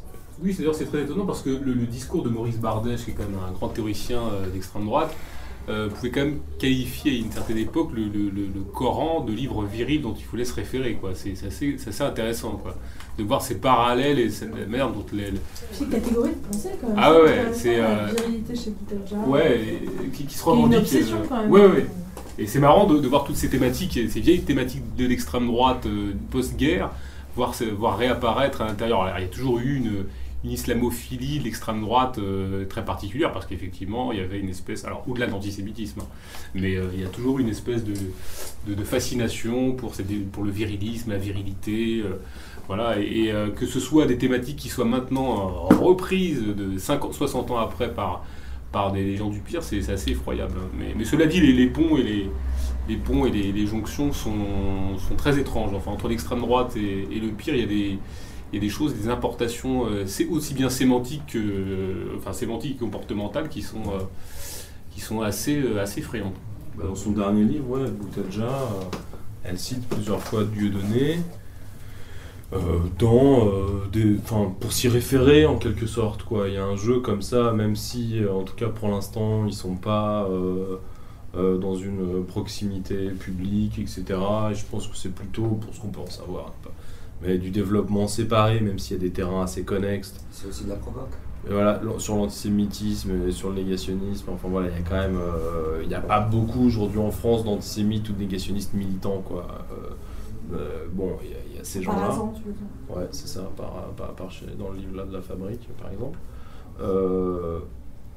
il y a quand même ces espèces d'appels du pied ou ces espèces de manières de se faire des petits clins d'œil de loin qui sont, pareil, assez particuliers parce que de la même manière que c'est quand même étrange que les gens qui sont censés être les plus antiracistes du monde euh, soutiennent des gens qui sont euh, les plus antisémites de France.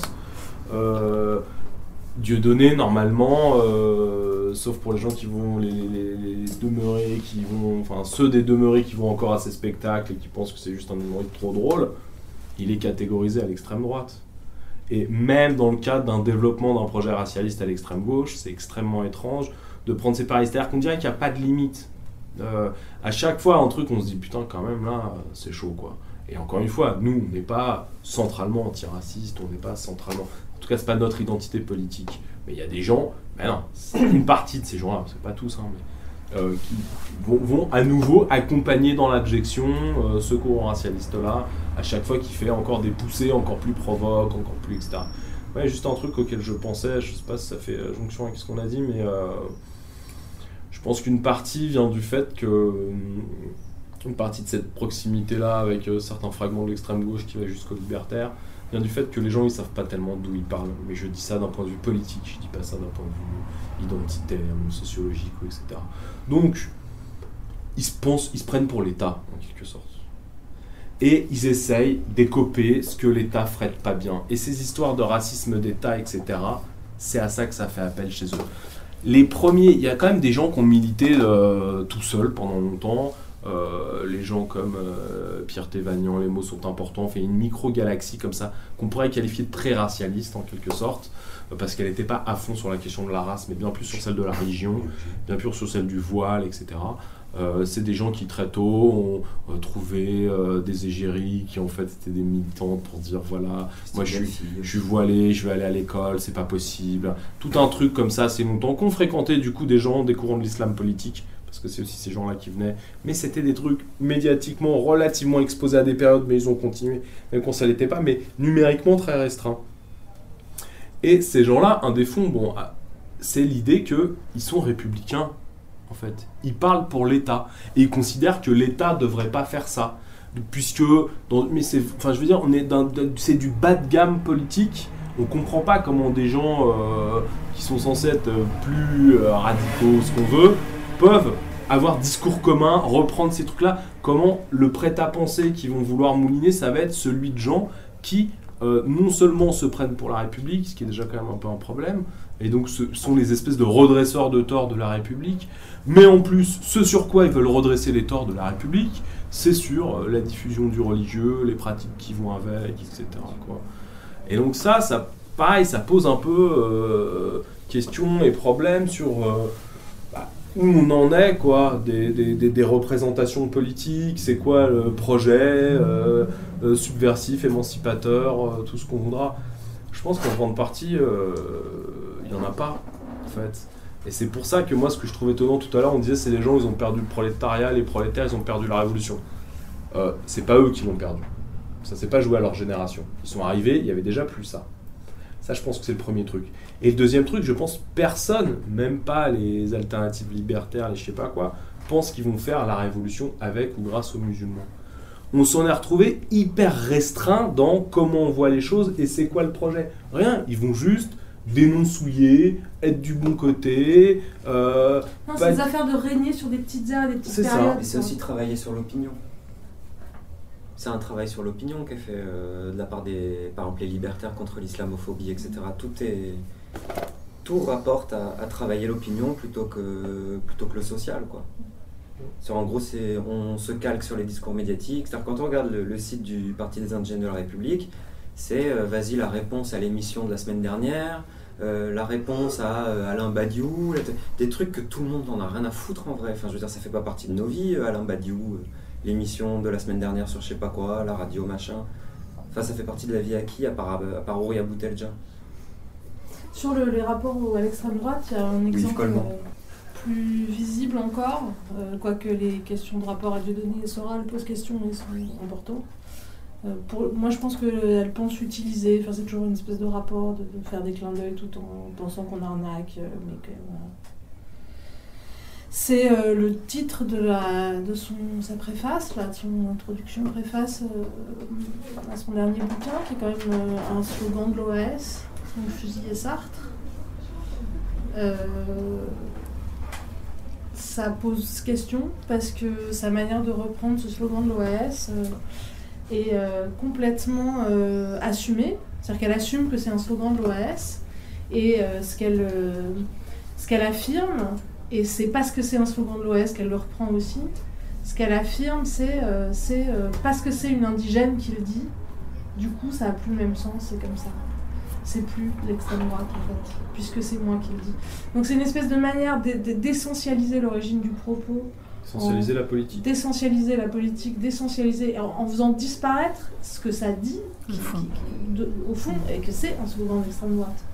Et qu'elle tient des propos d'extrême droite.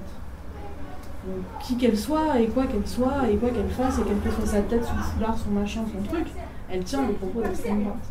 Et donc elle joue avec le feu, vraiment. C'est-à-dire que reprendre un slogan de, de- de- de- voilà. Alors elle joue avec le feu à plein, de plein de manières dans ce livre. Mais euh, dans les rapports à l'extrême droite, je pense qu'il faut vraiment voir que là, il y a une manière d'assumer, de reprendre les énoncés, les références, euh, les catégories, les manières de penser, qui est très inquiétante. quoi. Très inquiétante. Et qui est, euh, qui est euh, une manière de, de trouver de la radicalité n'importe où. C'est-à-dire qu'il ne faut pas être trop regardant, quoi. Euh, du moment que c'est sulfureux, c'est bien. On sait où ça mène, ce genre de manière de voir les choses et plus profondément, euh, qui est une manière d'être en cohérence, d'être- en cohérence avec, avec effectivement la diffusion de la théorie de la race. Et, Mais même dans le titre du, du livre, ne serait-ce que dans le titre du livre, quoi, les blancs, les juifs et nous, il se trouve que tu soumets ça à un, à un éditeur et il y a un éditeur pour accepter qu'un qu'un titre, qu'un livre libellé de telle manière, les blancs, les juifs et nous soient, soient édités. Cet éditeur s'appelle Eric Hazan. Bah, on sait qu'un des plus grands succès d'édition en France euh, de ces derniers siècles, c'est La France juive d'Édouard Drummond. voilà. Et on sait qu'Éric Hazan est quelqu'un d'ambitieux. Et que donc un succès d'édition, ça passe par l'antisémitisme dans un pays comme la France. Normalement, plus à notre époque. euh. Puis ils ont déjà eu un succès d'édition grâce à l'affaire de Tarnac. Donc, euh, faut pas être trop gros gourmand non plus. Quel son âge Faut savoir s'arrêter, Eric. C'est ça. Si tu nous écoutes, Eric, Je pense que. si tu nous entends, je veux dire. C'est très étonnant cette reprise de, cette reprise de, de, de, de- de Sartre, euh, parce que Sartre est quand même le, le- celui qui a soutenu France Fanon. C'est très étonnant. Justement. C'est incroyable. Ah, tout tu le- perds, on fait quoi? Franz C'est- Fanon aurait tué Boutelja. hein. Ouais. Il aurait fusillé Boutelja. Si on lit Franz Fanon clairement, Ouais. on a un partisan clair et net de de la révolution universaliste. Quoi qu'on pense par ailleurs de ses assignations, etc. Mais Je pense qu'il y a un truc important en fait, c'est peut inviter à relire Fanon. que c'est une, euh, une opération de déboussolage, en fait, ce qui est en train de se produire. C'est-à-dire reprendre des termes d'extrême droite, forcer sur l'antisémitisme, tout ce jeu outrancier faire là, tourner les gens à tout passer, voilà. c'est les rendre, rendre complètement girouettes, quoi. Et après, du coup, et pourquoi? Parce que il pose un autre paradigme. Le paradigme qu'ils appellent décolonial, qui est racial en vérité, il est censé refondre tout comment on voit les uns, les autres, où sont les lignes de partage, totalement. C'est un autre rapport au monde qu'ils veulent proposer, et c'est là-dessus qu'ils veulent régner. Effectivement, dans les histoires de guerre des races, euh, tout le monde, euh, tous les racialistes vont être d'accord pour faire la guerre des races. Il y a une espèce d'accord, et c'est ça aussi la jonction éventuellement avec l'extrême droite. L'extrême droite peut être absolument d'accord que euh, les Arabes doivent chez les Arabes, les Blancs chez les Blancs. Je sais pas, après, les lignes de partage, ils ne sont pas forcément d'accord.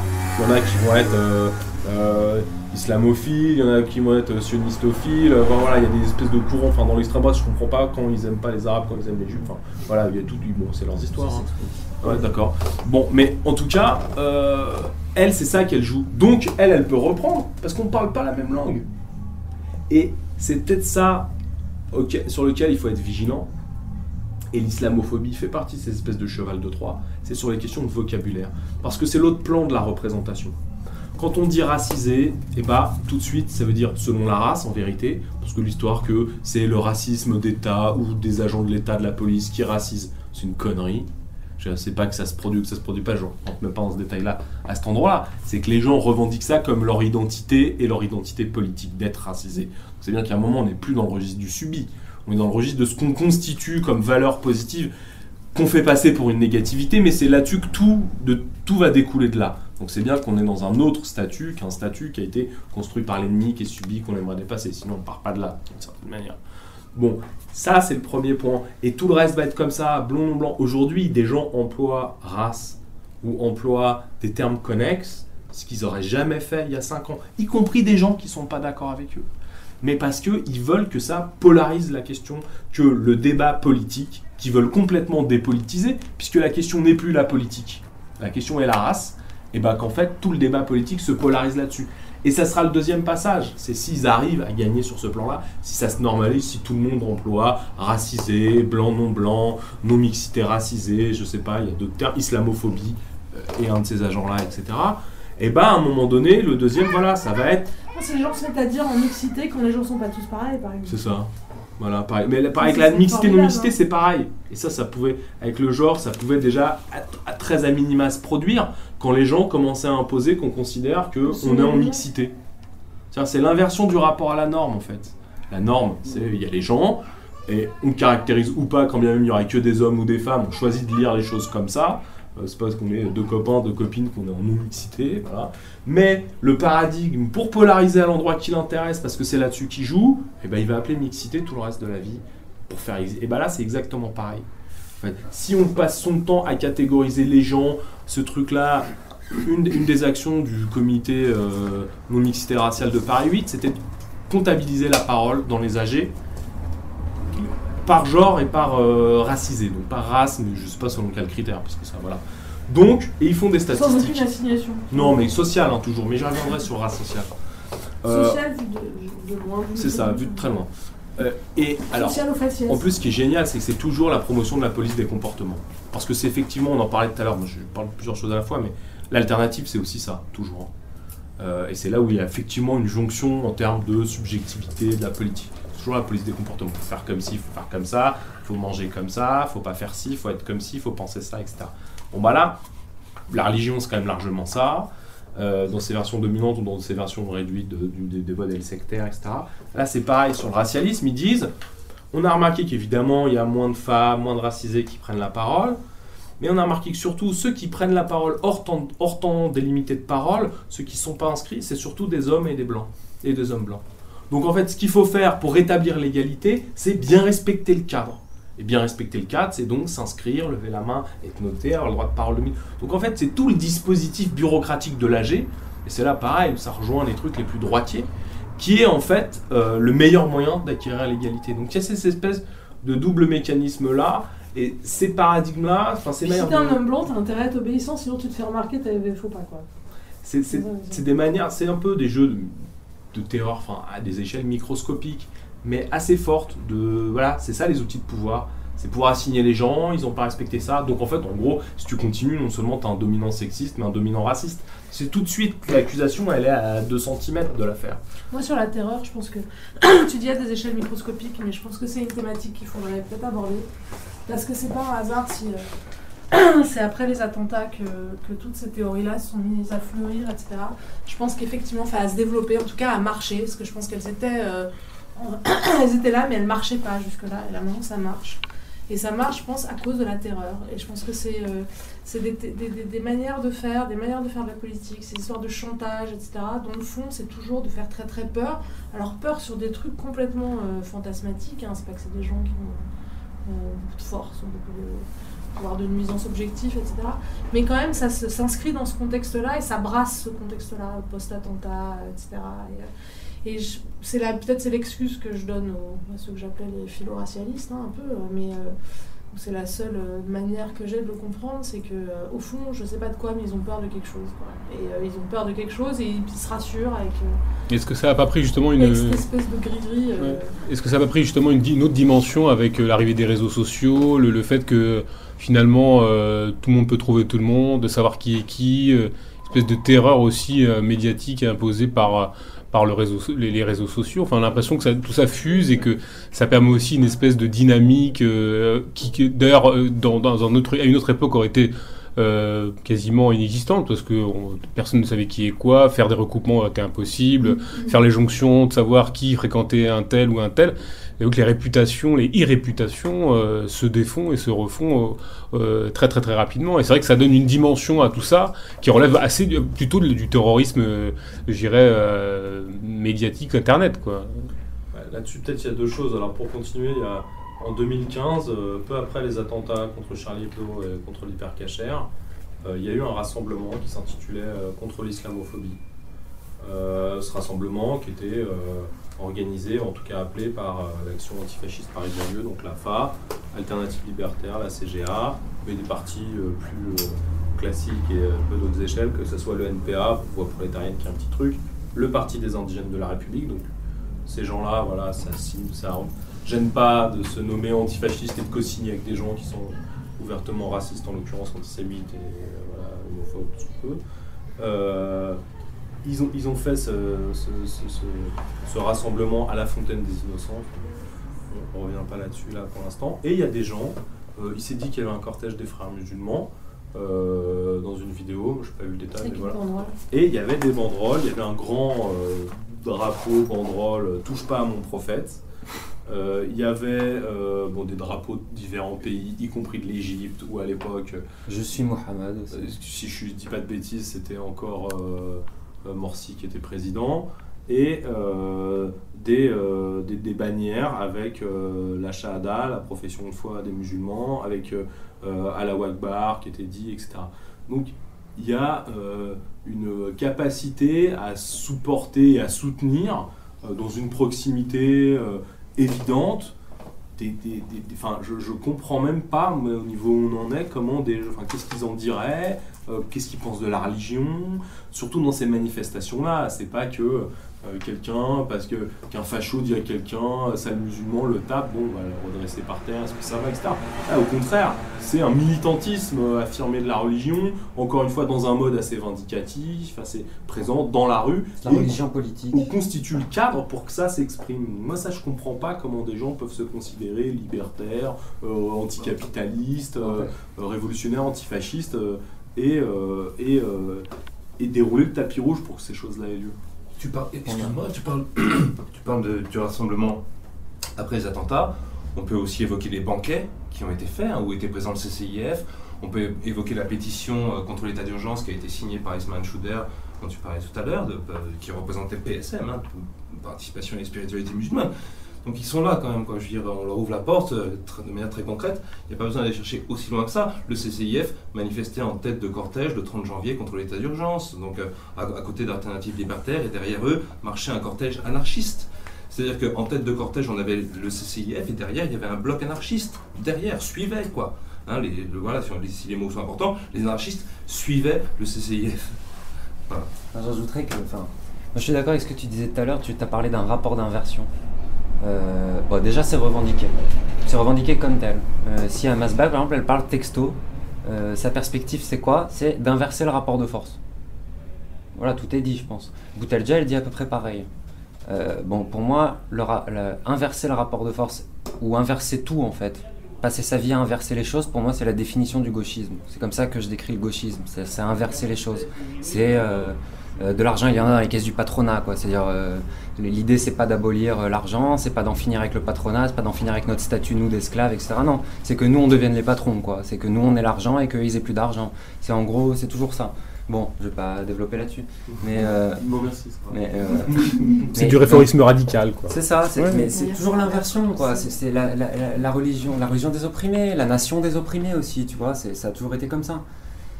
Je rajoute par-dessus ça un, truc de la géométrie variable, en fait. Euh, là, par exemple, on parlait de, groupes antifascistes qui organisent un rassemblement avec des banderoles, touche pas à mon prophète, je sais pas quoi.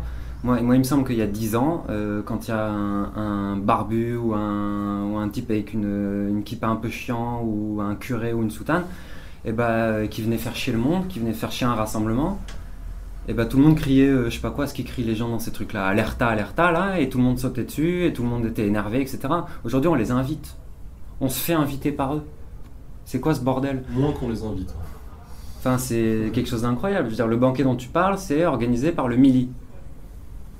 Euh, le Mili invite le CCIF, qui est donc une émanation de l'UOIF, qui est elle-même une émanation des frères musulmans, qui si tu vas encore plus loin, tu réfléchis à l'Égypte aux, années 40, a, collaboré au nazisme, euh, en envoyant une division par le biais du grand moufti de Jérusalem, etc. Enfin, euh, les antifascistes, à un moment, ça devrait les stresser, tout ça. pour rester poli. ça devrait les stresser, les exciter, quelque chose, ça devrait leur poser question sur eux-mêmes, sur ce qu'ils font, sur ce qu'ils tolèrent, ce qu'ils tolèrent pas, la géométrie variable. Je pense à un autre exemple, c'est euh, le STRAS, donc, donc un, syndicat de, travailleurs et travailleuses du sexe. Euh, c'est des gens, euh, je pense que tout le monde les a déjà croisés dans des réunions, dans des luttes, etc. C'est des gens qui sont, disons, hypersensibles, quoi. Sensibles dans le sens comme la sensibilité d'une souris sur un ordinateur qui serait comme ça, elle, est au maximum. C'est-à-dire qu'ils sont hypersensibles à tout ils sont hypersensibles. Tiens, là, il y a combien de blancs qui ont parlé Là, il y a combien d'hommes qui ont parlé euh, Toi, tu t'es levé un peu trop brutalement, c'est une position d'homme, euh, blanc, dominant, etc. des gens qui sont hypersensibles à tous ces petits détails formalistes de la discussion, des débats sur les débats qui n'en finissent plus, etc. Et eh ben on a un mec qui s'appelle Thierry Schaffhauser, qui est l'ancien second de Emmanuel Koss, euh, aujourd'hui ministre, ancienne militante d'ACT UP. Lui est toujours militant d'ACT UP, etc. Thierry Schaffhauser, il s'appelle qui annonce son amitié. Euh... au vert, pas Act Oui, bien sûr, seconde d'Emmanuel Cos. Quand elle était au vert. Quand elle était au vert, excusez-moi. Et, euh, et, donc Schaffhauser, il fait une tribune. Bon, précisons d'abord que le pire a comme position euh, de dire qu'en gros, l'homosexualité est un impérialisme blanc. Que l'homosexualité n'existe pas dans les banlieues. Alors, euh, bon, je pense qu'il n'y a pas besoin de démonter ce discours. Je pense que tout le monde sera d'accord qu'il est auto-démonté parce qu'il n'a aucun sens et qu'il est complètement débile. L'homosexualité existe évidemment dans les banlieues comme partout, etc. Et c'est pas un impérialisme blanc ou je sais pas quoi, ça n'a rien à voir avec la couleur. tout est mélangé, ça veut rien dire. Bref. Et donc Thierry Schaffhauser, face à, des accusations d'homophobie qui ont été portées, de transphobie qui ont été portées à, à Ouria Boutelja par rapport à son dernier livre, eh ben, il fait une tribune dans un, dans un magazine euh, de la communauté gay, euh, qui est d'ailleurs assez, euh, assez polémique dans, son, dans sa propre communauté, entre guillemets, dans lequel il défend Boutelja. Eh ben ce mec qui est si sensible, eh ben il nous explique que Boutelja c'est sa copine, quoi. Voilà. C'est une amie des, c'est une amie des homosexuels, c'est une amie de, des gays, des lesbiennes, des trans, c'est une amie de, de, enfin voilà. C'est quoi cette géométrie variable? Je pense qu'elle pose question. Surtout chez des hypersensibles, que ce soit de l'antifascisme, de l'homophobie, etc.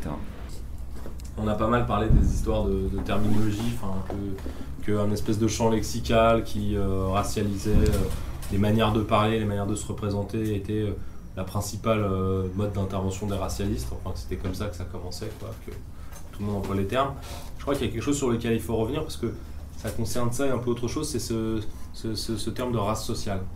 Euh, alors non seulement, et ça on en a déjà parlé, à chaque fois qu'il est question de race sociale, c'est pas vrai.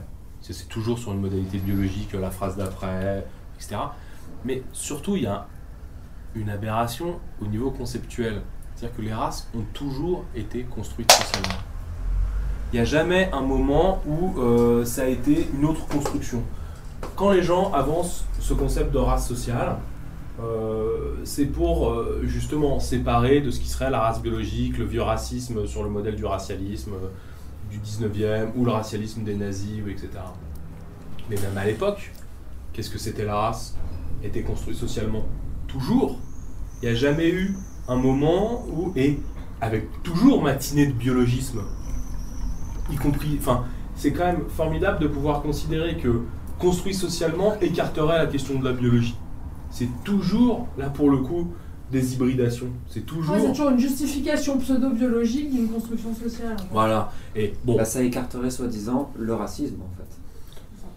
Voilà. Alors je pense qu'il y a, sans entrer dans le dernier terme, qui est que tout ce qui euh, est humain est construction sociale, par ailleurs.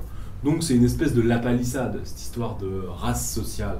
Il y a une confusion complète à l'intérieur de ça, et ce qui sont. euh, et ce qui, est en fait voilà, une manière de rendre réacceptable, réusable un terme qui a jamais été autre chose que ce qu'il est, et dans ce qu'il a effectivement de, scandaleux et de révulsant.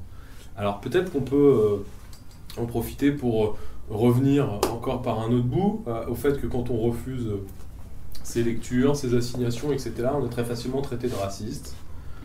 Euh, et c'est même arrivé euh, un débat euh, à la Discordia, si je dis pas de bêtises, c'était le dernier sur, il me semble, la question de l'islamophobie, et où on a, puisque ces questions-là sont assez liées, comme on l'a démontré dans la discussion, parlé de manière un peu plus générale. Et il y a quelqu'un, alors le procédé était aussi relativement malhonnête, parce que c'était à, la toute fin de la discussion, euh, qui a été, euh, bah, disons, euh, il y avait pas mal de monde, ça a pas mal discuté entre comment nommer les choses, comment s'y opposer, des choses pratiques, des choses plus théoriques. Enfin voilà, il y avait, on a parcouru un peu ça, donc ça a peut-être duré au moins trois heures. C'était vraiment à la toute fin, le dernier quart d'heure, un peu fatigué, tout le monde était, voilà, tout plus là, à l'endroit, on avait pris un peu l'air, etc. Quelqu'un qui dit, bah en fait, ici, donc il s'adresse à tout le monde et se pose en dehors, euh, vous êtes des négationnistes de la race, de la même manière qu'il y a eu des négationnistes dans les années 80 dans l'ultra-gauche. Alors, bon, il y a quand même des gens qui ont réagi, qui ont dit que c'était pas acceptable d'entendre ça, que c'était extrêmement choquant, que le parallèle avec les négationnistes euh, réels euh, de l'extermination des juifs ou des Syriens, enfin de l'extermination de la Deuxième Guerre est proprement scandaleux, effectivement. En particulier parce qu'il y a des gens de l'ultra-gauche, de l'extrême-gauche qui ont rejoint le courant négationniste, donc c'est vraiment un, sujet problématique sérieux. On ne peut pas euh, taxer tout le monde de négationniste tous les quatre matins quand ça l'arrange.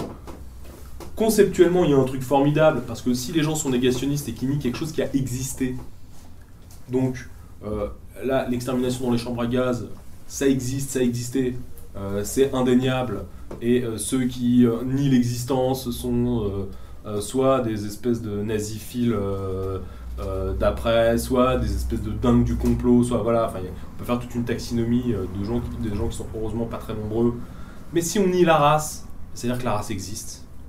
Et donc là, c'est pareil, il y a une ligne de partage en fait qui passe. Parce que la personne qui a fait ça, euh, c'est quelqu'un qui se veut euh, le monsieur antiracisme euh, théorique de la place de Paris, euh, qui en écrit 15 000 tartines, qui est censé être euh, l'irréductible ennemi du pire, etc.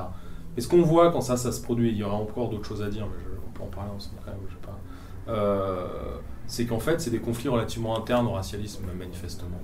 Et ce qui a sans doute été insupportable, c'est qu'il y a des gens dont c'est pas la marotte, dont c'est pas le métier, dont c'est pas le hobby principal de dire ça c'est bien sur racisme, non racisme d'État, non pas islamophobie, racisme anti-musulman. Toute une espèce de petite casuistique de euh, collectionneur de papillons euh, qui, puisque ça se pose comme problème social, que ça se pose en termes de. ça investit même minimalement, mais des terrains connexes au terrain de lutte ou des terrains connexes à des milieux qu'on peut euh, plus ou moins fréquenter. Donc là, on s'occupe de ces histoires-là, euh, les identitaires de gauche, les racialistes, etc.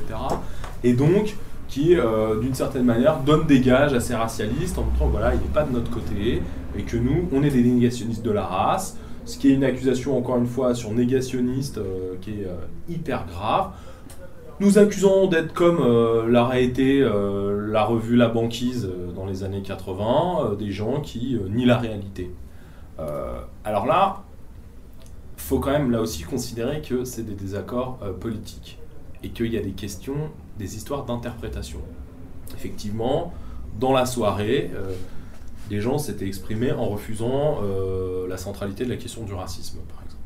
Et en refusant, pour le coup, de reprendre à son compte toute la logique des discriminations, de ce à quoi il faudrait remédier, toute une espèce de liste, qui sont des manières de, euh, de vouloir gauchiser le discours du Parti des indigènes de la République et de vouloir. Il y, a un courant comme ça, en fait, aussi à l'extrême qui, on ne sait pas trop selon où et comment il se présente, qu'on peut qualifier de racialiste, racialistophile, racialisto-compatible, comme on voudra, qui fait mine de s'opposer au pire. Et qui, subjectivement, peut-être s'y oppose. Pareil, on pourra en parler. Il y a une critique du livre euh, Douria Boutadja des indigènes de la République, qui a été publié sur lundi matin par quelqu'un qui s'appelle Yvon Sevier, qui n'empêche pas qu'il faut qu'on revienne sur lundi matin et ce livre de Boutadja, parce qu'il y a d'autres choses à dire, qui bon, bah, critique le plus scandaleux euh, chez Boutadja, euh, et c'est pas un petit morceau dans son livre, son antisémitisme. Mais qui par ailleurs conforte absolument cette prise de parole, ce personnage, cette démarche, etc ce racialisme et cette manière de l'aborder, c'est très bien, quelqu'un comme ça, euh, elle est super, elle est machin, mais là-dessus, en fait, on débat quoi. Alors que nous, autant on pense qu'il faut débattre, autant on pense qu'il ne faut pas débattre avec ces gens-là. Bah, surtout des antisémites. Oui. Voilà, ça, le débat, il se fait pas avec eux. Il se fait euh, entre euh, révolutionnaires, il se fait avec des gens qui seraient intéressés par ces questions, il se fait avec des gens qui se posent des questions. Euh, on produit, ça peut être lu par des gens qui peuvent être presque racialisto-compatibles, mais il y a des points sur lesquels il n'y a pas de débat. C'est pas un débat d'idées en fait. Si les gens sont antisémites, si les gens sont racialistes, on partage rien, c'est des ennemis. Je voudrais revenir sur cette accusation infamante de racisme parce que quand, on, quand je disais tout à l'heure que il y a une partie de, des philo-racialistes qui euh, ont peur, qui, soutiennent, qui soutiennent par une forme de lâcheté. Je pense que cette peur et cette lâcheté, elles sont. Euh, elles sont euh, alors la peur, moi je peux comprendre la lâcheté, non. Donc il y a peut-être des nuances à faire, etc. Mais je pense que cette peur, elle est liée à, à cet anathème-là de raciste. C'est-à-dire que les, je pense que beaucoup ont peur d'être racistes, ce qui dénote une espèce de, fragilité euh, euh, intellectuelle, conceptuelle et politique très très très grande. Euh, parce que avoir peur de se faire traiter de raciste par des gens qui développent une théorie raciste, c'est se mettre dans un trou où on ne peut pas sortir en fait. Et, je pense que beaucoup sont dans ce trou-là. Et en sortir, c'est pas très compliqué, c'est juste refaire des partages très simples sur le fait qu'être raciste, c'est développer une théorie de la race, et c'est vraiment pas compliqué à réfléchir. Je pense que tout le monde est, assez facilement au clair là-dessus. Et que donc lutter contre le racialisme, c'est pas être raciste. Moi je peux comprendre que les gens ils aient peur, mais je comprends pas qu'ils ne surmontent pas cette peur. Mais manifestement, je pense que la surmontée, ça demande des moyens euh, politiques, intellectuels, des moyens, mais collectifs. Hein, un peu de force qui s'appuie sur quelque chose de partage. De, de c'est pas une question individuelle, hein, c'est vraiment une question de qu'est-ce qui, qu'est-ce qui se partage comme manière de réfléchir, etc. Et je pense qu'on est dans un tel état de, de, de,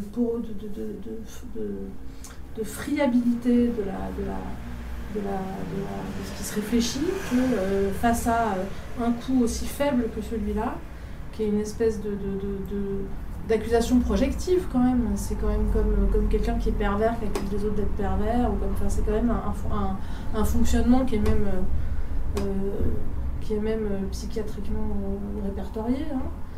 Euh, face à ce, ne pas avoir de résistance du tout face à cette, euh, à, cette accusation-là, c'est le signe d'une très très très grande euh, faiblesse inquiétante. Et puis le procédé rhétorique, il est quand même assez, effectivement assez malsain parce que finalement, il serait bon d'être racialiste ou raciste, donc en tout cas, mais nous renverrait à celui d'être antisémite. C'est quand même assez paradoxal et assez dingue. C'est-à-dire que, alors que fondamentalement, les gens du pire sont quand même des antisémites. Euh, c'est une espèce de jeu, assez, de trouble où on nous renvoie dans des cordes assez pourries quand même. Hein. C'est-à-dire que euh, vous n'êtes pas, vous ne reconnaissez pas la race, euh, donc vous êtes des négationnistes de la race, sous couvert de, de, ne pas accepter d'être finalement des racistes, quoi, puisque c'est ça en fait. Hein. Mais par contre, vous êtes des antisémites en puissance peut-être. Enfin, bon, en tout cas, ça serait ça, puisque ça nous renvoie à cet imaginaire-là en, en, gros, parce que c'est ça. Et en fait. apparemment, ça nous renvoie à, cette, à ce chantage qui est celui de, d'être antisémite, qui apparemment euh, serait plus puissant. Mais apparemment, ça part de, de, de, mobiliser beaucoup de monde dans la dénonciation du pire. Hein. Euh, euh, même, même personne d'ailleurs. Je ne sais pas si je me fais comprendre sur la, la, la, manip assez, assez, assez, incroyable. Du côté des révolutionnaires, oui, ça reste silencieux. Ouais, ouais, ouais. raciste, ok. Antisémite, bon, là, ok. Mais quand ça concerne le pire, là, on s'en occupe plus du tout. C'est-à-dire que maintenant, on arrive dans un tel champ de décomposition que raciste ou antisémite, ça ne sert qu'à disqualifier des gens qui font la- une certaine critique du racialisme dans un certain milieu. je. Et quand les gens sont conceptuellement racistes et fondamentalement antisémites, aucun problème. Voilà. Euh, ni par là, ni par ailleurs, etc. Et jusqu'à des gens qui pensent que, bon, bah, ce, ce, ce, ce, ce versant-là de la théorie des indigènes de la République, ça va, celui-là, ça va pas, quand même, l'antisémitisme, et rentre en débat sur ce terrain-là. Mais je veux dire, enfin, il y a quand même un truc assez incroyable. Après, euh, Est-ce que c'est le Colin Maillard qui fonctionne C'est ça. C'est à force de faire tourner les gens, en- les, les gens en rond et plus. euh. Oui, puis on n'a plus une vision aussi du- des, des projets politiques, parce que, enfin, je veux dire, c'est une totalité aussi, quoi. Je veux dire, on peut pas prendre des bouts de, de chaque truc, enfin, c'est un peu l'épicerie politique, quoi. On prendrait un petit bout de, de racialisme, un petit bout de, de- de- d'antisexisme, un petit bout de, je sais pas, de redistribution des richesses, et de méritocratie, on ferait ça tambouille politique. Et à un moment donné, on est quand même face à des projets politiques, et c'est aussi un problème de la totalité, mais ce qui est, ce qui est d'autant paradoxal, c'est que la- cette même personne a quand même raconté qu'on était dans un pays où il y avait une ethnie dominante. Euh, ce qui est quand même assez. euh, que l'État était à son service. Voilà, et l'État est à son service. Voilà. Et ça, Ça a donné des privilèges, quoi, en fait. Ouais, mais Voilà. formulé de telle manière que je pense, pareil, aucun racialiste américain euh, peut le défendre comme ça. C'est complètement délirant. Enfin, surtout, C'est-à-dire que Oui. il y a une ethnie dominante, donc homogène, donc euh, mais une théorie des privilèges, mais qui est plus que les privilèges symboliques ou qui est plus, c'est un système de caste où la caste elle serait hyper opérante et l'État est à son service. Je veux dire, dans quel pays du monde l'État est au service des gens? C'est un rapport à ce que c'est l'État qui est complètement hallucinant pour quelqu'un qui est censé avoir des lettres marxisto-économiques. C'est juste pathétique, quoi, d'une part. Et par ailleurs, je pense qu'il y aura le son, c'est pour ça je pense qu'on peut en parler un peu de ce passage-là. Euh, la raison pour laquelle on est un certain nombre à être accusé d'être négationniste de la race, elle est elle-même aussi délirante sur ce que c'est le négationnisme. C'est-à-dire que dans le raisonnement, il est dit, euh, ça a commencé comme ça, euh, les gens voulaient pas voir qu'il y avait eu un judéocide spécifique, donc ils disaient l'antisémitisme ça n'existe pas, donc c'est parce que le racisme voulait pas voir, etc. Mais le négationnisme, c'est pas des gens qui n'ont pas voulu voir la spécificité du géocide, quoi. Le négationnisme comme courant politique, comme des gens qui ont fait de la propagande pour instiller le doute, qui ont été des espèces de militants de la confusion historique, etc. C'est pas des gens qui ont commencé par se dire Ah, est-ce que c'est vraiment spécifique? Ah je sais pas, attends on va voir. Ah non, pas tant spécifique que ça. Et après qu'ils disent Ah mais ça se trouve ça a pas eu lieu. Attends, faut pas déconner quoi. Enfin je veux dire euh, le négationnisme, sans euh, ça intellectuellement, c'est un peu plus construit et formulé que des gens qui ne croient pas au début que l'antisémitisme existe. Jamais de la vie. Donc c'est quelqu'un qui, en parlant de ça, aura révélé euh, sa confusion totale sur ce qui est censé être son propre fonds de commerce et la marchandise qu'il essaye de vendre ici et là toute la journée. Ce qui est proprement concernant. Au moins, ça aura permis qu'il y ait une ligne de partage qui s'établisse euh, entre euh, cette personne qui parle et qui écrit beaucoup euh, et le reste des gens qui veulent euh, sincèrement euh, critiquer le racialisme dans tout ce qu'il implique, parce que c'est pas la première fois. Il y a aussi un autre texte euh, qui avait été publié dans Vacarme, suite au dossier où Vacarme avait donné la parole à Roya Boutelja, euh, un article qui s'appellerait euh, Pour une approche matérialiste de la question raciale, et qui s'était vendu ici ou là comme une critique, sans concession du pire, une lecture matérialiste, féministe, vraiment hyper machin. Mais quand on met le nez dans ce texte-là, c'est un texte racialiste de gauche. Et c'est un peu le truc qu'on disait, c'est-à-dire considérer même qu'il y a une question euh, raciale qu'il faut voir matérialistement, c'est considérer qu'il y a une question raciale. Il n'y a pas de question raciale, ni en France, ni en Europe. Par ailleurs, ce texte était encore plus euh, pervers. Par ailleurs, s'il y avait une question raciale qui se posait comme raciale, on pourrait déjà aussi discuter de savoir si c'est en creusant le, le sillon des races qu'il faudrait la traiter. C'est-à-dire sous un régime d'apartheid, je suis pas sûr que ce soit euh, en confortant les catégories racialisées qu'il faudrait euh, se manifester. Et puis dans, dans ce texte-là, il y avait aussi une, une- on on amoindrissait l'antisémitisme du pire. Enfin, il y avait quelque chose de- où on passait à l'as complètement cette, cette question-là. Enfin, c'était anecdotique, quoi. C'est quelque chose. cette critique-là. C'est pas invalidant. euh, ouais. Non, il y avait Voilà. une, for- une formulation extraordinaire qui était que c'était des glissements. Des glissements, voilà. être- ça. Donc, dans, le texte faisait, faisait son sort euh, d'une certaine manière à l'antisémitisme du pire. Bah, avec les moyens Mais- qui sont les siens, qui sont effectivement pas des moyens intellectuels. euh, C'était pas euh, Bon. la canonnade. Mais par ailleurs, euh, il y avait cette- ce qualificatif de glissement qui est un peu, euh, je sais pas, l'idée de la bavure ou l'idée de C'est dommage quoi. Ouais, bon, Être bien racialiste, c'est cool. Pourquoi avoir besoin d'être antisémite c'est dommage. Ça, ça la fout mal, Mm. tu vois. Donc euh, restons-en à un c'est, racialisme. euh, euh, C'est la modalité, centre, quoi. euh, c'est la modalité euh, qui, qui veut paraître construite de ce que tu disais comme une espèce de confusion entre euh, race, classe, etc. par le biais de, de l'idée de l'articulation. C'est l'idée qu'on pourrait articuler la race à toute une série de choses comme la classe ou comme je sais pas quoi d'autre. Qui ferait que ça serait plus la race, mais que euh, ça serait euh, quand même euh, euh, important pour pas être raciste en fait. Et ça c'est vraiment c'est, vraiment un piège, euh, un piège euh, euh, total quoi, parce que parce que d'abord euh, bah, c'est un peu comme euh, sur l'histoire de race sociale. La race elle a toujours été articulée et euh, bien souvent à la classe, à autre chose qu'à elle-même, mais bien souvent à la classe aussi. Euh, toujours, donc ça garantit pas euh, d'un usage, d'un mésusage ou d'un usage problématique de la race. Euh, et par ailleurs, ce qu'on comprend pas en fait, et ce qui est jamais défini, c'est pourquoi la nécessité d'aller venir mettre de la race partout, quoi. Euh, à part euh, un effet de mode, je vois pas bien en fait. C'est-à-dire qu'il y a eu des moyens pour penser le racisme et pour lutter contre le racisme qui étaient tout à fait opérants sans avoir besoin de réemployer le concept de, le concept de race. Ne voit pas pourquoi c'est nécessaire. Effectivement, pour rebondir là-dessus, euh, chez les nazis, par exemple, euh, euh, les juifs, c'était une perception raciale, racialiste, etc., mais largement classifiée. C'était soit ceux qui voudraient gouverner le monde, en gros les capitalistes avec ce truc, des accusations d'être apatride, le capitalisme transnational, etc., ceux qui gouvernent le monde, voilà, donc les riches, la super bourgeoisie, soit au contraire, les clochards, les plus le lumpen, quoi, enfin, les, deux tenailles presque de tout l'éventail de, social de des classes, quoi. Et pareil, dans le génocide euh, euh, entre les Hutus et les Tutsis, il y a une dominante de la question de la classe qui est hyper centrale. Donc, euh, vouloir nous inventer ça, c'est vraiment une manière de, de, de- prendre tout pour les cons. Après, à part ça, pour finir avec ce texte, ce qui était d'autant plus scandaleux dans ce texte, c'est que ça se terminait quasiment sur l'idée, non pas qu'il fallait une lecture matérialiste de la question raciale, ce qui suppose encore une fois d'accepter qu'il y ait une question raciale, mais qu'il fallait une lecture raciale de la question matérialiste. Et euh, la phrase est euh, quasiment telle qu'elle.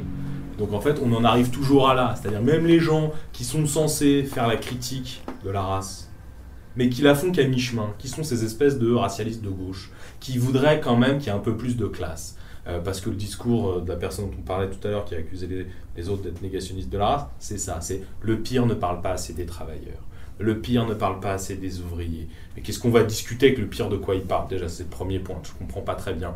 Qu'est-ce qu'on gagnerait si en plus ces gens-là arrivaient à parler sérieusement de questions sociales? On serait plutôt plus dans la merde, je suis désolé, on serait Oui. pas. enfin, je veux dire, euh, on a, voilà. Et en plus, est-ce que c'est ça fondamentalement la question C'est une espèce de réformisme interne. c'est ça, c'est l'aile gauche, centre-gauche du racialisme. Quoi. Et effectivement, c'est parce qu'on est dans une époque de confusion relativement répandue que euh, il peut y avoir des espèces de proximités qu'on peut se retrouver par bribes à entrer en dialogue ou à connaître des gens ou à croiser des gens dans un débat, même machin, qui vont être amenés à porter ce truc-là. Ce truc euh, qui tout à l'heure. Maintenant, aujourd'hui, euh, l'analyse, etc., c'est pas pour pleurer après une analyse unifiée, bétonnée. C'est un espèce de patchwork. Et je pense que le confusionnisme militant, c'est aussi ça. Si on prend un bout de truc, un bout de machin, et même Soral, cette espèce de sortie, son espèce d'identité où il se revendique d'avoir été punk, euh, d'avoir suivi Castoriadis ou je sais plus quoi, socialisme ou barbarie. Il y a un espèce de truc comme ça. Et ça, clairement, pour revenir à la discussion de tout à l'heure, c'est immédiatement des jonctions avec l'extrême droite. Espèce de bricolage-là qu'on peut prendre de ci, de là pour refaire une nouvelle théorie. Mais sur l'articulation race et classe, hein, il y a au-delà de l'article de Vacarme, il y a quand même euh, euh, aussi le fait que euh, le recours à la théorie de la race est la manière de rénover euh, un- un- une, une certaine ère marxiste à travers la revue Période, par exemple, etc. Et qu'il y a tout un courant euh, marxiste qui sont des militants de la race. marxistes universitaires racistes. qui sont. Et que ça, c'est une des raisons. Après, euh, c'est pareil, au-delà des histoires de débouchés universitaires, ça n'explique pas non plus pourquoi. Mais il y a manifestement un courant théorique marxiste offici- enfin, officiel, en tout cas universitaire, très sur la pensée euh, en tant qu'autonomie de la pensée, qui euh, enfin, théorise aussi la race, l'articulation ou pas l'articulation, le conjointement, etc. Est-ce que ça a une résonance, le discours racialiste? Est-ce que le discours euh, décolonial, tout ce discours-là a une résonance, une résonance quelconque dans, dans, dans l'univers réel, parce qu'on a l'impression que c'est circonscrit à un univers universitaire, à un univers médiatique, tweetesque, je ne sais quoi, mais est-ce que pour autant il y a une, forme de... Est-ce que les masses s'emparent globalement de ce discours racialiste qui serait proposé aux opprimés bah, Je dirais que de toute évidence, non. Mais euh, enfin, je pense que par exemple, quand on regarde, euh, par exemple aux États-Unis, où le discours de la race est plus que présent, c'est pas un discours militant euh, spécifique, c'est un discours généralisé. Par exemple, on voit avec les dernières émeutes de Ferguson, de Baltimore, etc., que toutes les, tous les gentils radical studies, les postcolonial studies, tout ça, sont à côté de la plaque. Ils n'ont rien compris à ce qui se passait, ils n'en étaient pas, ils ont fait des analyses complètement à côté de la plaque sur, sur ces événements-là. Euh, et que les gens dans la rue, euh, dans ces émeutes, qui sont réellement des émeutes, hein, c'est pas des émeutes euh, comme ce qu'on voit en ce moment, des black blocs ou des conneries comme ça, c'est des émeutes sociales. Ils se sont pas posé ces questions-là, les gens, je pense. Donc, dans un sens, on peut dire que malheureusement, ça infuse un petit peu, et là je reviens à la France, ça infuse un petit peu, petit à petit, quoi, un tout petit peu, puis plus ou moins mais notamment à travers euh, beaucoup de marketing, quoi. C'est-à-dire qu'on a une espèce de mini-galaxie de rappeurs aussi, euh, comme, euh, comme Medine, comme... Il y a qui d'autre? Il y a... Necfeu. Mmh, Kazé, enfin... Kerry James.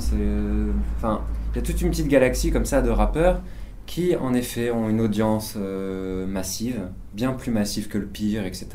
Mais qui s'adressent peut-être pas au même endroit non plus.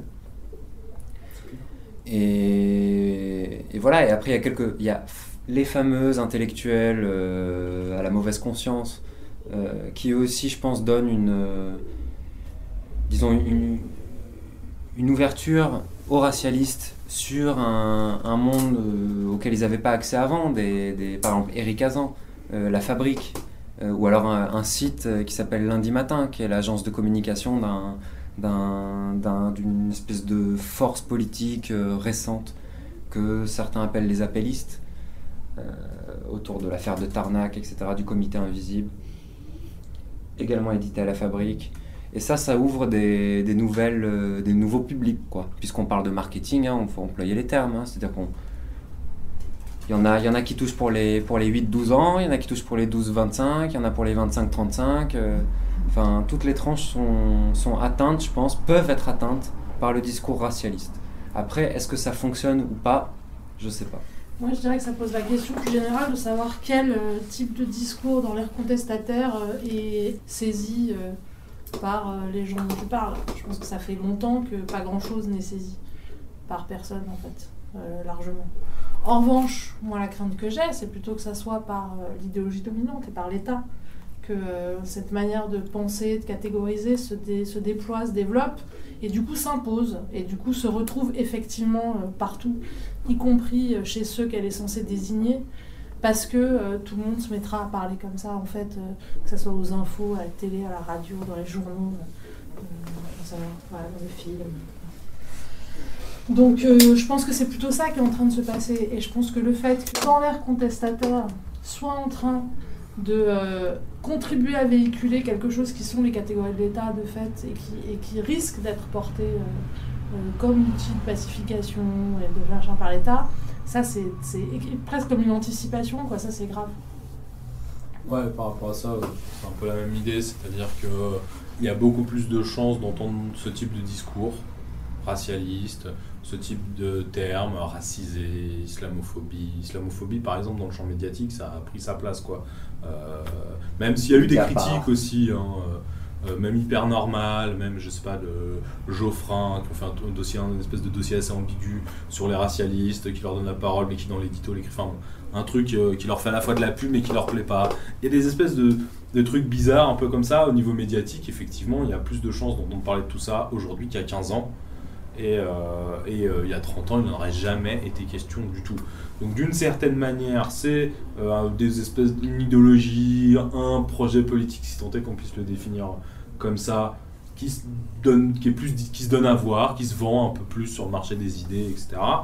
Mais heureusement, il n'y a pas des mouvements racialistes, il n'y a pas des militants racialistes, il n'y a pas des manifs racialistes régulières, nombreuses, il n'y a pas de la conflictualité sociale racialiste. Quoi. On n'est pas là.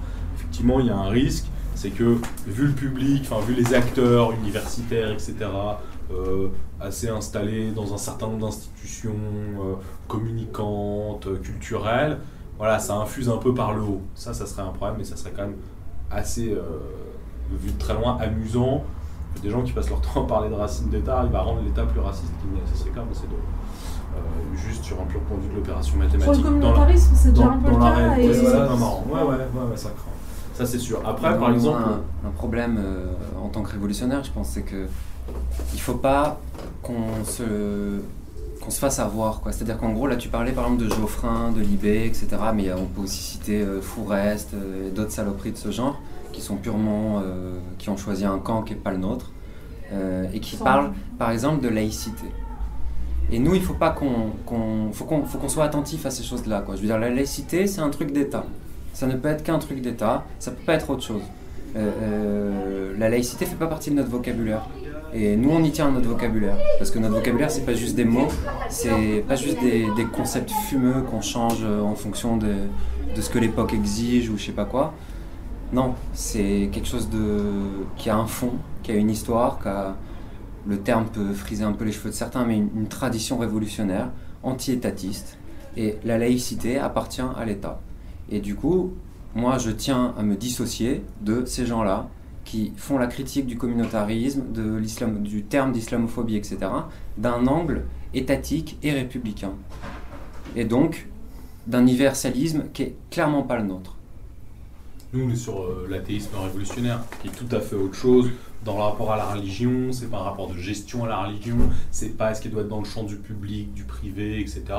Même si, euh, effectivement, on peut être inquiet du fait que la religion revienne en politique, par exemple. On peut être sur des phénomènes comme ça. Euh, mais effectivement, on partage ni les visées, on ne parle pas du même endroit, on n'est pas dans les mêmes projets euh, que ces gens. Après, par exemple, le fait que sur le site dont il était question lundi matin, il puisse y avoir une tribune d'Eric Hazan qui avait déjà été publiée dans Le Monde, qui défend le livre de Boutelja, et une vidéo de Boutelja et Hazan qui présente le dit livre euh, au lieu dit, ça, effectivement, mais il y a même quelques mois encore, ça semblait relativement improbable. Donc, dans des micro-milieux qui ont une petite audience communicationnelle, mais qui sont évidemment sans commune mesure, hein, avec euh, euh, que ça soit en termes de qualité des audiences de lutte ou en termes de quantité des audiences de la norme euh, du discours médiatique normal, ça suit un espèce de chemin. Et c'est aussi pour ça, parce que quelque part la bataille, même si elle se fait plutôt souterraine, elle est en cours, il faut que ça polarise intelligemment. Et c'est aussi pour ça qu'on a trouvé intéressant de participer à une émission, que des textes ont été écrits, qu'il y a eu des réunions, euh, et, tout ça va continuer, pour que les questions soient soulevées, traitées, et que justement, que la question du courage, elle soit pas... Enfin, c'est très bien si quelqu'un se révolte, supporte pas, c'est super, mais qu'elle repose pas sur les uns les autres. D'inverser, en fait, cette espèce de tendance à la diffusion du racialisme, de ces thèses-là, du philo-racialisme, euh, à la diffusion de la théocompatibilité ou la défense du religieux, euh, s'opposer, réaffirmer les trucs. Et c'est sans doute l'occasion, euh, en tout cas si c'est bien travaillé, bien, bien clivé, de faire euh, la coupure avec un espèce d'étatisme rampant, avec un républicanisme mal formulé, avec ces gens qui se prennent pour l'État dans leur tête, avec ces gens qui veulent faire un revival de l'anti-impérialisme, avec ces gens qui sont condescendants, paternalistes, avec les prolétaires qui façonnent par leurs mots, etc. C'est peut-être l'occasion d'un point de départ de recomposer quelque chose de l'ère révolutionnaire qui devra en premier lieu s'atteler à qu'est-ce que c'est l'hypothèse révolutionnaire aujourd'hui, qu'est-ce que ça veut dire faire la révolution, quel type de pratique, quel rapport justement à l'altérité, quel rapport aux luttes, quel rapport au mouvement. Donc, d'une certaine manière, c'est pour ça que c'est important de prendre part euh, à ce combat-là, c'est important euh, euh, de, de, se positionner, que des choses sortent, que les discussions entre camarades aient lieu, que voilà, toutes ces questions-là, elles puissent être, mise en chantier, que les gens se positionnent, mais se positionnent par le haut. Euh, parce qu'ils considèrent qu'est-ce que c'est la question. Et pas que on rejoue en n'importe comment les années 70 avec la défense de telle lutte de libération nationale comme la Palestine, avec euh, ce genre de questions-là, que voilà qu'on en soit à revisiter n'importe comment alors que les situations ici, là-bas ont complètement changé. Et que la question c'est comment on trouve une prise là où on est, euh, de là où on parle, avec quels alliés, quels ennemis. Enfin, retrouver ce que c'est euh, euh, une politique ou pas, si on veut, mais quelque chose d'un chemin émancipateur révolutionnaire. Mais est-ce que le meilleur antidote, excuse-moi, est-ce que le meilleur antidote justement à, cette conception euh, très gramscienne, ethnoculturelle qui est, qui est proposée, le meilleur antidote à tout ça, c'est pas la lutte sociale? Parce que finalement, est-ce que ça va pas remettre les pendules à l'heure très rapidement, même si cette peste-là est capable de fractionner, de, d'imposer aussi son ordre momentanément, est-ce que ce ne sera pas le meilleur antidote? Parce qu'il n'y a, a, rien de mieux que, que, les gens luttent ensemble euh, sur des choses très concrètes pour remettre les pendules à l'heure finalement. Alors peut-être, mais je voudrais quand même euh, justement dire quelque chose qui répond à ce que tu viens de dire et aussi qui complète le constat qu'on fait tous que non, les catégories racialistes ne sont pas reprises euh, par les larges masses. C'est que pour prendre le contre-pied de l'espèce de communiqué pragmatique là, que tu citais tout à l'heure, pense qu'on pourrait dire qu'on ne va pas attendre la révolution pour être antiracialiste, peut-être, et que ça c'est important, et qu'on ne va pas attendre que les larges masses soient euh, racialisées ou racialisatrices pour euh, refuser euh, les catégories de la race. Et ça, c'est quelque chose qui est un peu une adresse à des tas de gens qui, dans des tas de couloirs, euh, disent que bien sûr toutes ces catégories sont aberrantes, que euh, bien sûr, euh, les Indiens de la République sont antisémites et infréquentables, que bien sûr il faut absolument rompre tout contact, tout lien, etc. Mais qui ne vont pas exprimer publiquement ces positions au motif que les larges masses ne seraient pas touchées par ces procédés-là, etc., etc. Je pense que c'est à l'heure actuelle, c'est plus possible de tenir cette position-là. C'est plus possible parce que, euh, parce que euh, de la même manière qu'on n'attend pas la révolution pour être anti-racialiste, on n'attend pas non plus que le monde entier soit racialisé pour s'occuper de ce qui se passe autour de nous et que autour de nous, ça existe. Donc quand on dit c'est dans un micro-milieu, c'est machin, ça, n'empêche que c'est là où on est et que là où on est, on commence par quand même faire le ménage et par, et par, et par regarder à qui on sert la main et voilà. Donc euh, ce ménage-là, il est, euh, il est euh, hyper nécessaire et que on est quand même à une époque où des gens se font traiter de racistes alors qu'ils s'expriment contre la théorie de la race. Et ça, il n'y a pas moyen que ça se... Enfin, faut, faut, faut, faut... La, seule manière, on ne peut pas attendre un mouvement social pour que ça cesse. Hmm. Moi, je, voudrais dire un mot par rapport à l'écho trouvé du message racialiste chez les gens. Euh, le message racialiste en tant que message communautaire trouve euh, effectivement apparemment pas encore trop d'écho. En revanche, il y a un autre message qui est aussi communautaire, qui lui en revanche trouve beaucoup d'écho dans la pratique, même au quotidien. Euh, c'est le message religieux, qui lui en revanche, lui, moi, effectivement, dans mes rencontres au quotidien, dans les rencontres simples dans la rue, hein, je, n'entends pas parler de tout ce qui est théorisation de soi-disant traces. Mais en revanche, la pratique religieuse, j'en entends beaucoup parler. J'y suis énormément confronté.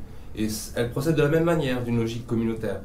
Et il y a aussi un autre facteur commun à tout ça, c'est que bien souvent, parmi les, personnes, euh, notamment les activistes, euh, qui portent le discours euh, racialiste, il y a beaucoup de gens aussi, enfin parmi eux et elles, parce que je pense au même que de celles dont on parlait tout à l'heure, il y a beaucoup de gens qui portent le, qui ont un, versant racialiste de leur discours, mais qui ont aussi un autre versant, qui est le, versant religieux. Et ce sont les mêmes en fait qui portent ce truc-là. Alors effectivement sur le, sur le versant racialiste, ils ne trouvent peut-être pas d'écho, mais en revanche sur la conduite religieuse, mais même à des mômes quand même, je pense que ça en revanche ça impacte beaucoup plus à l'heure actuelle. Moi, dans mon subjectif, c'est quelque chose qui m'inquiète davantage. Et effectivement, euh, euh, pour l'instant, ça ne prend pas, mais si on travaille les esprits, si on habitue les esprits à réagir en termes de communauté, pour l'instant, sur la communauté religieuse, ça marche bien. On va trouver d'autres façons de lui parler, de lui, de lui proposer le communautarisme d'une autre façon que ce qui est fait à l'heure actuelle. Et ils parleront peut-être peut-être plus de race, mais ils trouveront autre chose, un autre angle, de toute façon, pour cliver et amener la réflexion ou la réaction ou ce que vous voulez dans une logique communautaire. Et moi, c'est quelque chose qui me, qui me fait peur, quoi. Voilà. Et, j'en reviens à l'athéisme révolutionnaire euh, dont tu parlais tout à l'heure. Moi, j'en suis aussi porteur et ça me semble important aujourd'hui, effectivement, de ne pas tomber euh, dans une espèce de, neutralité. Euh, moi, pour moi, la laïcité, c'est une forme de neutralité quelque part dans laquelle je veux, moi, en tant qu'athée et en tant qu'anticlérical aussi sur les bords, sur laquelle je veux pas tomber. Effectivement, j'ai rien contre les individus qui pratiquent la religion, etc. Je veux pas, c'est pas eux que je m'en prends. En revanche, je suis au quotidien confronté à un discours idéologisé, teinté de religieux ou inversement, hein, un discours religieux teinté d'idéologie. En tout cas, moi, que je me prends dans la tronche régulièrement dans le vécu, avec des jeunes notamment, parce que lorsqu'on. Euh, ben voilà, moi je suis en relais avec des jeunes et j'entends beaucoup parler du message religieux. Et ça, ça m'inquiète. Hein. beaucoup plus. Et je me dis qu'une manière ou d'une autre, ils finiront par, en, habituant les gens à raisonner en termes de communauté, de communauté ils finiront par euh, trouver un moyen euh, de, faire avancer ce, truc-là sur la race. Ça me fait moi, personnellement, ça me fait, ça me fait peur.